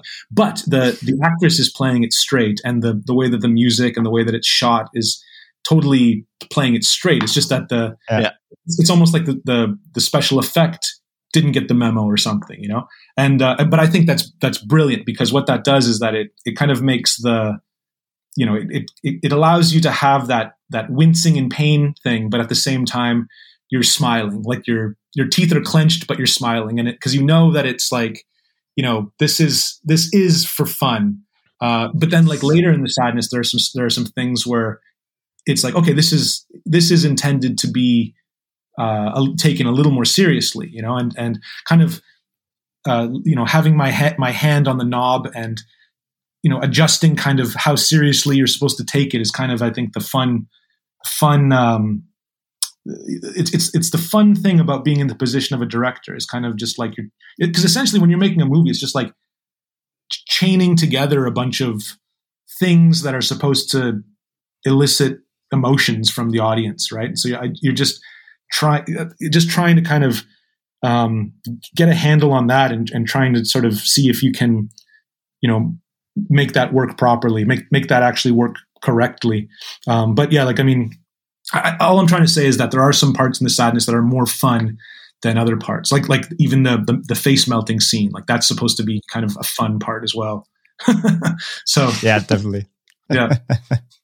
you can clearly, you can, you can clearly tell like which parts, as you just uh, said yourself, like which, which are the ones you should have fun with, and then the tonality shifts a lot in the movie in a in a very good way. Um, and as said, it it come it comes to that point that I was like, I was not having fun with the scene, but I, of course I enjoyed the movie in this time. But um, it was never the point where I had to laugh about the movie, and that's for me, it's a good thing um, yeah. when watching such a such a film. It's a different. Sorry, it's a different. Like I, I always think about uh, grotesque. Like I remember the first time I saw grotesque, I was just like, mm. Jesus, Jesus, Christ, you know, I was really, really like, uh, sh- you know, shocked like by by just how, um, you know, just how kind of. Uh, uh, uh, uh, audience hostile that movie was, you know. Yeah. And um, and um, but in in a in a kind of a it's not like a, a, a, Michael Haneke kind of audience hostile. It's more of like a just like a trashier kind of like very effects uh, driven audience hostile. And like you have to kind of uh, you know you have to look at that and you have to kind of have a little bit of respect for it because i mean it's like it's it's it's doing something it's definitely affecting me in some way but at the same time it's like you know like what's the difference what's the difference between something like grotesque and the sadness is that like after the sadness is over like i i personally feel kind of exhilarated and kind of like like like I'm I'm in a good mood. Like I, I feel I feel like I saw something. I mean, I'm talking about my own film for Christ's sakes, but like like I guess like, I, I just I just really feel like it's a you you end even though it's sort of on a a very negative nihilistic note. Um, there is sort of like a I don't know. I I, I just feel like the overall. I, maybe it's because I, I, I you know what it is, Matt. Sorry, man. I, like I I can't speak about this uh, truthfully because obviously it's my own film, you know. but I, I just when I when I finish personally, when I finish watching the sadness, I feel very um, kind of in a in a good spot, in a good uh, a good place. I, I, feel happy when I when I'm done watching the sadness. Whereas like uh, you know something like uh, grotesque or irreversible or something like that, I just I kind of just feel like Jesus Christ, like I don't know. I mean, I I guess I didn't really intend for for that to be kind of the the effect with the sadness. I kind of I, I kind of just wanted it to feel like a just like a, a, a satisfying horror movie. Like like when you finish watching it, you kind of just feel like wow, like I feel feel satisfied that like I saw like a a, a pretty uh, you know a pretty exciting film. But I don't know who cares. But like I'm I'm just talking about uh, my own personal uh, perception of of my own film. So it's kind of a ridiculous thing to be talking about. But whatever. Uh, not really. I mean, you you you said like, of course, you you made a film um, where you thought like I would like that. So if if if I would see that from from another director, I I would like it. So in this in this this position, you you you you you did you shot the movie. So of course it's um in the end when you when you're watching it like what what you've created um when you get the feeling you wanted to have i mean it's perfect right and like yeah. from what we were talking about right now the, the, the the difference between like um yeah different stages of horror movies or especially gory horror movies um I, am I'm, I'm totally in, in, the same mood like like uh, when I watch Irreversible or something you just mentioned, like in general, like Gaspar Noé movies or something like that. After the movies, I, I need a break, so I, I, need to to calm down because these movies do, yeah, something deeply disturbing and like sadness is disturbing while you watch it, but afterwards it's like okay, I saw a horror movie, like, but it's not yeah. like um, it, it, will affect me for the next days and drag me down to a hole I don't want to be. Um, yeah. So I think that's the, the the mood the film is setting, and if that was your um, indication, then it's perfect, right? yeah, yeah. I guess like um, in a way, I I really did intend the sadness to be somewhat of a of a lighter watch than than some of these like um, some of these like horror movies that are you know absolutely you can tell that they're intended to be um, you know like like I said before like audience hostile like um, yeah yeah, but like I, I, I, definitely was not trying to be audience hostile with the, with the sadness, but I did want to edge a little close to the line because that that is kind of when a film becomes interesting. Like when it when it start when it's like, is this too much for me? You know, like is this is this film like like am I am I not equipped to deal with this film? Like I, I kind of like that feeling. Um, I, I, saw a film recently called uh, Coming Home in the Night, a, a New Zealand uh, film. Did you guys see that? In the dark, yeah. Oh, yeah, so yeah, coming, coming home, home in the dark, yeah. Um, like I, I remember like that that that film I, I liked I liked it quite a bit, um, but I felt like like the um, that that sort of you know I don't know like I don't know if I want to watch this thing because I feel like this this is just going to be a little too intense for me right now. Um, mm-hmm. Like that kind of only really lasted for like the first like 20 minutes and then kind of the worst of it is over and and then it kind yeah. of and then it kind of like okay it, it becomes about sort of uh, a, a moral like a I don't know some sort of pontification on morality or something. And um and sort of like you know and justice or something like this not to give too much away but like um I, I guess um you know I, I appreciate like you know that, that's kind of like I mean this sadness and and coming home in the dark is like two completely different movies obviously. Um, but but what I'm trying to say is that like just having a little taste of that of that, you know, really intense kind of uh, audience hostile material, I think is is uh, is great to have in uh, in in sort of uh, movies that I you know I, am hesitant to call lighter movies. I think that I think that like um, uh, the uh, what are those guys? The Safdie brothers, the uh, Uncut Gems and Good Time. Yeah, mm-hmm. I think those guys are uh, are brilliant in, in creating the uh, just that uncomfortable. Just this is a this is a little bit too much for me right now. Kind of moments, you know, without without crossing the line. Um, that that those those films are just great. I, in fact, I actually believe that uh, um, uh, Uncut Gems is uh, is a horror movie. You know, it, it, it basically just does all the all the same things that horror movies should do. It, in fact, I, would argue that it's probably more effective than than most horror movies in insofar as creating anxiety and tension and stuff like that. So, Completely, yes, yes, yeah. yeah, yeah. I was I was more on the edge of my seat in in Uncut Gems than in some horror movies in the past years. Yeah, true. and uh, by the way, coming home in the dark, uh, we saw that movie at the same festival we saw The Sadness. Um, it, it was running also at Fantasy Film Fest last year. What and, city did you um, see it? What city did you see um, it in? It's it's we, we saw it in Hamburg. Okay. And uh, the festival is, is basically touring d- through different uh, cities in Germany. It's also in Berlin, Munich, uh, Stuttgart, Cologne, um, and we saw it in Hamburg.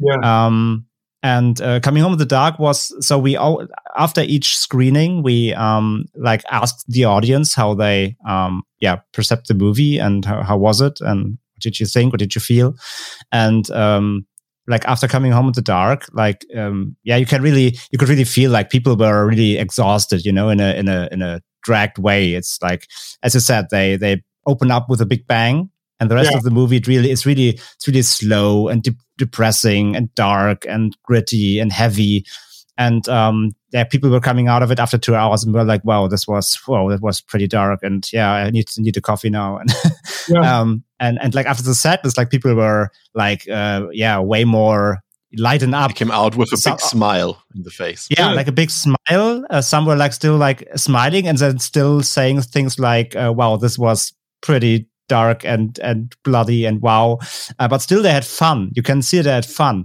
and, yeah. and like movies like coming home in the dark there the people that were coming out really really really dragged out if they were just running a marathon and need to take a breathe um, uh, in, a, in, a, bad way you know it was it was too much like too too too dark too they were put down on the on the ground and um, after coming out of the sadness, people were really like cheered up in a in a in a yeah gory way.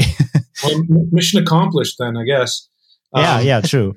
Yeah, I guess like you know, like with, with, a film that's like that, with a film that's like you know almost an endurance test. Not not not like my film, but I guess we'll just use the example of like coming home in the dark. Like I guess like if the if the ultimate like message of the film, or if like the ultimate sort of goal of the film is like something um, something like worth it then then it's worth it, you know. But if but if it's not, mm. uh, if it's if it's just sort of like kind of a how do you say that? Like if it's just like a, uh, uh, you know, like a like something that I have to sort of go through and endure, and like something really hard to kind of get through. But then in the end, it's just basically saying like, you know, bad people are bad, or you know, just something like not like not that interesting or not that insightful. Then I do feel mm-hmm. kind of I do feel kind of ripped off but uh, there are definitely some films films that are like like super heavy, uh, exhausting films that that do come through with like a, a, a really interesting kind of message in the end, and and, uh, when they do, I mean that's those are the best ones. You know, I, I guess uh, you know I, I think there's a lot of people who think that the ending of Martyrs is like a bullshit ending, but um, I, have always I've always admired that film. I've always thought that film uh, does does uh, what good art should do. Uh, it it yeah. uh, it it says it says something that can't really just be said uh, in a sentence. Like you have to go through the whole thing to kind of get what it what it's saying. You know, and that's kind of what uh, that's what I really like about about Martyrs. I think Martyrs is, is a good example is a, is a great example of like um, a film that uses the the heavy crazy shit to like for a reason. Like you know, it's not just uh, uh, excessive and and uh, um, what do you, what's the word um, gr- gratuitous. You know, so yeah, that, I think that's that's that's the where I stand with all that stuff like that. But, uh, yeah, I mean, I guess uh, I guess that's it, man. Yeah. And I think before we now come to an end, of course, we have to ask. I mean, now the sadness is out, but still not available everywhere in the world. It's still like spreading like the the virus that is in the movie. but um, of course, we have to ask: uh, Are there already plans for a second feature film at the moment? Is anything ahead? You can already tell us. Yeah, I mean, like I'm I'm writing something right now. I I've I've uh, you know, I mean the sadness will will be coming out in the spring everywhere. In, in Germany, it'll be out like m- much earlier. I think it's like uh, early February, I believe it'll be. Yep. Uh, yep. Yeah, it was it was uh, scheduled for February 10, but just today, this morning, we got a message, an email from um, from uh, Capelight. Uh, they uh, put it now to uh, February 3. It's even out earlier than expected. Yeah. And then following up and on the Blu ray in April. Yeah, that's great. Um, cool. But um, yeah, like for like you know, Germany will will get it a little earlier, and then uh, and then yeah, but in the sort of the more late spring is when it'll it'll be shown to everywhere else in the world, and um, and then you know then we'll see like all the YouTube like YouTubers, you know, being all like like like, hey guys, what's up? You know, today we're talking about the sadness, and then, and uh, and they'll and then I, I can't wait to watch all those videos, you know, about just like like people just like just you know saying that they liked it or or people who saying that they hated it. Like I'm just looking forward to that to that uh, that whole reacting to the sadness. Yeah, yeah exactly, exactly. Like the I, goriest I, film ever made. Yeah, yeah ever ever made. Ever um, made. Yeah.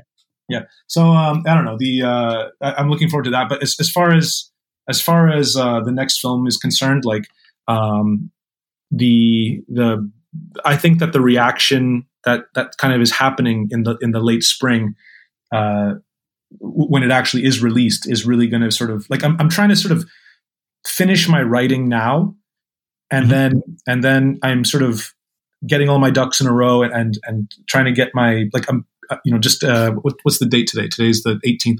Uh, like in, in, a couple days, I'm actually going to be having some meetings with some people about about special effects related stuff. Just want to like a couple new people, just meet and greets. I just like I like to sort of get to know everybody and to and to um, just sort of have a friendly relationship with with people who I who I want to work with, and then and then um, right around the time that uh, the sadness kind of comes out, I want to I want to try to uh, align going into production with my new film around that time, just so that there's sort of like a, you know, like a buzz kind of happening like during that time. So like that, uh, mm-hmm. uh, you know, just just to just to kind of give people motivation, like to feel like, all right, we're working on something, we're working on something cool that's gonna like you know have this kind of impact. Like people people are gonna be after we're seeing all the the uh, the attention that sadness is getting now, um, and we're we're gonna be we're going to be kind of riding that wave, you know. Like I, I, I think it's it's just really important when you're doing low budget filmmaking to like get everybody rallied behind the idea as best as you can. So that's my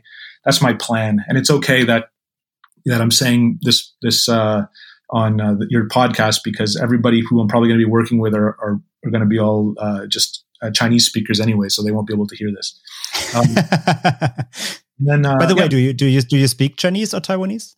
Yeah, I mean, I can I can I can well, I can speak some Chinese, but I'm definitely not like you know fluent. I'm, I'm pretty shitty actually. Okay.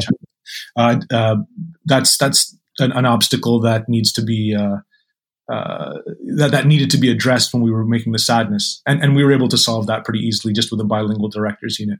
Um, and, oh, okay. and, that, and, that's how we'll do it again. It's not. It's actually not a big deal. A lot of people were like, "How did you do it?" And it's just like, well, you just get bilingual directors unit, so you have an, a, an AD who, who speaks English, and then everything's fine. um, and then um, yeah, but the, the movie that I'm going to be doing next, uh, hopefully, uh, I'm I'm I'm getting that written right now. I'll just say that it's like a monster movie. Uh. There's going to be more, more creatures and stuff involved. It's going to it's going to nice. be dis- it's going to be disgusting. It's going to be a gross out movie, and um, and uh, you know I just really hope that that uh, you know a huge wave of Omicron doesn't you know ruin all my plans. Uh, but it's very likely, and if and if that happens, and I and I can't seem to uh, um, I can't seem to figure out a way around it, then I'll just do that feature length animated film that that we were talked about before by myself in my bedroom. that sounds like a plan. well, yeah. Uh, so we are now coming to an end because uh, the interview has a longer running time than your feature film, The Sadness. Uh, so thank you so much, Rob, for your time. Uh, we've seen uh, your movie two times, once at home and once in the cinema. And I can tell you, uh, the people gone crazy in the cinema. They loved it. And I think everybody uh, who will see it will love it. Uh, like you said, uh, the movie will open in German theaters on February the 3rd and be released on DVD and Blu ray and in Germany on Ultra HD on April 15th. So, um, would you uh, do you have any personal words you'd like to share with our listeners? Um, I just, uh, I mean, I, I, just really appreciate like everybody uh, supporting the film. I mean, I, it's not, uh, you know, it's it's it's the first film I've made. There's definitely some things that I that I would you know change if I could, but overall, I feel pretty good about it, and I'm just really happy. It's really nice to see like um, people appreciating the film uh, in in different parts of the world, and people kind of like uh, uh, you know, sort of liking the film for kind of the same reasons that I like it. So it's it's uh, it's it's nice, you know, and I, I, I really really do appreciate all the fans out there who are uh, helping to to spread the word and to and to you know keep this kind of filmmaking alive. You know. So thank you so much, Rob. I hope we can see you soon after all this pandemic stuff, and you will uh, present your new movie, maybe at the Fantasy Film Fest, and we can talk in person. So thanks yeah. so much for your time. Yeah, it was great. Thanks a lot. Thank you so much. Bye bye.